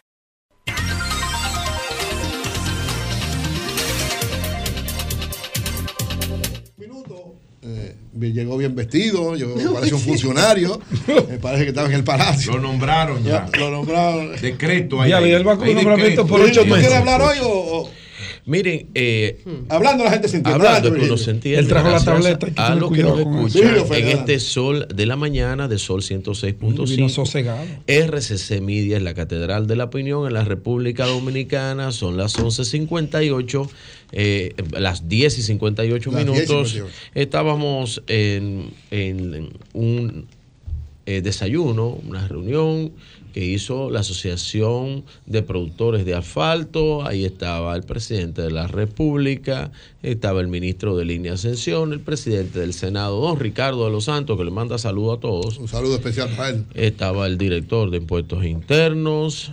eh, para él también, un gran saludo. Mandó saludos a todos también. Sí, eh, un gran a saludo nadie le gusta que el director de Impuestos Internos mande saludos, No, no, don aunque Luis, es don un Luis, caballero y don, don Luis, Luis un es una caballero, don Luis, estrella. caballero. Un saludo especial para él. Señores, eh, miren, solamente y brevemente, ya que estamos en el tiempo de Hugo Veras y Vehículos en la Radio. Todavía.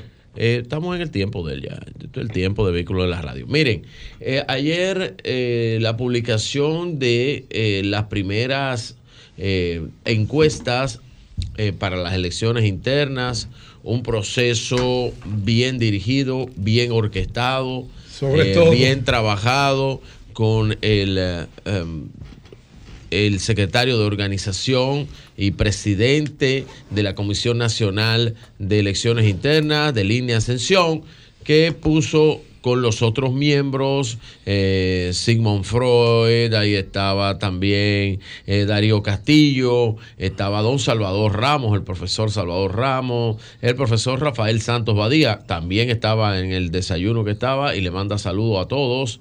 Eh, Gran amigo y hermano, saludos para él. Dionisio de los Santos y el buen amigo Edgar Batista, que son partes de la CNI y publicó eh, la primera eh, línea de encuestas y eh, las empresas encuestadoras, pues Ipsos, Centro Económico del Cibao y la Gallup Dominicana son las tres encuestadoras. Ipsos es la encuestadora más prestigiosa del mundo la encuestadora Ipsos, la más prestigiosa del mundo, eh, Centro Económico del Cibao, como contraparte dominicana y aparte de todo, la empresa que más eh, ha hecho trabajos directamente para el Partido eh, Revolucionario Ese es el, eh, el moderno. económico del Cibao.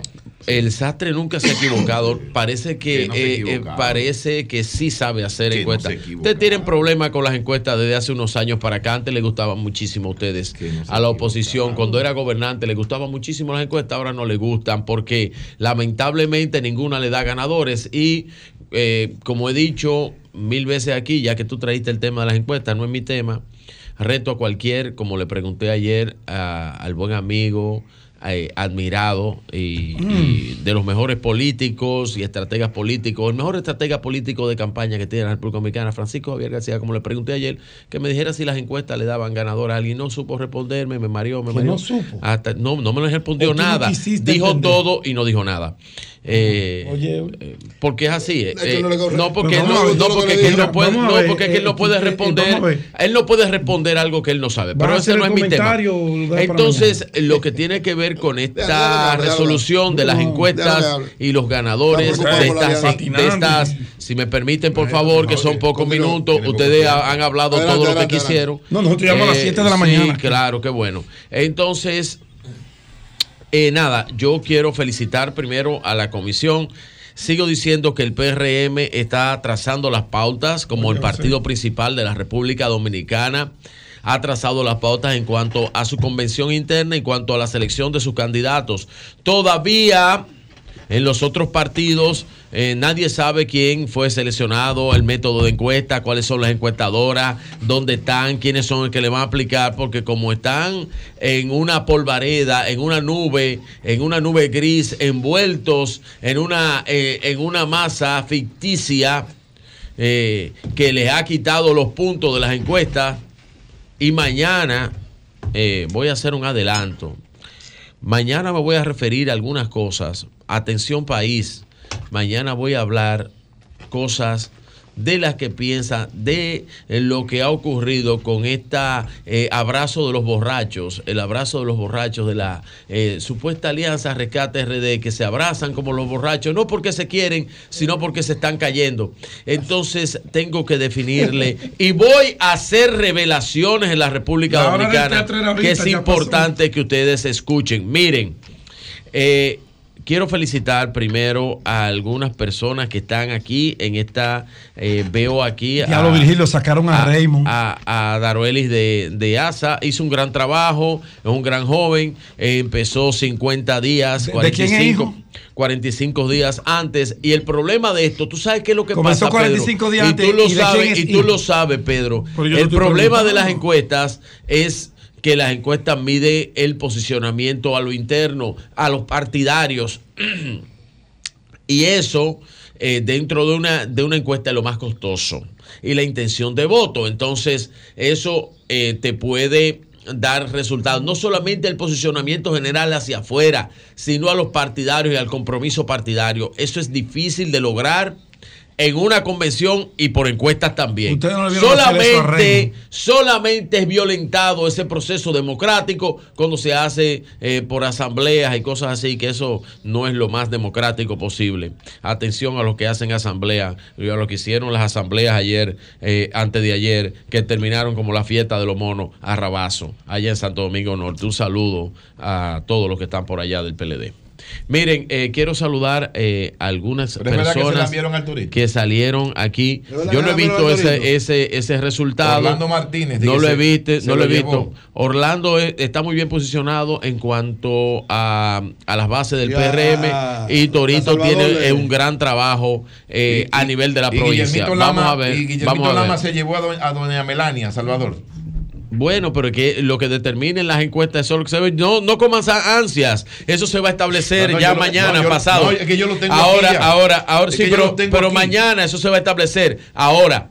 Ahora, mi querido hermano, mi querido hermano, mi querido hermano Nayib, yo quiero saber los candidatos de la oposición que todavía no han salido, no sé si van a esperar el día 29 a las 3 de la tarde No, no, para no, anunciarlo, La para anunciar 50. Para anunciar el fracaso de la supuesta alianza que no va para parte y para anunciar los candidatos que aún, día 22 que aún yo me preocupara, yo me preocupara por la improvisación La general en la provincia de Nagua, yo me preocupara por Nagua porque no tienen candidato a nada, porque el último, no. el último, el último referente senatorial que tenía el PLD ya no está ya con ustedes. Yo me preocupara por todos esos referentes que ya no están con ustedes No me allá. hagas decir lo que me provoca eso No, que tú pero, de- pero bien, yo quiero felicitar eh, la elección del buen amigo alcalde.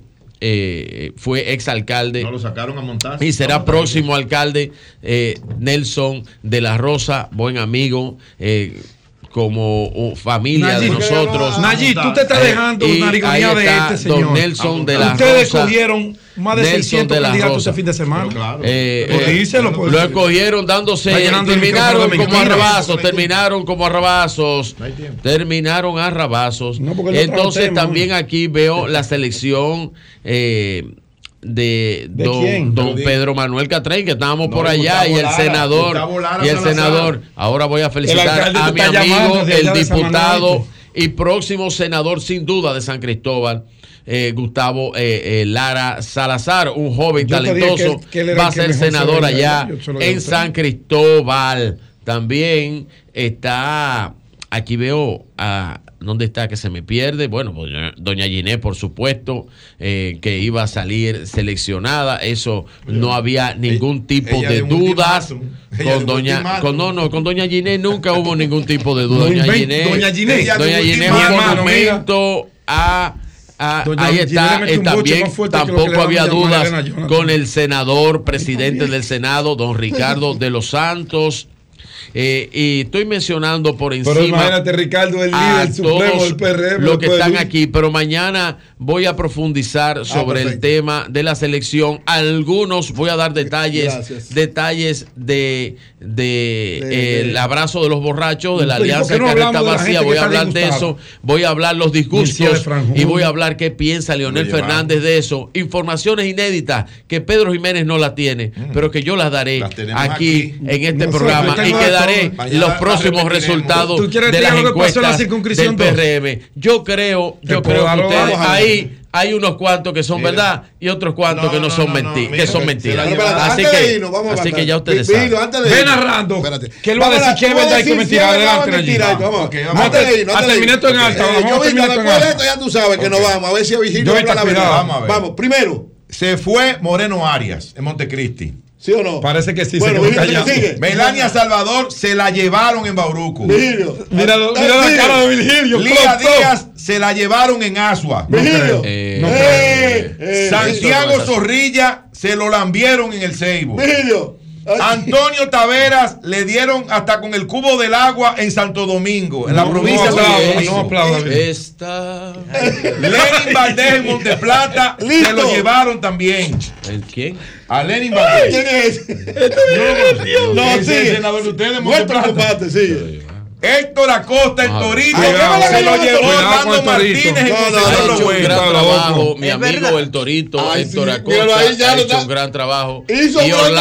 Orlando Martínez ha hecho un trabajo a nivel de las Ay, bases. Y por veremos. último, Y por último. Milcíades Franjul se lo llevaron en Peravia. Un abrazo a mi primo Mircea de Fanjul. Milcíades. De pésame Milcíades vuelve vuelve a su casa. Mira un abrazo de De consolación. consolación. Se vino hermano, Un abrazo. Los PRMistas gozan eh, el dolor ajeno. Pedro y. Lo que pasa es que ustedes han Pedro definido. allí, la- tú la sabes qué es lo bueno de esta democracia y la democracia que tiene el Partido Revolucionario Moderno. Tremenda que democracia. Está eligiendo sus candidatos y lo está dando a conocer. Yo quiero ver cuando ustedes Es den la a conocer madre. lo de ustedes. que no.